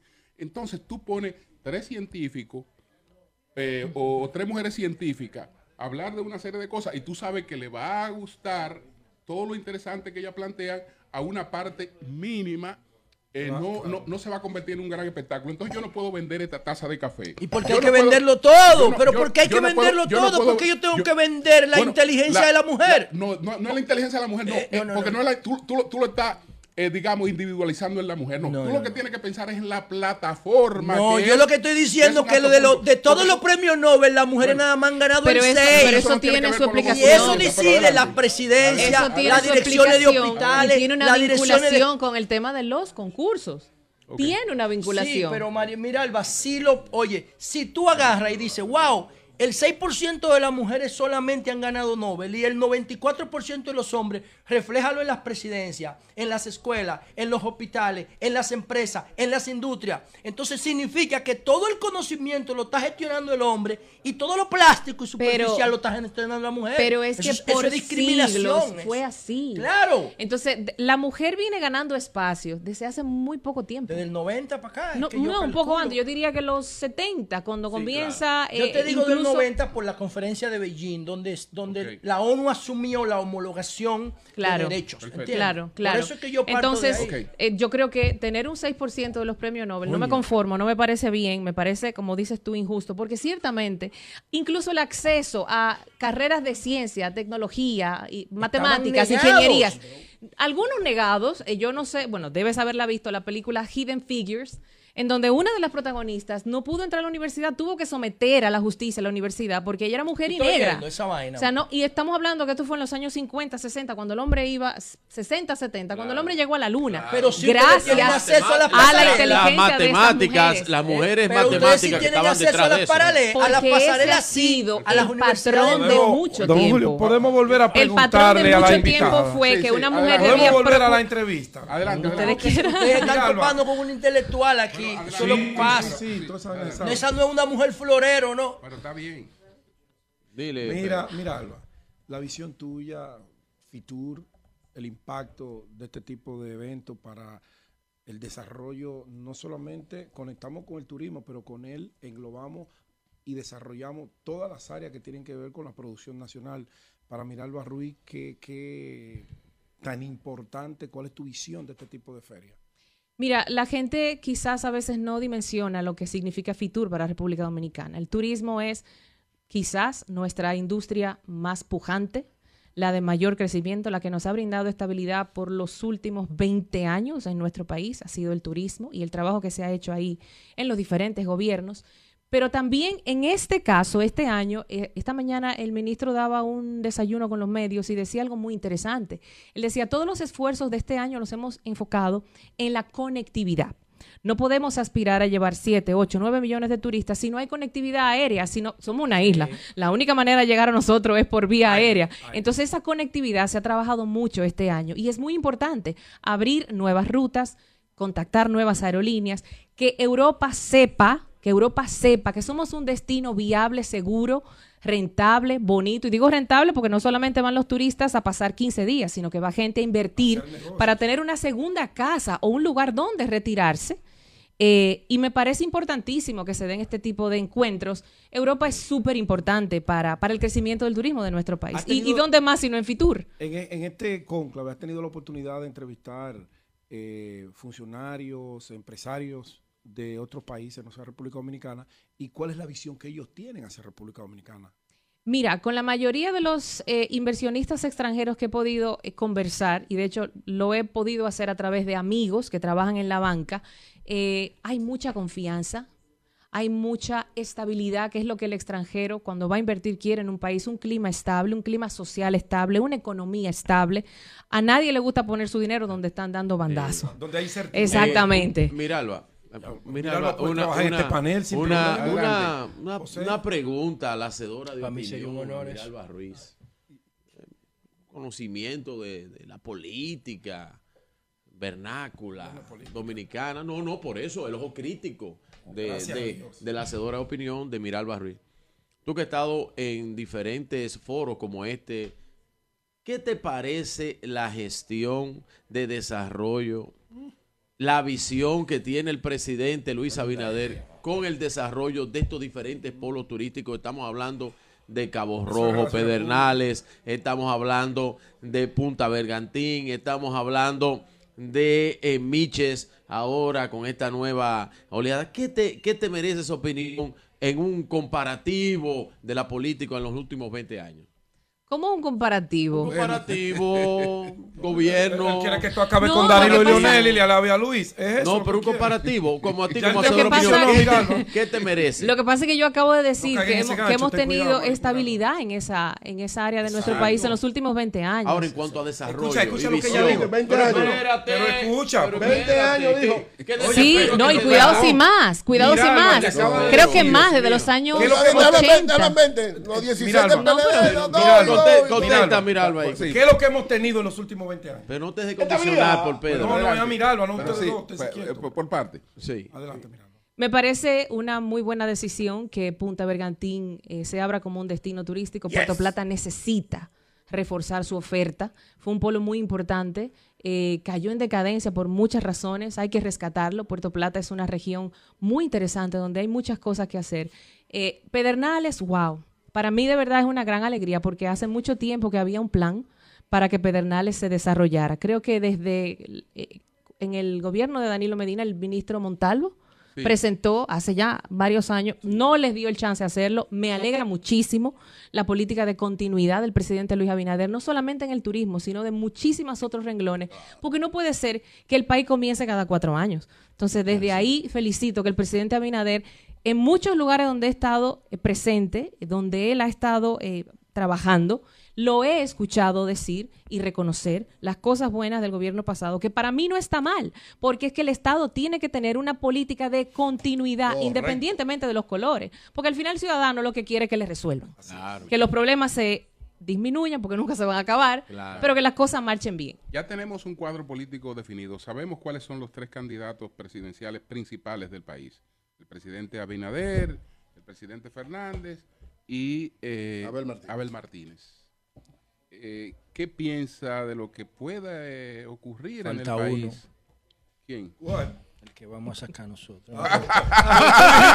Tú dices que eso es para Ah, que tranquilo. viene, Es que hoy viene. Martín no está aquí. Él está en la parte. No, no, el partido, el partido urbano. Pero que en el 32 que tú me hablaste de El eso. partido urbano. Bueno, estamos trabajando en un partido urbano y posiblemente para el 32. nosotros presentemos candidatura. Ahora. y todo lo que nosotros presentemos va a ser viral de una vez. Claro. No, viral- tenemos, viral, tenemos hay los códigos. Hay que ver si obtiene los votos. Bueno, Pero adelante. a ver si tiene voto. Adelante. Pero Viral va a ser. Porque él no le gustan los concursos de belleza, pero sí el dembow.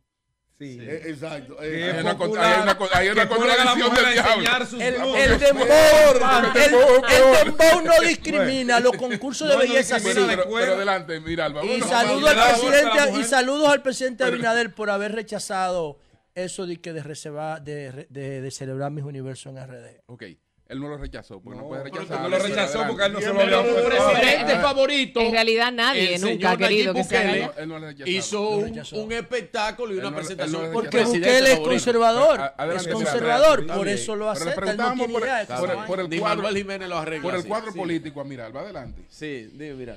Entonces, la pregunta sobre el cuadro político, Sí, ¿qué tú piensas ya con ese cuadro que tenemos planteado ahí? Tenemos tres figuras. ¿Qué Bueno. puede pasar? bueno, Juégate la mirada. ¿qué puede pasar? Yo pienso que en este proceso, lo más importante que se va a jugar en el ruedo político es quién va a ser la segunda fuerza política más importante del Ay, país. No, si para mí. O el PLD. Oye, claro. la para mí, bueno, ese ahora, es, ahora, como dice, Atención, como dice mi amigo, RCC ese es el pollo del arroz con pollo. El que quede en segundo es que el próximo presidente. El que quede. Si no se ve en no- primera, Luis. Si Luis no se ve en primera. Pero que ya, ya Es lo que- dijo. es que hay si una Luis no se ve en primera, Hacia que- adelante, pero escuchemos, escuchemos. Es que hay una pugna desde hace tiempo y es normal, porque Sí. hay mucha emocionalidad Claro. en la ruptura del PLD, que luego se convierte en un partido aparte que se llama la Fuerza del Pueblo. es. Esas dos fuerzas han estado una a la otra sacándose dirigentes, militantes y, Y la todo. suma cero. Sí, o sea, es que es el problema. Entonces están los dos ensimismados en ese proceso y el ¿Quién tú crees que quede en PRM segundo? solo y riéndose. ¿Quién tú Porque mientras el PLD y la FP estén así, no hay nada ¿Quién tú más. crees que en Pero dijo Lo que, que se, el iría- primero, el que ya está en Fitur, El ¿oíste? PRM. Lo ¿Quién que- tú no, que no, en yo eso lo he dicho antes Y- y, y- y lo puedo publicar tranquilamente en mis no, redes. opinión. Pero que Porque ella para mí, de verdad, tú. el, el eje, la, lo que se va a discutir de verdad en esta próxima elección es quién es la segunda fuerza. Porque a partir de ahí define viene Se la define todo. decadencia del otro. ¿Quién te gusta más, Don Leonel o Julio, Abel? Don Julio, Don Julio tiene su A ver, eh, a ver, Miralba a ver, tiene a el ver, ¿cuál te discurso gusta suyo. más?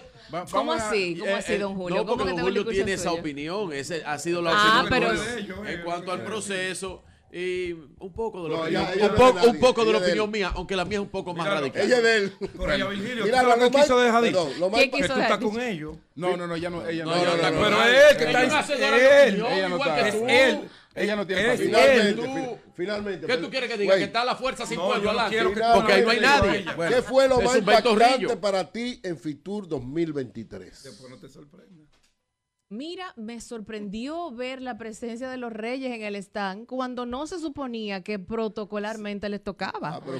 Parece que se movieron no, no, importante en, ahí. En, la FITUR del año no, porque 2000, no, vino, está siendo Francisco Javier presidente, yo estaba aquí, verdad, verdad. creo que fue 2019, 2018, y los Reyes fueron al stand de Dominicana. Claro, ah, pues, pues, parece, parece, pues parece, que lo, parece que los bonos dominicanos están buenos en la corona. No, y el año pasado acompañaron al presidente. O sea porque éramos anfitrión.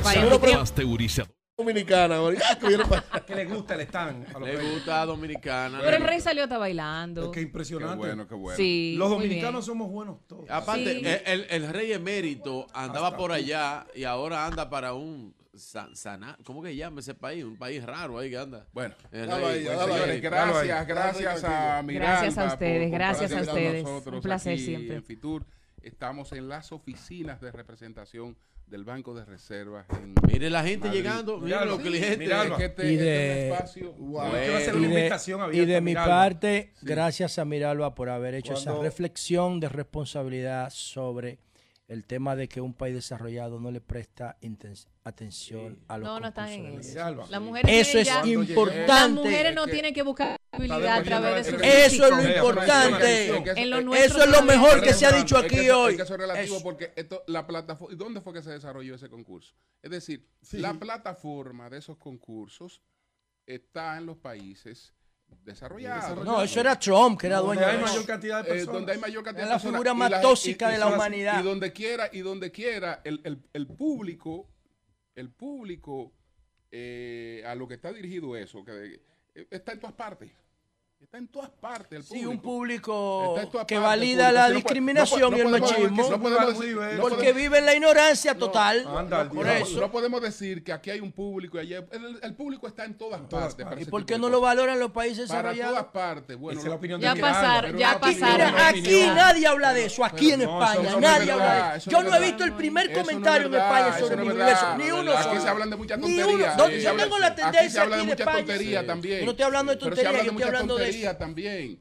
¿Sabe? Ah. Bueno, ojalá Ojalá, porque eh, ah, el amigo Valentín vio aquí hace años. Fue, Valentín fue que se sí, llevó. Valentín. ¿Cuál Valentín? Ah, el, el, amigo Don Julio, Valentín amigo Medrano, mío. Medrano, ah, no, no, mi amigo, mi amigo Julio César Valentín. Espérate. Mi amigo Valentín. Ay, lo y mi, hace, y mi amigo Valentín. Años, ay, ayudé a ah, rescatar a, eso. Este años, programa no tiene producción para controlar. Hace años. Hace años que vio aquí una oficina que era la Defensoría del Pueblo. Valentín es que promueve la Defensoría del Pueblo como legislador en la República Dominicana. Así es.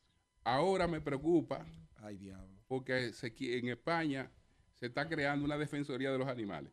Ay. Y, entonces tenemos otra también, una defensoría de los animales. ¿Qué tiene de malo que se defiende el derecho de los animales? Una, defensoría de los animales. ¿Qué tiene de malo? No, pero hay una procuraduría. me pregunto, ¿qué tiene de malo que se defiende el derecho de los sabía yo tengo para eso. defensoría de los animales. ¿Qué tiene de malo? para eso. ¿Qué tiene de malo? Yo no he dicho que tiene.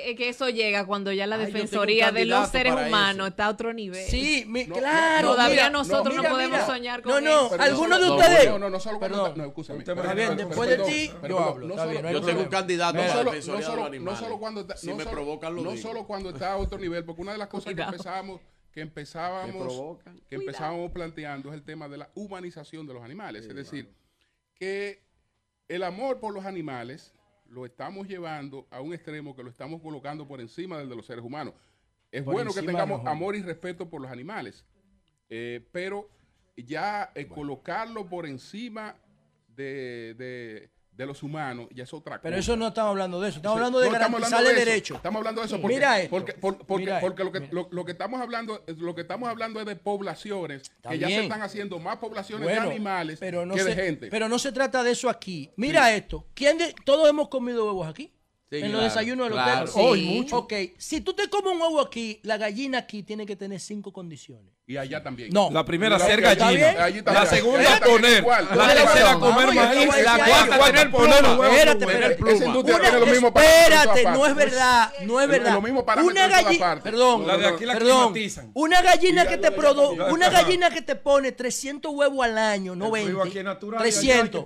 Tiene que tener en España las siguientes garantías laborales laborales. ¿Garantías laborales? Sí, espérate, te la voy a decir. Pero me imagino que eso para Oigan- garantizar la oigan calidad del producto. Oigan, La- la garantía laboral. pero la industria Atención, avícola- déjeme decirlo, ¿por qué no me dejan decirlo? José dictamina número- garantías laborales de la gallina en España. En España, Adelante. eso está normado. Virgilio, tú no dejas que le hagas su Eso está normado hace más de 20 años. Esos huevos que nosotros nos comimos aquí son el resultado, la calidad de ese huevo, de estas garantías laborales. Punto número uno. La gallina tiene que tener nido. Nido. Bueno, Eso en su- es en su artesanal, ambiente eso era- natural lo no, tiene. Eso era no, cuando los taínos. No tienen nido. No, pero en Eso los campos tú vas y tienes nido, o sea, su ambiente natural. El huevo comercial de aquí. Sí, yo sé, pero espérate. Por la No, cantidad no, de pero gente que hay es aquí. natural. Pero no es verdad. Pero tú crees que con gallina, tú crees que con José, huevo el cuenta huevo con de aquí con es más sintético ¿Tú que el de allá. yo me voy a arriesgar a yo decir esto aquí? El huevo sintético. El huevo de aquí, de. El huevo de aquí tiene que ser más sintético. Por Hay densidad hay poblacional. de No es de así. decir, no hay una industria. Que venga un no- no- español a no- no hay una- desmentirme. Es que no hay industria sin Punto número dos. No hay industria.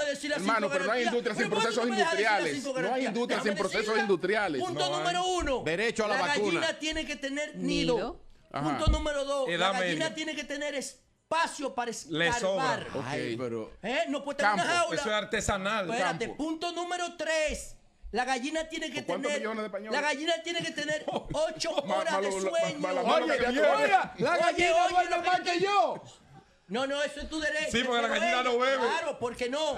Porque en tu país le ponen una lámpara en la en cara Cuba para es que no duerma. Ni en Cuba es así. Entonces esas garantías laborales producen un huevo más beneficioso para ti. Pero eso es un Es tipo. Que no te vea yo allá con un ¿Entiendes lo que huevo en la mano. Pero él se está refiriendo ¿Eh? a un tipo de producción, no a A la. toda. El huevo de gallina pero- libre Eso se allá llama esa agricultura familiar. Tú lo se puedes llama hacer al eso. paso. Tú, tú puedes decir A que tú puedes decir que aquí hay un tipo Ay, de producción, un tipo. Toda la Unión Ay, pero, Europea eh, entera. no es verdad, No hay verdad. No, No, hay. no, no es No, pues entonces hay que destinar la, no es eh, verdad. un cuarto del territorio para criar ese tipo de animales. Bueno, Aquí nadie me Es más es sintético que el de allá. No, es que yo no estoy- yo no estudié no, ese tema. no, Es más sintético. Y, nosotros no lo hemos estudiado. Pero no pues, digas que estamos- mentira. No, no, no, que tú crees que no lo hemos estudiado. Espérate, Pero que tú crees que no lo hemos estudiado. que tú eres estudiante. Entonces, No, no, no.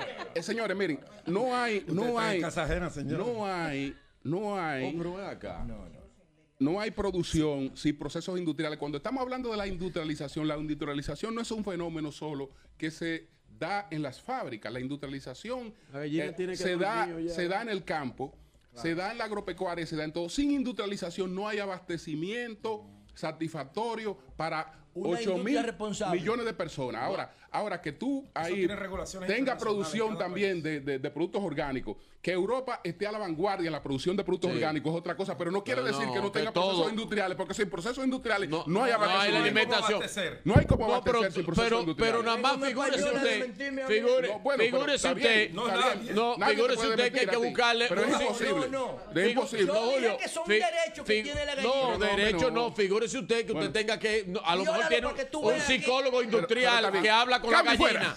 Allá La noche a mí me dijo que llega el amanecer, que en el cielo se anuncia la salida del astro rey. Nosotros estamos con tres artistas plásticos dominicanos. Está Taína Almodóvar. Almodóvar. Sí, Taína Ah, Almodóvar. Almodóvar. Maestro del cine. Ah, pues, tú eres española. Gerson Rodríguez. Mi Eh, papá es español. Ella es dominicana. Ah, su ella, papá es- eh, ella es una menina dominicana. Una menina Tiene dominicana. un apellido, tiene un apellido- tiene un apellido de arte. Y está Luis Núñez. Entonces, ellos, y creo que eh, nos faltaría solo uno de los artistas eh, dominicanos, son los, eh, los artistas que han pintado el mural o los murales que vamos a tener en el metro de Madrid. Eh, de manera que... No, que ya se inauguró Ya lo tenemos, ya lo tenemos. Ya lo tenemos. Se inauguró ya la, a estación Santo Domingo. Sí. Salida Plaza Santo Domingo, calle Leganito. Ok. Donde está el Hotel Santo Domingo. La salida. Hablemos de este trabajo, Taina. ¿En qué consiste? ¿Qué es lo que, qué es lo que ustedes han expuesto allí? Bueno, pues con mis compañeros que estamos aquí, Luis Gerson y Janet, tuve el placer de realizar un mural eh, dirigido por el director cultural Héctor Farías, la alcaldía de Nagua y el apoyo de la presidencia y de la embajada, que representa nuestra dominicanidad. Eh, qué mejor sitio que el metro de Santo Domingo, la estación de metro que está en Madrid, que tiene, eh, lleva el nombre de nuestra capital, para plasmar eh, un poquito de todo lo que tenemos por ofrecer, eh, pues nuestros paisajes, nuestros cocos, nuestros pescadores, figuras importantes del merengue, de la historia del merengue, que representaron a Nagua. Tenemos ahí, bueno, la chef Dayani también, el Seguito de Nagua, Tatico Enríquez, eh, María, está representado todos los eh, las personas importantes, precursores de, de la historia de nuestro merengue eh, y baile típico también, frases de los merengues más destacados de nuestro país, como Caña Dulce, Caña Brava, eh, compadre Pedro Juan, eh, ojalá que llueva café en el campo, un poco para que la gente se identifique con nuestra cultura y conozca un poquito más de, de lo que ¿Cómo hacemos. Ustedes tan jóvenes que no habían nacido cuando esos artistas, algunos de ellos fallecieron, eh, se han vinculado con, con esos artistas y le Bueno, han es tomado que amor. al final, eh, desde pequeño, uno escuchaba esa música en los colmadones allá en Dominicana, ¿no? ¿Dónde tú naciste? Yo, en Los Minas. En lo- En los mineros. Los mineros. Los mineros. Yo soy los mineros también. Sí, en la maternidad Sí, de mineros. Claro. La maternidad de. Sí, sí, sí. ¿En qué calle tú vivías en Los Minas? No, yo viví en el 27 de febrero. Ok. Claro. Oye, Pero no, naciste pero- en la maternidad Pero no Los Minas, Los Minas. Ah, Claro. Sí. Ah, da- cuéntanos un poco de tu historia, cómo, cómo llegas a España y entonces eh, cómo te vinculas al arte. Bueno, yo estudié en Bellas Artes allá en la zona colonial. Me egresé en 2018. Ah, Y justo- Artes plásticas. Sí, arte plástica. Ok. Y justo en 2018 vine a- aquí a Madrid a hacer un evento junto con Héctor Faría, transitando, un evento cultural. Venimos a Benimame, Valencia, aquí hicimos varios eventos.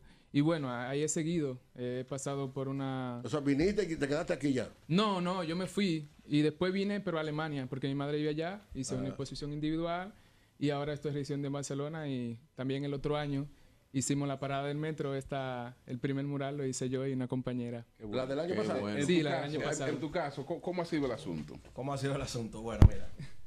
Yo estudié publicidad en la UAS. Ok. eh, en, desde el 2010. Me gradué y entonces apliqué para una beca en la MESID y me la gané. Y bueno, eh, llegué aquí en 2019 a hacer un máster en marketing digital. Lo hice y por proyectos de ya de, de pasantía, del máster y esas cosas, bueno, pues también me quedé por algunos proyectos. Entonces, tú lo- naciste lo- allá? yo soy de Cotuí. El Cotuí. Original de Cotuí, sí soy yo. Y entonces ahí, bueno, ya sigo con el arte porque es una... eh, lo llevo en la sangre, mi padre es artista. Y entonces en la universidad me desarrollo también como artista, porque la, la carrera de publicidad es la mitad, vamos a decirlo, de arte artística, de la pintura, artes plásticas.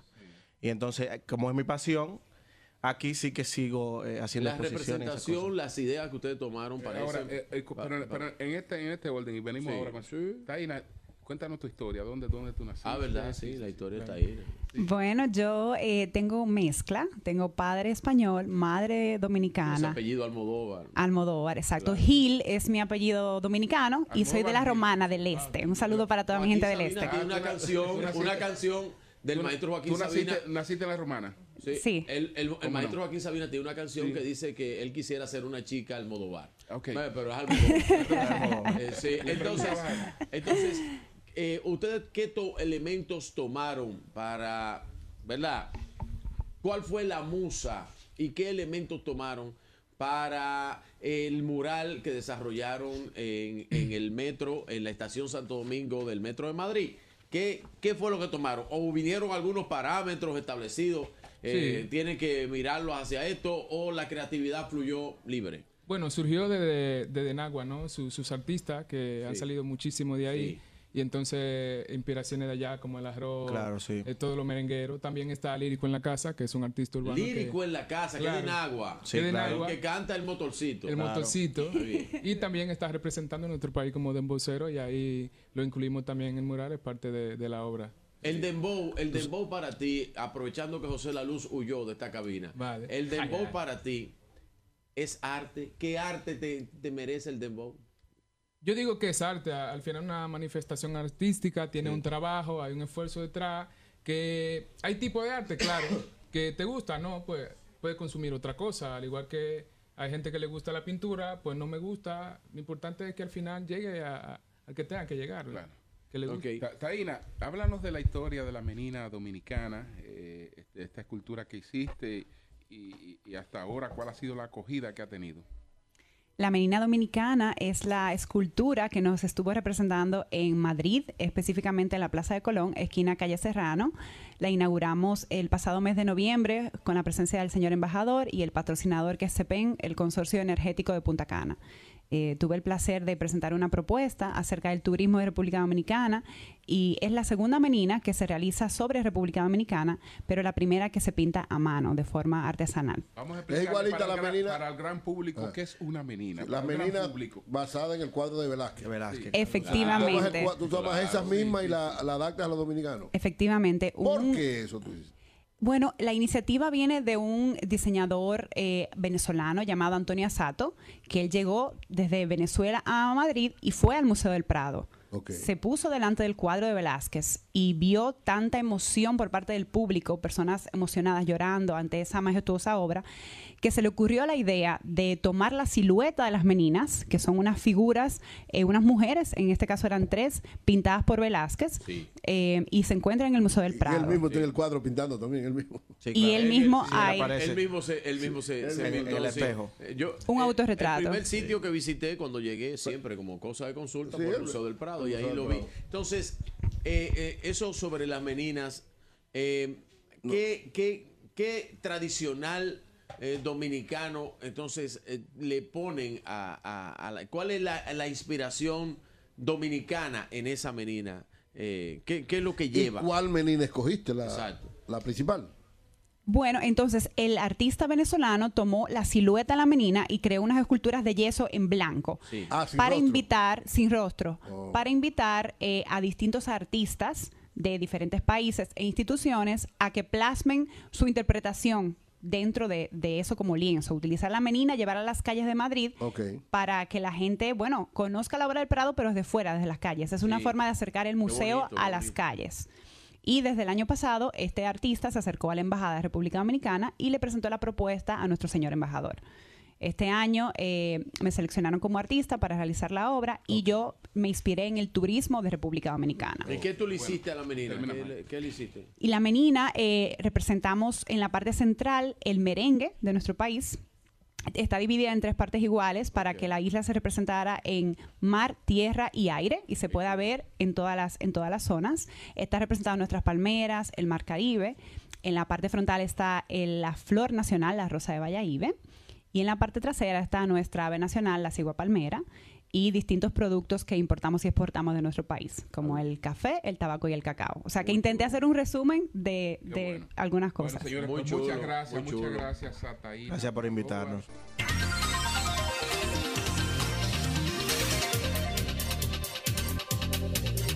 Bien, señores, continuamos con el sol de la mañana desde las oficinas de representación del Banco de Reservas de la República Dominicana en Madrid. José, adelante. Bueno, señores, eh, yo quiero referirme. ¿Nos vamos directamente con ellas o vamos a hacer Puedes hacer un comentario, ya tú sabes que... Ok, breve, ok. Bueno, señores, yo quería hacer un comentario breve sobre dos temas que me parecen interesantes para la opinión, la opinión pública, la gente que nos escucha.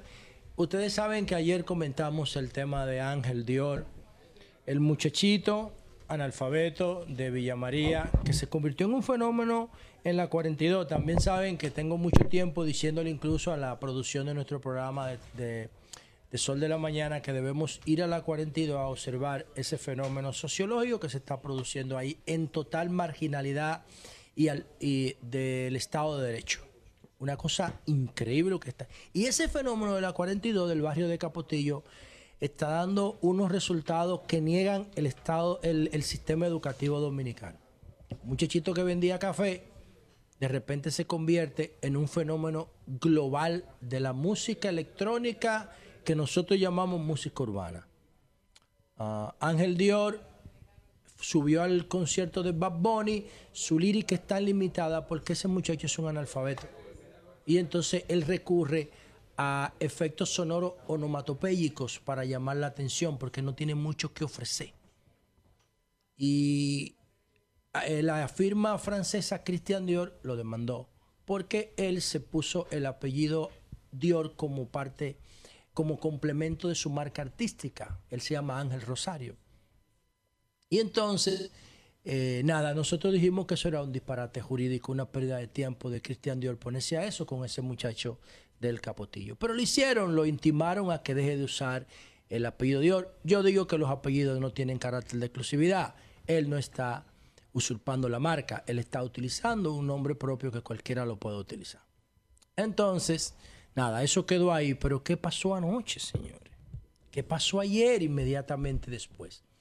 La principal embajadora, la principal embajadora que tiene la República Dominicana de manera gratuita de la música urbana, que es Rosalía, la española, que su álbum Motomami ganó muchos Grammy, yo digo que es el mejor álbum urbano del 2022.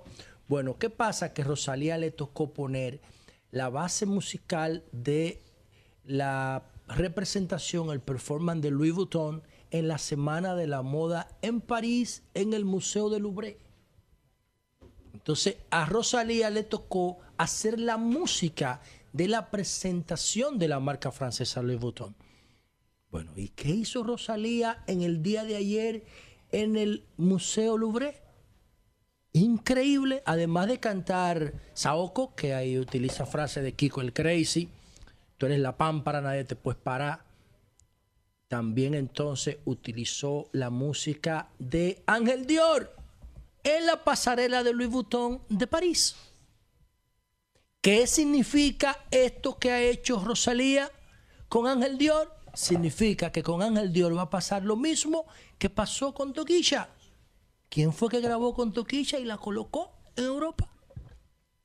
Lo hizo Rosalía. Lo mismo que hizo eh, J Balvin cuando grabó con Rosalía. La colocó, con, con perdón, con, con Toquilla. La colocó en los públicos internacionales a los que los dominicanos no habíamos llegado todavía. Entonces, ¿qué me indiques tú a mí? Que es cuestión de tiempo para que Ángel Dior, que tiene un talento increíble, ya se, se convierta en un producto global de música urbana. Lo va a hacer. Ya tenemos a Toquilla y tenemos al Alfa, que son los dos que más han trascendido. A nivel local tenemos a Rochi y es cuestión de tiempo para que la República Dominicana siga produciendo estos fenómenos. Ahora, ¿qué tienen en común estos cuatro nombres que le he mencionado? El del Alfa, el de Rochi, el de Ángel Dior o el de Toquilla. ¿Qué tienen en común? Son flores de fango, porque nadie los educó. Nadie los educó. Uno viene de Herrera, otro de Villa María, otro de los frailes y así por el estilo. O sea, están al margen del Estado de Derecho. El sistema educativo, ellos no pasaron por el sistema educativo dominicano. No necesitaron el sistema educativo dominicano para triunfar. Entonces nosotros tenemos que ver qué está pasando con la música urbana que nos está generando más beneficios en términos internacionales que la música tradicional que nosotros cultivamos, que es el merengue y la bachata. O sea, a donde han llegado estos muchachos, a la pasarela de Louis Vuitton de París, no ha llegado ningún bachatero, no ha llegado ningún baladista, no ha llegado ningún merenguero. Pero con la diferencia de que estos muchachos no tienen una productora detrás. Juan Luis Guerra tenía Karen Records. Pero ¿a quién detrás tiene Ángel Dior? A nadie. A nadie. Entonces, esas son las oportunidades que nos ofrece la tecnología por un lado y que nosotros tenemos que observar en contraposición a lo que ofrece ese sistema educativo. Y por último, para terminar, esto lo quiero dar como noticia. Ustedes saben que el lunes hablamos de el chat GPT de OpenAI, que es una empresa que fundó Elon Musk y que luego la abandonó de inteligencia artificial. Que decimos que lo va a cambiar todo. Bueno, Google, que tiene el 92% del mercado de búsquedas en Internet, Google tiene el 92%, eh, Yahoo tiene el 3% y Bing de Microsoft tiene el 2%. Y las demás se dedican como Safari, se distribuyen el resto. ¿Qué pasa? Que automáticamente explotó ChatGPT 3, ChatGPT, eh, Microsoft anunció una inversión de 10 mil millones de dólares en ChatGPT para agregárselo a Bing, su buscador, y competir con Google. A Google se le prendieron todas las alarmas y ayer anunció en Google Marketplace eh, el lanzamiento de Sparrow. ¿Qué es Sparrow? Una, una plataforma de chat conversacional de Google que pretende competir con, eh, con Bing, con Bing de Microsoft y con la herramienta de ChatGPT. Entonces Google le ha agregado el factor conversa- conversacional, porque en el chat GPT tú solamente puedes escribir y el chat te responde inmediatamente. Pero en el de Google también te va a poder hablar y algo muy importante que le agrega valor a Sparrow y es que te va a decir la fuente de dónde te da la información para que tú puedas sustentar tus argumentos. Estos chats de inteligencia artifici- artificial como Sparrow, como OpenAI, como Siri, que yo sé que va a venir por ahí durísima también, como Bixby, como Alexa, lo van a cambiar todo y por eso Bill Gates dice que la inteligencia artificial es la principal tendencia del año 2023. Bueno, señores, eh, dos dominicanas están con nosotros en estos momentos. La doctora Telma Cunjar, eh, Telma Amparo apellido pesa Cunjar mucho, ¿eh? Javier, Telma Cunjar. Pesa Y, mucho. eh, está con nosotros también eh, Doris Araujo, periodista, gestora cultural, activista comunitaria que ha estado con nosotros en otros programas. La doctora Cunjar es odontóloga, pero ella eh, trabaja una fundación, Mm. eh, en una fundación, el tema de la violencia juvenil. Y entonces, básicamente la vamos a aprovechar por esa parte de que ella no- no- nos comparta parte de su experiencia en ese sentido, porque lamentablemente eh, la comunidad dominicana, integrada en su mayoría por gente que trabaja, que busca progresar, etcétera, eh, aquí tiene su imagen matizada porque eh, hay bandas dominicanas muy, muy famosas y entonces que crea muy mala imagen. Entonces no sé si en su trabajo ella ha tenido algún tipo de acercamiento al conocimiento de estas, de estas bandas y cómo esto ha ido evolucionando en los últimos tiempos. Doctora, saludos, saludos. Adelante. Saludos, buenos días, buenos días. Buenas aquí buenas tardes. tardes, aquí buenas tardes para Ay, la buenos audiencia, días. Sí, se Eh, buenos días en República Dominicana, buenas tardes aquí en España. Gracias por la atención de los que siguen este programa, muchas gracias por la invitación. A ver, el problema de las bandas es un problema que ya viene de antes. Estamos comenzando en el año 2000 cuando bandas de origen de otros países, no República Dominicana, como por ejemplo los, eh, los trinitarios no, los nietas, los nietas fueron los que comenzaron con ese problema. Eran grupos de jóvenes y siguen siendo jóvenes muy violentos, muy agresivos, que entre ellos se obligaban y una vez entraban en la banda, pues tenían que continuar allí. Hacia el año 2010 ya se establecieron aquí propiamente las bandas dominicanas, como los Dominican Don't Play y los, y los trinitarios, trinitarios. que le dicen trinis. Desde ese entonces, esas bandas que fueron identificadas como dominicanos, cada vez están tomando más fuerza y van ganando más adeptos. A raíz de esto y de que se van proyectando en las zonas de barrios muy específicas donde actúan, fue que la fundación, fue que se decidió hacer la fundación que se llama Fundo.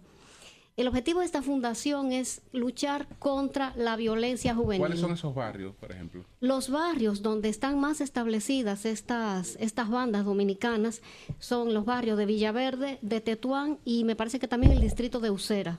Pero, pero los nietas no son dominicanos. No. Entonces, vamos a eso. Ah. Antes les llamaban bandas dominicanas. Realmente ya las bandas están compuestas, vamos a decir, por una mezcla de distintas nacionalidades. Pueden ser peruanos, venezolanos, dominicanos.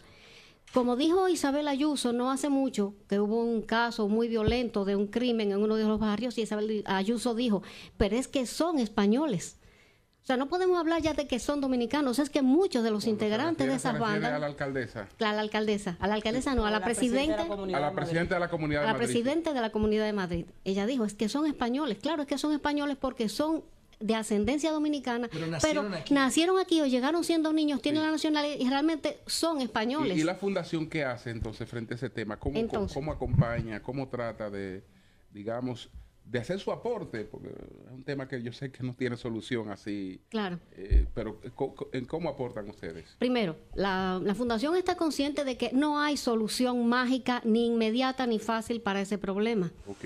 O sea, el problema de las bandas tiene una raíz profunda en no adaptarse al medio, en problemas familiares, en desarraigo social, en fractura de la propia identidad, en crisis de valores, en problemas económicos. La lista es enorme. Es un problema multifactorial que hay que abordarlo desde distintas facetas. La fundación, aunque de momento faltan un par de puntadas, por así decirlo, para hacerla perfectamente funcional, pero bueno, ya estamos a un paso de ello, la fundación está comenzando a acercarse de un modo, vamos a decir, informal, sobre todo a las acciones, a las actividades deportivas. Estas actividades deportivas que se celebran en distintos centros de esos barrios se están apoyando, se están respaldando con presencia nuestra, ofreciendo equipamiento, ofreciendo seguimiento a esos grupos. Más adelante se, se tratará de hacer un seguimiento también un apoyo a los círculos familiares. ¿Por qué razón? Porque no hacemos nada si ayudamos o intentamos respaldar al joven y vuelve a un núcleo familiar que no tiene ningún tipo de orientación o respaldo. Entonces esa es otra parte importante que tenemos que, que abordar. Yo quería hacer una pregunta porque ese es un tema que me fascina por mi, por mi proyecto de seguridad. Ah, ¿Cuáles son las características socioeconómicas de, los, de las comunidades de Madrid y de España donde se forman estos grupos? A ver, el perfil socioeconómico de esas, de esas zonas son áreas básicamente de inmigrantes, aunque tienen población española, ha habido, vamos a decir, como un recambio de población. Sí. Eh, cada vez hay menos españoles, vamos a decir, autóctonos, por así decirlo, y cada vez hay más población de inmigrantes. Eh, los españoles que han vivido allí toda la vida, pues se quejan del escándalo de la violencia, de que a ciertas horas no hay quien se acerque a la calle porque corre riesgo. ¿Sabe qué? Yo nunca he visto que una pandilla violenta, pues para mí las pandillas son como el cáncer. O sea, las células no nos quieren matar. Las células cuando se tumoran, lo que están haciendo es protegiéndose a sí mismas de algún envenenamiento o de algún gen predispositor o de, de alguna respiración tóxica. Ya no nos quieren matar. Ellas se están protegiendo y en el proceso de protegerse ellas nos dañan. Las pandillas son como esas, esas células tumorosas que se protegen de la falta de derecho. En, ningún, en ninguna comunidad donde esté presente efectivamente el Estado de Derecho se forma una pandilla. Las pandillas se forman, se forman en la marginalidad. Y usted acaba de decir que son poblaciones de inmigrantes. Si el Estado de Derecho, que es español, que es muy fuerte, llegara hasta allá con todas sus garantías de ley, lo más probable es que esos muchachos no tuvieran la necesidad de organizarse en bandas. Bien. A ver, han habido acciones policiales. De hecho, el- la, la fundación, que también está asesorada por antro- antropólogas que tienen muy, buena, muy buenos contactos y conocimiento del funcionamiento de las bandas y del perfil tanto criminal como social de sus componentes, han estado trabajando con la policía y también con los centros de apoyo social, como el Centro de, de Integración al Inmigrante, que los hay en cada, y además con las, eh, con las áreas comunitarias de cada zona, de cada barrio. Pero es que no es un problema sencillo, porque no es que la policía va, arresto a 40 y resolvió el problema. El asunto es que la banda viene a sustituir un asidero emocional que es la familia y los valores. En el momento en que eso se fractura, se rompe, ese chico se siente abandonado, se siente solo, es joven, adolescente, con toda la, la calentura propia de esa edad. Entonces la banda viene a ser como una especie de acogida. Y en los barrios, tener- y en los barrios ¿Cómo se ricos de Madrid, que también hay bandas que generan esos conflictos psicológicos, pero que también hay familias que generan esos conflictos psicológicos por la ruptura y la falta emocional, también se forman bandas. El ¿Por qué no problema- se forman? Si se En- forman... Ahí donde está la calle Serrano. Ya, si se forman, no se ven.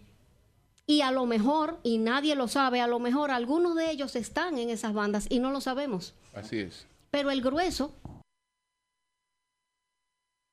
migrantes que tienen esa fractura, sea por no aceptar la nueva realidad, sea porque no se adaptan, sea por problemas emocionales y de familia. ¿Y, y quiénes, quién- quiénes le apoyan a ustedes en, en la fundación? ¿Cómo, cómo ustedes eh, pues consiguen eh, estas participaciones voluntarias, los recursos con los que trabajan? Los recursos eh, van a provenir del gobierno dominicano. Es quien nos va a dar el aval, el apoyo económico para los proyectos que iniciemos. Pero estos proyectos, hasta que no tengamos la plena em, aceptación legal y todos los pasos dados, no podemos avanzar. Pero quien va a dar el aval económico será el gobierno dominicano. Bueno, pues muchas gracias a la doctora, a la doctora Cunjar, doctora, le, le ha cortado el apellido, que es la doctora Telma Amparo Cunjar Javier. Sí. Eh, así es que muchas gracias, doctora. Nada, gracias. muchas gracias a ustedes por la invitación. Muchas gracias. Doris, cuéntanos, cuéntanos. Gestora cultural, activista comunitaria. eh, cuéntanos, pues, eh, cómo, cómo vamos, cómo va nuestra comunidad. Bueno, eh, primero muchas gracias a ustedes por nueva vez eh, invitarme al programa. Buenos días, República Dominicana. El programa es tuyo. Buenas tardes, Madrid. Eh, nada, para mí es un placer eh, eh, exponer un poco de lo que hacemos. De hecho, colaboramos también con Fundo. Eh, yo, aparte de, de ser eh, periodista, eh, he venido haciendo un trabajo comunitario desde Santo Domingo. Tú sabes que yo soy de Ujedo, nací en el Batey Palabé Claro. y trabajé muy directamente desde los 10 años con, con los jóvenes, o sea, algo que está intrínseco en mí. Ah, eh, tengo la oportunidad de trabajar para la comunidad de Madrid eh, en el Centro de Participación e Integración del Inmigrante de cara a la comunidad dominicana Tetuán, que es el distrito donde converge la mayor cantidad de dominicanos en toda Europa. Hay que estar con otro camino. 4K.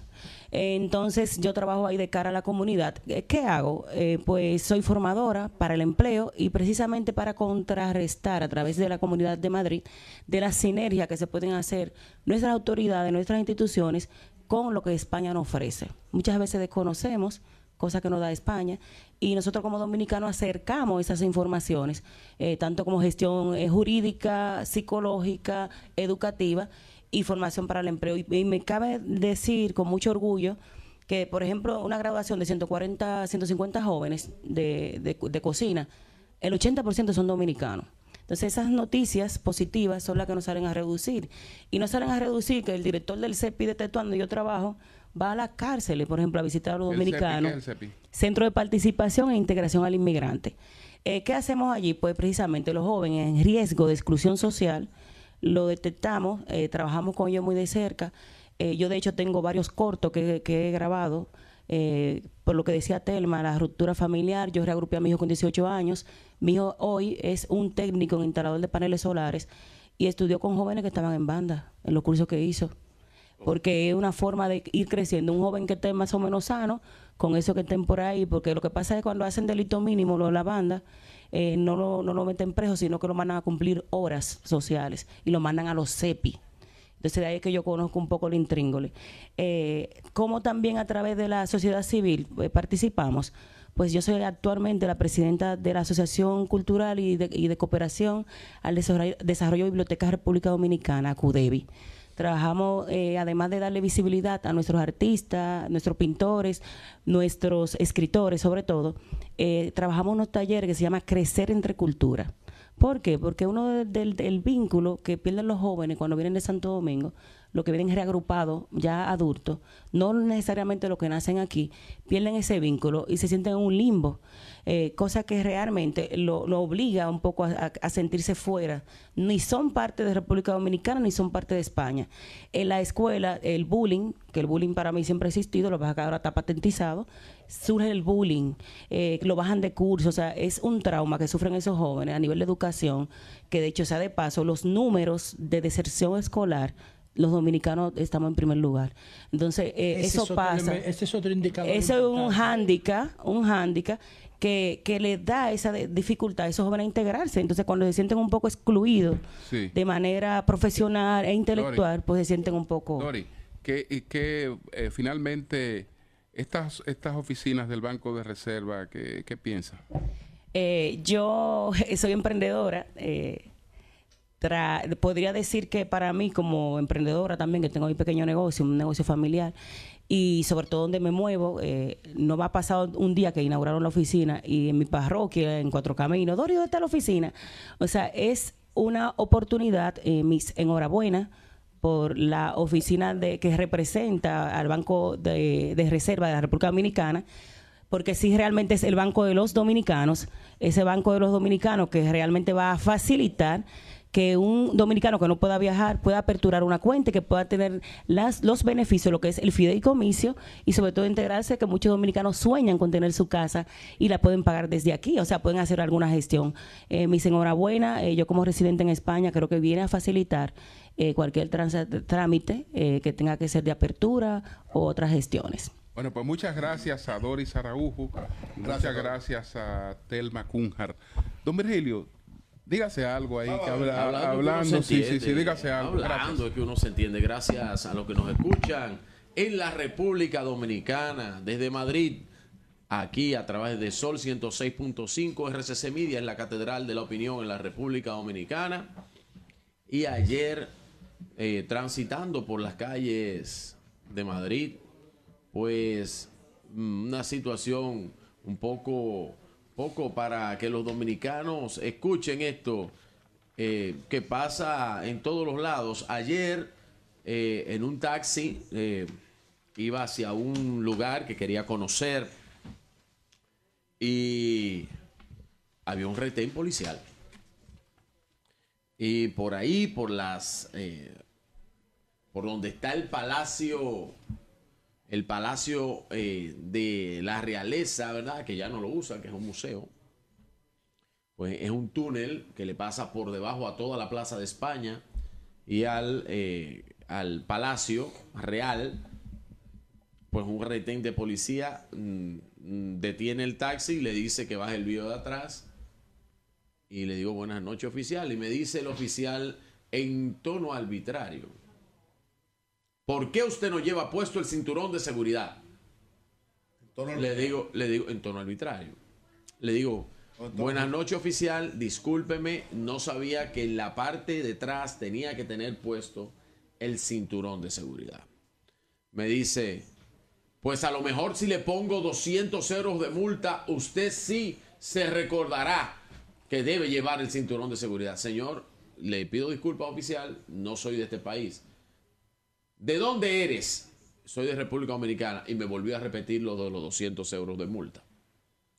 Eh, a- apelé, apelé a un, a un principio básico de universal del conocimiento de las leyes a los ciudadanos, a los viajeros, a los turistas, que es que tú tienes derecho a ignorar leyes muy específicas de los países que visitas y te basas en la en, en lo común, ¿no? Y tú andas en un taxi, si el taxista no te lo advierte, pues simplemente tú no lo tomas eh, como hecho.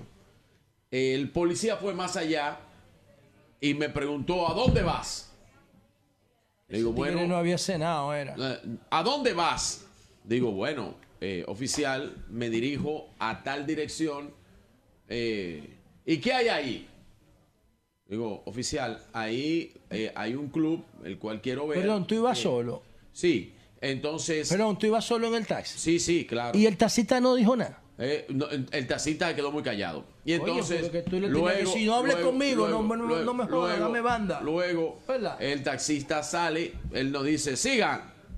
Y en esa actitud del policía, quise traer esta historia y esta anécdota, porque la verdad es que nos quejamos mucho de los procesos que tenemos en, nuestros, en nuestro país con la policía, con los controles eh, de Estado, en los cuales yo no estoy en desacuerdo, pero que la gente, el dominicano, con el complejo de Guacanagarix, en lo cual viene inyectado en nuestro ADN, entiende que en estas sociedades más avanzadas, desde luego, con eh, instituciones mucho más avanzadas, desde luego, entienden que, esta, eh, que eso no sucede. Eh, cuando hablaba con el taxista, me dijo que es un hinchabolas, me dijo así mismo. Dice, ¿qué le pasa? Él no tiene derecho a preguntarte hacia dónde ibas. Simplemente que, que no llevabas el cinturón de atrás. De hecho, nunca lo piden. Y creí que te iba a preguntar por la mascarilla. Digo, a lo mejor si me hubiera preguntado por la mascarilla. Si tiene el cinturón, te Si pregunta por la mascarilla. mascarilla y si no por el cinturón. Al final, él estaba eh, en buscar molestar a, a la conducta ciudadana. O sea que ese no es el común, me imagino, del comportamiento de la policía de Madrid. O a lo mejor sí lo es. O a lo mejor sí lo es. Eh, pero eso es lo que tenemos para que ustedes los dominicanos que nos escuchan aquí en el exterior vean que en todos los lugares, o como dice la expresión, la metáfora, donde quiera se cuecen habas, Salvo- donde quiera... Salvo donde lugares donde, por ejemplo, como el que nosotros nos, nos- nos hospedamos, que es un hotel internacional y, y el trato un ahí... servicio premium. Y el trato ahí es, es- es exquisito. Pero por lo general, por lo general también el- los españoles en el trato... Son muy serviciales. Y tienen bueno. mucha educación en algunos Pero en los de- sitios que hemos visitado. De dos preguntas para adelante, la próxima es un boche. Sí, es correcto. Es correcto. y que también nos quejamos. De, dos, eso, de dos preguntas para adelante, la próxima es un boche. si Es decir eso que- que, me ocurrió a mí lo Sí. hubiese hecho un turista en la República Dominicana y hubiera tenido la oportunidad ese turista de grabarlo con su celular y lo sube a las redes, se arma un escándalo tal que termina Sí. con la cancelación de ese oficial, la patrulla donde estaba, eh, toda la, eh, eh, la comandancia policial, todo eso se hubiera convertido en un escándalo. Pero eh, eso es lo que pasa en todas las ciudades. Hay cosas buenas y cosas malas. Las reglamentaciones están ahí. Quien no las cumple o quien las ignora, Está pues muy- simplemente muy eh, muy pasa Sí, claro. Trabajo. Pasa un mal Ma- momento. ma- Pasa trabajo. trabajo. Está muy exagerado el tema aquí de las prohibiciones, la sociedad de las prohibiciones. Sí, sí. Que usted sabe que ahora eh, cosas que antes eran una cortesía, ahora hay que tener mucho cuidado con Ah, sí, ejercerla. no- no se puede Por traer un piropo a la mujer. No, usted no puede, porque si usted ve, por ejemplo, una señora mayor de edad y usted está haciendo eh, la fila en algún lugar, Ya no le puede pasar usted y usted intenta aquella pasa adelante. y usted intenta cederlo, ella lo primero que te va a preguntar, tú tienes que ser, eh, eh, tú eres extranjero. Sí, sí. Ah, entonces, ah, sí, ah, sí, Pero- sí, porque si no eres estúpido. Sí, porque, sí. ¿Por qué? Porque ella, ella, ella dice Que si ella está ahí es porque ella que- puede. que ella no es inválida. Que ella, Bueno, que- pero que ella- también que- hay que decir lo que- siguiente. Que, que ella pueda pararse paso. Hay que decir lo En la siguiente. vida, en la vida académica, una cantidad de profesores censurados Así es. censurado porque, bueno, este se expresó de tal manera. Es decir, estamos hablando que, Hay no, que- Existe, que no existe una libertad de expresión. ¿Por qué? Porque, porque tu expresión tiene que estar condicionada a una serie de unos supuestos malditos nuevos valores. No, maldito que no. son malditos no, nuevos no, valores. Maldito no, es una Maldito- expresión conservadora. No, no, no, tuya, conservadora no. ¿Cómo tú Maldito- te vas a renegar el maldito proceso? Malditos nuevos valores. ¿Por qué? Porque, ¿Tú porque querías cua- la esclavitud? por- no, porque cuando tú No, anulas la- eh, vamos cuando- avanzando una cosa, permanentemente. una cosa es la diferencia, la diferencia de opinión, que la gente la puede tener. Tú puedes rechazar las distorsiones, No, pero no la- los avances, no los no- nuevos, sino no las puedes- distorsiones pero de no lo puedes- nuevo. Pero tú no puedes, tú No, no, pero- tú no puedes obligar a un profesor que diga pero- que diga todo. Mira, este profesor está discriminando. No, porque este es una profesor- distorsión, porque eso no tiene este- sustento, este pero eso no es un nuevo este valor, eso no es un nuevo Es un nuevo valor. No, es una distorsión, no, eso no es un nuevo- eso no es un nuevo valor, nuevo eso no es un valor nuevo está- Pero valor. por eso te lo sacan el de la- nuevo valor es que tú elijas y seas elegido. nuevo valor, eso- sí es nuevo valor. Eso te lo sacan de la, por eso te lo sacan de la cátedra. Mire, este, pro- este profesor discrimina. Este profesor eh, tiene Eso no es una, un nuevo valor. una concesión Eso es una No. distorsión, como yo le decía a la embajada, profesor- a la embajada de, de- de ese, Estados profe- Unidos. ese- ese profesor tiene derecho a expresarse como él quiera y usted a disentir de él. Sí, pero con Y- relación y- a lo- y ahí no se ha y ahí no, y ahí no se ha cometido Sí, ninguna violación. pero con relación a lo de- pero estamos hablando de, Estamos de- de- distorsionando. Con relación a la Sí, sí, situación que vivió Sí. Virgilio, yo he visitado mucho este país, estudié aquí una vez, y eso no es normal. Ese señor tenía un problema personal que lo reflejó en ti. Claro. En España la policía es demasiado friendly, hermano. Demasiado friendly. Inclusive, tú le pides a un policía aquí que te lleve porque está nevando, por lo que sea, y sin problema te montan. Eso te orienta. te di- Esta ciudad está diseñada para orientar al turista y al Estoy de- extranjero. estoy de acuerdo está diseñada para eso. Ahora, Por eso esa experiencia que tú tuviste no es una norma en Madrid, eso es una excepción. Madrid no es así. Pero por eso. Por Esto es un santuario para los Pero por extranjeros. eso digo, me sorprendió la actitud del oficial. Tú de entrada para no le con dijiste que eras nosotros. turista. ¿eh? Tú de entrada no- Le reiteré que Oh. era de otro Oh, país. oh, qué preguntó raro, aquí lo- Le dije, le dije que era que A era los turistas lo inclusive donde bien. quiera Bueno. que me muevo, en cualquier país extranjero que visito, ando con mi pasaporte. Si me lo hubiese pedido, se lo Yo hubiera no, enseñado. no nada. Ahora lo que creo es y esto Ese es tipo estaba hacer- frustrado lo que y lo quiero- y lo- y lo lo- que y quiero hacer es este paralelismo para que entendamos que donde quiera, en cualquier país un donde, donde te encuentres, en las instituciones, en las instituciones de seguridad, siempre van a haber excesos. Aquí lo que no, hay es intercambio de en la disparos. Apuesto que aquí no hay intercambio de disparos. Cambio fuera. Intercambio de disparos y no hay aquí.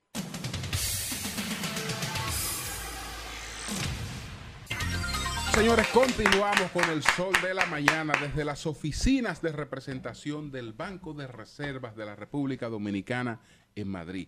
Don Pedro, adelante. Bueno, yo quiero saludar a la Fuerza Aérea de la República Dominicana que hace una segunda travesía para cumplir con un anuncio que hizo el presidente de la República de dotar de seis helicópteros especiales a la Fuerza Aérea, de los cuales ya hay cuatro en la República Dominicana. Y lo más importante de esto es cómo llegaron esos helicópteros a la República Dominicana. Inició una travesía eh, de 1.750 millas, 3.000 kilómetros. Cuatro días aproximadamente volado.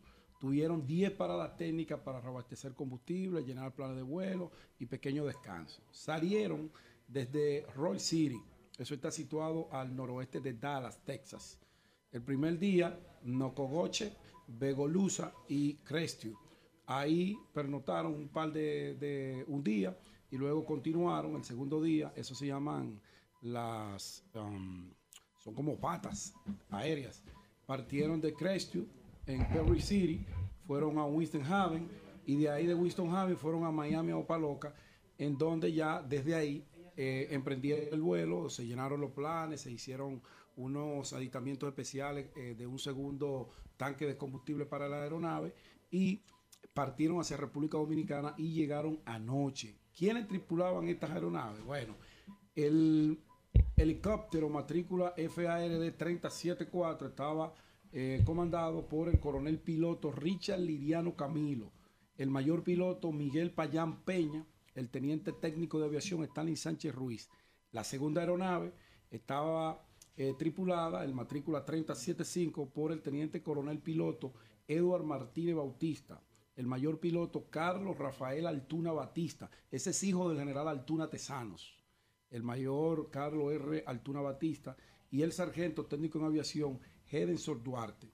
Ellos volaron aproximadamente unas 23 horas en total para esa travesía y como les decía ahorita, esas aeronaves fueron revestidas de un equipamiento especial para eh, traerla y eh, ampliar la flotilla aérea de la Fuerza Aérea Dominicana. Hoy el mayor general Febrillé Carlos Febrillé tiene una rueda de prensa para presentarle al país oficialmente esas dos aeronaves y las dos anteriores que llegaron hace unos tres meses. Enhorabuena, se está trabajando en la tecnificación, se está trabajando en la preparación para dotar al país de una eh, de una aparato aéreo que pueda dar como resultado un cuidado total a las amenazas que representa el narcotráfico, el narcotráfico y las operaciones aéreas clandestinas en la zona. Muchísimas gracias. Bueno, María de la Cruz, eh, comunitaria, ella es la creadora de María dura, Julio. de atención al ciudadano dominicano. Y está David Rodríguez, abogado y dirigente de la juventud del PLD aquí en Madrid. Entonces vamos primero con María para que nos cuente cuál es la labor de la oficina de atención al ciudadano que ella ha promovido, al ciudadano dominicano. Adelante María, acércate al micrófono, por favor. Eh, muy buenas tardes eh, Julio eh, Martínez. Muchísimas gracias por la oportunidad. Y contigo saludamos a, los demás compañeros que te acompañan en esta tarde. Buenas tardes, David Rodríguez. Fíjate una cosa, Julio. Hemos creado, hemos tenido la iniciativa de crear lo que es la Oficina de Atención al Ciudadano Dominicano. ¿Por qué esta iniciativa? porque los dominicanos aquí en Madrid, en España y, en Europa eh, se sienten desamparados, han estado como en una orfandad. Ha habido lo que ha sido como un- una parada entre lo que se hacía hace años y lo que se hace hoy día. ¿Por qué te digo esto? Porque nosotros somos presidenta de una asociación desde el 2008 aquí Es- en ¿esa España. cuál es? Asociación Fuerza Dominicana en el Exterior de Apoyo a los Inmigrantes, AFEDALI. Sí. Nuestras oficinas han sido objeto de cola esperando para recibir atención, sobre todo el colectivo dominicano, porque nosotros ya hemos traspasado frontera, no solo damos servicio a los dominicanos, sino a otros colectivos que también se encuentran aquí eh, y que lo ¿Qué necesitan. tipo de servicio, por ejemplo? Nuestro servicio estrella es la repatriación. Acércate, María, más al micrófono. Nuestro servicio estrella es la repatriación de féretro. ¿Por qué esto? Nosotros Ustedes mandan muertos para allá. Nosotros mandamos muertos para allá. ¿Por qué? Por la siguiente condición. Por ejemplo, nosotros promovemos lo que son seguros en Sí. sentido general, especialmente el seguro de repatriación, porque la muerte es privada. Nosotros entendemos que la muerte es privada, que cada ciudadano debe tener un seguro de repatriación. Pero ¿y el que no lo tiene? ¿Qué hacemos con el que no lo tiene y es un dominicano que está aquí de este lado y que a lo mejor no cuenta con los recursos para ser repatriado ¿Qué a su pasa en esos país? casos? ¿Qué, qué hacen ustedes? En esos casos, nosotros desde la Oficina de Atención al Ciudadano hemos hecho acuerdos con varias instituciones en ese sentido, funerarias, seguros y todo lo relacionado en ese sentido desde aquí en Madrid, en España y allí en República Dominicana para poder ofrecer un servicio de calidad. ¿Y no reciben ustedes, eh, digamos, respaldo del consulado dominicano aquí y de la embajada? No, precisamente esa ha sido una eh, de, de las, eh, de los motivos que nos ha llevado a crear este servicio dentro de, de la oficina que ya teníamos, que prestábamos otro servicio. Ese ha sido uno de los motivos. De hecho, cuando las personas se acercan a nosotros, dice, venimos, por ejemplo, del consulado y no nos han eh, recibido porque no están dando este tipo de servicio o ya no existe lo que era el Departamento de Asuntos Sociales, que desde ahí se gestionaba todo este tipo de situaciones. Y no es mejor que ustedes preparen espiritual y emocionalmente a los familiares allá y lo preparen para nuevas tendencias de, de estos ritos luctuosos. Y ustedes hagan un contrato aquí con una funeraria, cremen esos cuerpos y le lleven su ceniza debidamente preparada y se la mandan por, por un, por un, se lo mandan por correo y allá ellos reciben nada más la ceniza de sus familiares en vez de seguir con ese aparataje de, de llevar un muerto para allá, con todos los riesgos de contaminación, los costos y que ellos entonces allá tengan que producir un entierro y de un, una un velatorio y después unos nueve días y después un altar con la foto del muerto. ¿No es mejor llevarle una cajita bien bonita en nácar, madera de caoba, así con un nombre y ya, y que ellos tengan esa Sí. ceniza para Adelante? María. Eso sería maravilloso. Ah, mírenlo ahí, vamos a cambiar el Mira, servicio. eso sería, no, no es que lo cambiaríamos, eso sería muy maravilloso, pero resulta que esto es una cuestión de tradición. El dominicano no está acostumbrado a ver a sus seres, huma- a sus seres queridos ser incinerados. Eso es una cuestión emocional más que moral, como decías tú, sí que implica un gran gasto, sí que implica una gran inversión, pero precisamente por eso es que nosotros promovemos que cada ciudadano dominicano, incluso nosotros eh, eh, en, otra, en, otras, en otros momentos eh, presentamos proyectos para que cada dominicano, al momento de que se le otorgara un visado de reagrupación familiar o que se le otorgara un, un- un visado de estudio, donde se va a tener una estancia importante en un país de acogida, que viniera consigo un seguro de repatriación pero en su día no fue acogido. Y por ejemplo, ahora nosotros seguimos promoviendo que cada dominicano que decida salir de su país, da igual a qué lugar del mundo vaya, vaya con un seguro de repatriación, porque la muerte es privada. Pero sí también tenemos que reconocer que también tenemos los gobiernos para que de alguna forma u otra, si no bien económicamente, pero sí, Sí. bien con acuerdos que beneficien de manera directa al dominicano que pueda solucionar María, estas ¿de dónde eres y cuántos años tienes en España? nosotros somos de la única ciudad culta, La Vega. y carnavalesca que De La Vega. existe. Vega tiene problemas en los últimos dos días. De La Se le- Vega. ayer se le quemó un cine Aquí estaba, aquí estaba Miralba. Miralba Ruiz con nosotros. Ay, estaba Miralda Sí, Ruiz, sí, la Mira- hija de Fausto Miralba Ruiz, Ruiz, durísimo. síndi- síndico histórico de La Sí. Vega, ¿eh? en su Sí. Pues sí, nosotros somos de La Vega, tenemos aquí ya más de 15 años. Desde que llegamos aquí a este país, hemos estado trabajando todo eh, el tema social, trabajando ellos- por ellos la con Mira- diáspora. con Miralba, ellos fueron por lana y salieron. Bueno, adelante. Adelante, María. bueno. ¿Y cuántos años tienes aquí? Más de 15 años trabajando bueno, por bueno. nuestra diáspora. Felicitaciones, y- y por el María. colectivo. Y ya tú sabes que tú tienes nuestros teléfonos, cualquier cosa que podamos contribuir con tu trabajo, siempre est- estamos a las órdenes por aquí. Y y, y yo le dejé el, y yo le dejé el mío de manera especial para un cafecito que hay por ahí pendiente. Ok, ok. David Rodríguez, abogado, dirigente del PLD. Cuéntanos, David, cómo, cómo está el PLD aquí en Madrid. España. ¿Cómo, cómo va el proceso de reestructuración? Muy buenas tardes. eh, gracias por la invitación aquí que ustedes nos extienden a nosotros los dominicanos y especialmente a mí eh, en representación del Partido de la Liberación Dominicana. Bueno, ahora mismo estamos en una fase de reestructuración. Luego se ha agotado la fase de reestructuración a nivel nacional y ahora comienza en el exterior luego de las elecciones eh, de seis secretarías que faltan, incluyendo la de secretario en el exterior. El Pero en 19 este- de febrero va a ser sí, eso. en esta fase estamos en la reestructuración, estamos trabajando el partido específicamente en la integración de jóvenes de segunda generación.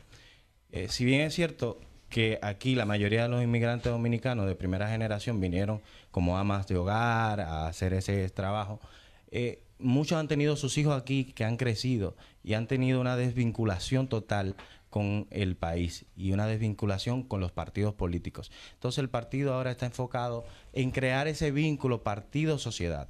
Partido, sociedad, pero Con la segunda generación y con la tercera generación de dominicanos que han estudiado aquí, se han formado, tienen empresas aquí que no son visibles porque al final ha- han adoptado una cultura muy española y se, y se entiende que son parte también de esta sociedad. Entonces estamos trabajando en esa parte con integrar esos jóvenes que eh, son economistas, doctores, eh, directores de hospitales. En esa parte está el PLD sumergido ahora mismo en Madrid. En sentido y en general, Europa. David, ¿cómo A- está el antes era? Marcos Cross que dirigía el PLD. Aquí, ¿quién lo dirige ahora? Después que Ahora mismo está eh, eh, Santiago Rodríguez, que es miembro del Comité Central, está dirigiendo el Partido de la Liberación Dominicana en España y en la circunscripción. ¿Cómo está el. PLD en sentido general aquí en, en Bueno, estamos, estamos trabajando, eh, para nadie es un misterio que se han ido algunos compañeros a otros partidos políticos, pero el PLD sigue trabajando, fortaleciendo sus bases y sobre todo integrando eh, jóvenes nuevos que quieran integrar y ¿Tienen hacer vida política. ¿Ustedes tienen Sí, locales? el único Claro, partido de los que tienen locales es el, tu PLD. en tu caso, sí, en el PRM y otros tendrán hay dos chiringuitos, pero nosotros Pero no tenemos partido, partido. no, no. Oíste, Pedro. En Ah. caso, David, El único partido que tiene locales buenos en Madrid Mi hermano, es y el el- PLD. pero el PLD tiene ¿cuántos 50 años de edad. ¿Cuántos años tiene? Ah, eh, bueno, pues, eh, digo, prepárate entonces. Gobernó 20. digo, ¿Qué tiempo tiene viviendo en Madrid? ¿A qué te Sí, sí, dedicas? Leonel. Bueno, yo tengo seis años, vine como becado por la MESIT. Ah, ¿tú Vine a hacer una especialidad en criminalística Oh. y ciberseguridad. Terminé las especialidades y por coyuntura de la vida eh, comenzamos a incursionar en política y a hacer vida política y ya nos hemos establecido aquí. Actualmente estoy en un despacho como socio de extranjería, eh, dando servicio detrás del Museo del So- Prado. y sobre el tema de las bandas juveniles, ¿qué, qué, qué tú- qué tú opinas? Bueno, mira, nosotros cuando estábamos en el gobierno sometimos algunos proyectos de inclusión porque entendíamos que el problema de las bandas es que eso- esos jóvenes no se, incien- no se sienten incluidos en la sociedad española. Entonces, Así es. ¿qué hace que una persona se incluya en una sociedad. El trabajo, los medios de El vida, progreso. la amistad, el progreso, El estudio. el estudio, eh, eh, esa, ese vínculo, ese, ese vínculo que se crea cuando tú tienes esas condiciones. Entonces, Lo que pasó nosotros... contigo, Exactamente. que te integraste y tú no vas a formar parte de ninguna banda. Claro, Pero pero- necesitas. Siempre- Las bandas son un mecanismo de defensa. Siempre he dicho que tenemos la posibilidad como Estado bilateral, porque es un problema bilateral, ya que es un problema del Estado español como también del Estado dominicano, de que esos jóvenes se puedan salvar. ¿Cómo? Integrándolo, enseñándole una profesión, que se integren, que comiencen a trabajar, que vean que también el poder adquisitivo eh, se consigue de otra forma y que no necesariamente los problemas son lo mejor en una vida del ser humano. Bueno, Julio César Vargas es un dominicano que se ha dedicado aquí a promover el deporte. Él es presidente de la Asociación Dominicana de Baloncesto en España. Entonces, eh, queremos que nos, ha- nos hable un poco de tu trabajo. Y está bien claro, Julio, porque él dice Ita. Está triunfante, igual que yo. Se mojó la leña este y año. cómo este trabajo puede contribuir a, a integrar a estos jóvenes eh, que están en problemas de bandas. Eh, buenos días, República Dominicana. Buenos días, El Sol de la Mañana. Eh, gracias por la invitación. Yo creo que si este no es el mejor programa, si no es el número uno, el número dos no lo es. Así que es un honor Gracias, para hermano. mí estar aquí. Gracias. Gracias. Gracias. Estar aquí. Te comento, yo llego a Madrid en el 1992 y vine con la intención de jugar al baloncesto aquí. Pero ¿qué pasa? Que tuve La problemas. mejor segunda liga de baloncesto del mundo está aquí. Ok, la vi- vi- viniste- La tú, tú jugabas allá, ¿dónde te, Sí, de, qué equipo yo fui jugabas allá? selección y iba a hacer la prueba con el San Carlos. Ok. Llegaba Lolo Regu de, de Estados Unidos, yo llegaba de Asua, había mucha diferencia. Entonces lo que hice que fue, vine para acá buscando eh, el relevo de Chicho Civilio, porque tenía Oh, un salto bestial y todo eso. Tú tenías un salto bestial. ¿Qué jugaba? Yo eh, jugaba uno, dos, uno y dos. Uno y dos. Sí. Entonces, ¿qué pasa? Que en ese año eh, tuve una prueba médica y me detectaron que el riñón izquierdo no funcionaba. Ah, caramba. Ahí se me fue todo para hacer la prueba y todo, ¿eh? Entonces, ¿qué pasa? Que cuando entré al quirófano dije que ya que no pude llegar, iba a ayudar a estos jóvenes. Que lamentablemente Ah, murió ah, hace algunos años Chicho Civilio. Sí, sí. Hicimos un homenaje y todo aquí. ¿Qué pasa? Que yo me olvidé del baloncesto. Tengo un riñón menos, no puedo seguir. Sí. Y cuando me olvidé del baloncesto completo, me dediqué a ayudar a la familia. Una paisana iba a, a inaugurar un chiringuito. Un chiringuito es un bar latino, dominicano. Ay, coño, eso tú le dijiste chiringuito al, per- al- para la fuerza del pueblo ahorita. pues. Adelante. Chiringuito, pero-. Ah, déjalo ahí, déjalo ahí. ¿Qué es la fuerza del pueblo? Un chiringuito. Pedro, Pedro, Pedro todavía, Pedro todavía no sabe lo que es un chiringuito. Búscalo en chat GPT.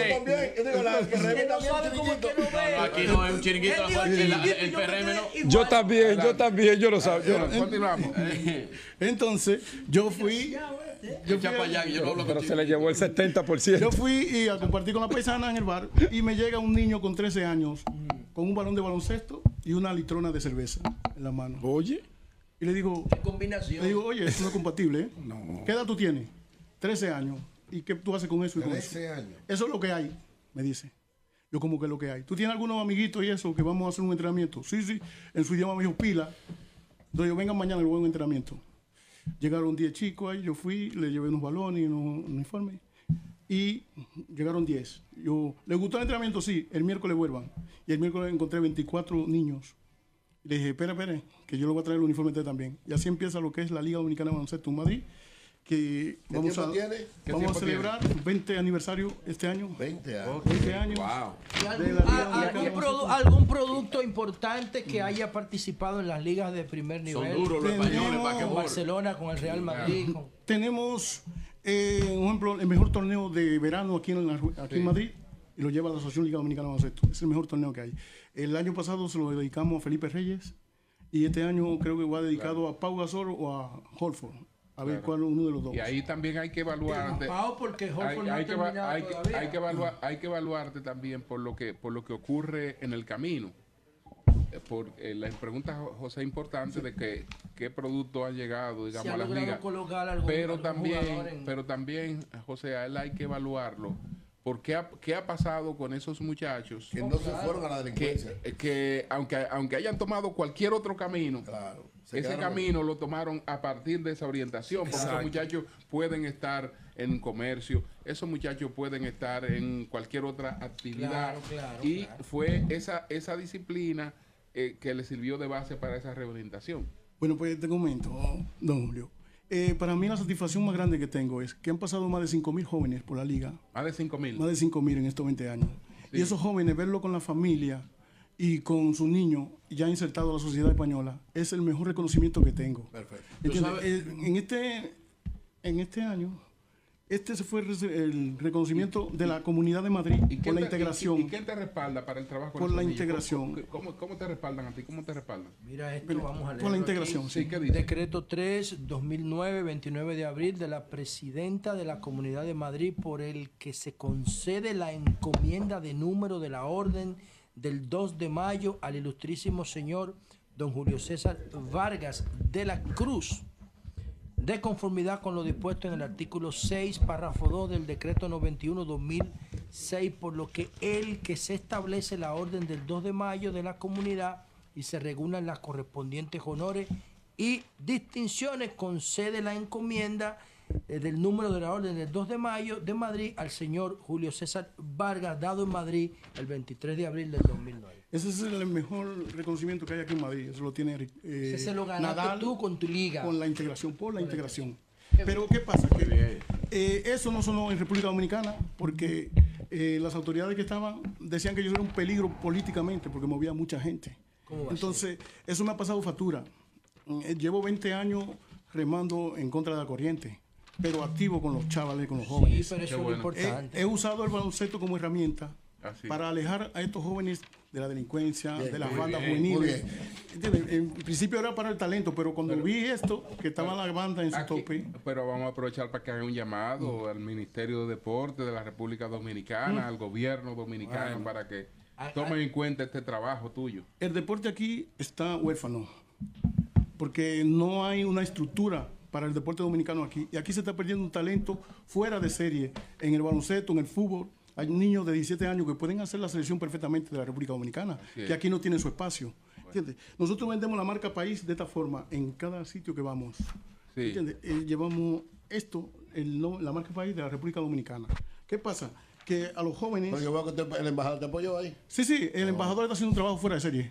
es qué bueno. el único, y no es su trabajo. ¿eh? Está haciendo un trabajo con los jóvenes fuera de serie, está apoyando, y es la primera vez que un embajador bueno, se implica. bueno, con César bueno. Medina no tuvimos feeling ni con Huerta, pero este está haciendo un gran trabajo. Aparte de pues, eso, para terminar, sí. eh, Julio, quiero eh, hacer un llamado a la República Dominicana de que tenemos que trabajar con estos jóvenes, porque si no le enseñamos a integrarse, no lo podemos exigir que se integren, ¿entiendes? los- recursos, los recursos que yo Tenemos uso- 15 minutos busco pasados. es haciendo actividades como la bachata solidaria y la, la Copa de la Dominicanidad La- y hacer un, un la montón de bachata solidaria. sí Madrid Madrid baila bachata y es donde más recursos conseguimos bueno. para hacer la equipación. Gracias, hermano, gracias. Muchísimas gracias. gracias.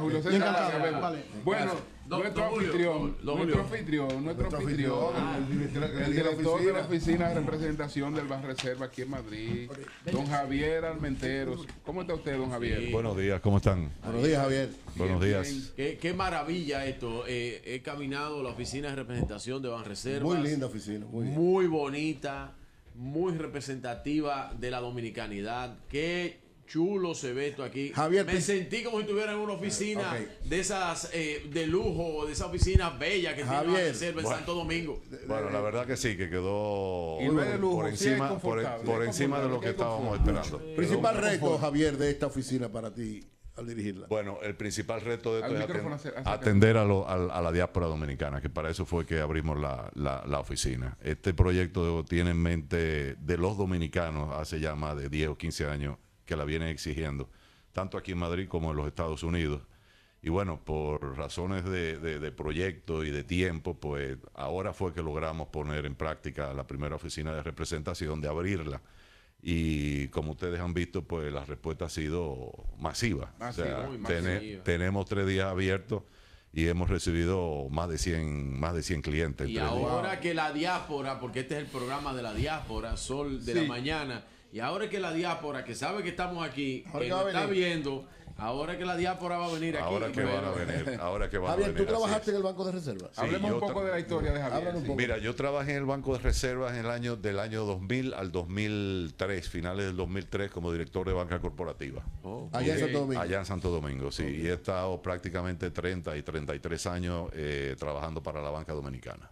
Y, y viniste, y, y estabas allá y viniste Estaba a en hacer Santo este Domingo, trabajo. estaba en Santo Domingo como asesor de dos empresas eh, del, del ámbito financiero y bueno, me contactaron para eh, empezar a trabajar con este proyecto y al final pues se me ofreció, se me eligió Qué como bueno. director de la, de la misma. Y aquí estamos. Qué bueno, qué bueno. Javier, entonces, ¿en qué horario se trabaja aquí? Sabemos que es por cita, pero vamos a decirle a la gente cómo se ponen en contacto con la oficina de representación del Banco de Reserva en Madrid, España. Mira, para ponerse en contacto eh, hay dos formas de hacerlo. Hay un teléfono que es el 960-990-022, que es una línea sin cargos, eh, donde se le atiende en un call center eh, y se hace la cita.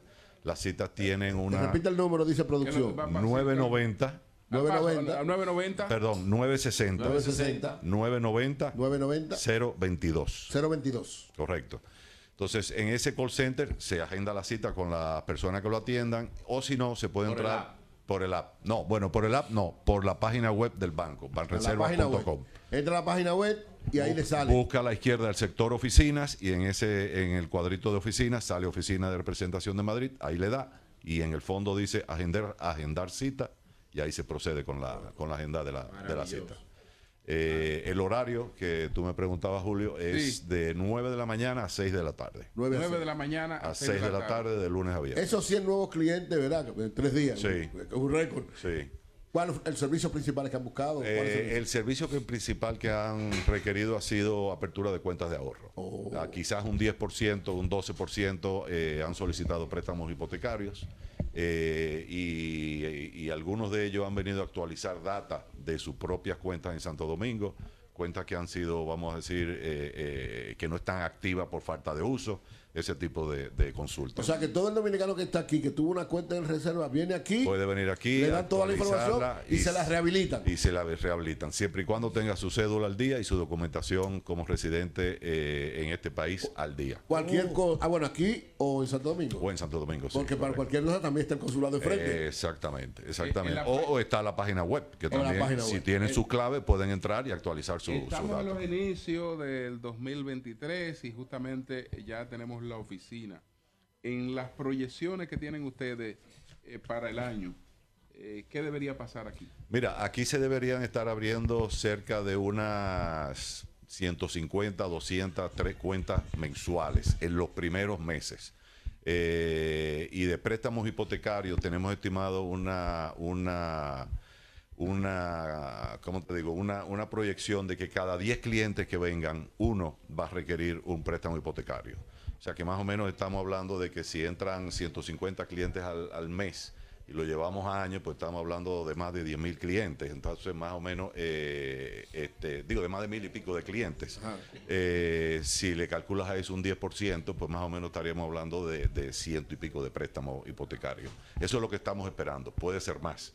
Porque lo que hemos visto en estos tres días ha sido que la demanda de préstamos hipotecarios de gente que quiere comprar su vivienda allá, eh, pues obviamente va, puede que sea mayor a lo que estamos eh, nosotros esperando. Bueno, pues muchas gracias. Javier, Javier Armenteros es el director de la Oficina de Representación del Ban Reservas en Madrid. Gracias. A su orden. Javier, eh, éxito, éxito. Mire, Eh, don sí. Julio, antes de cerrar el programa, este programa Sí. histórico en, en Madrid, en Fitur, Fitur 2023. en esta oficina de Banco de Reserva, estuvimos en la oficina eh, de la doctora eh, Neris. eh, Navy, Navy.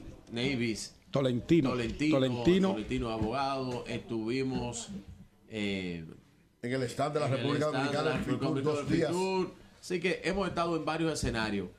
Importante porque este es el el programa consulado. de la diáspora el dominicana, consulado. el consulado, eh, con nuestro amigo el cónsul Miguel Vázquez Peña.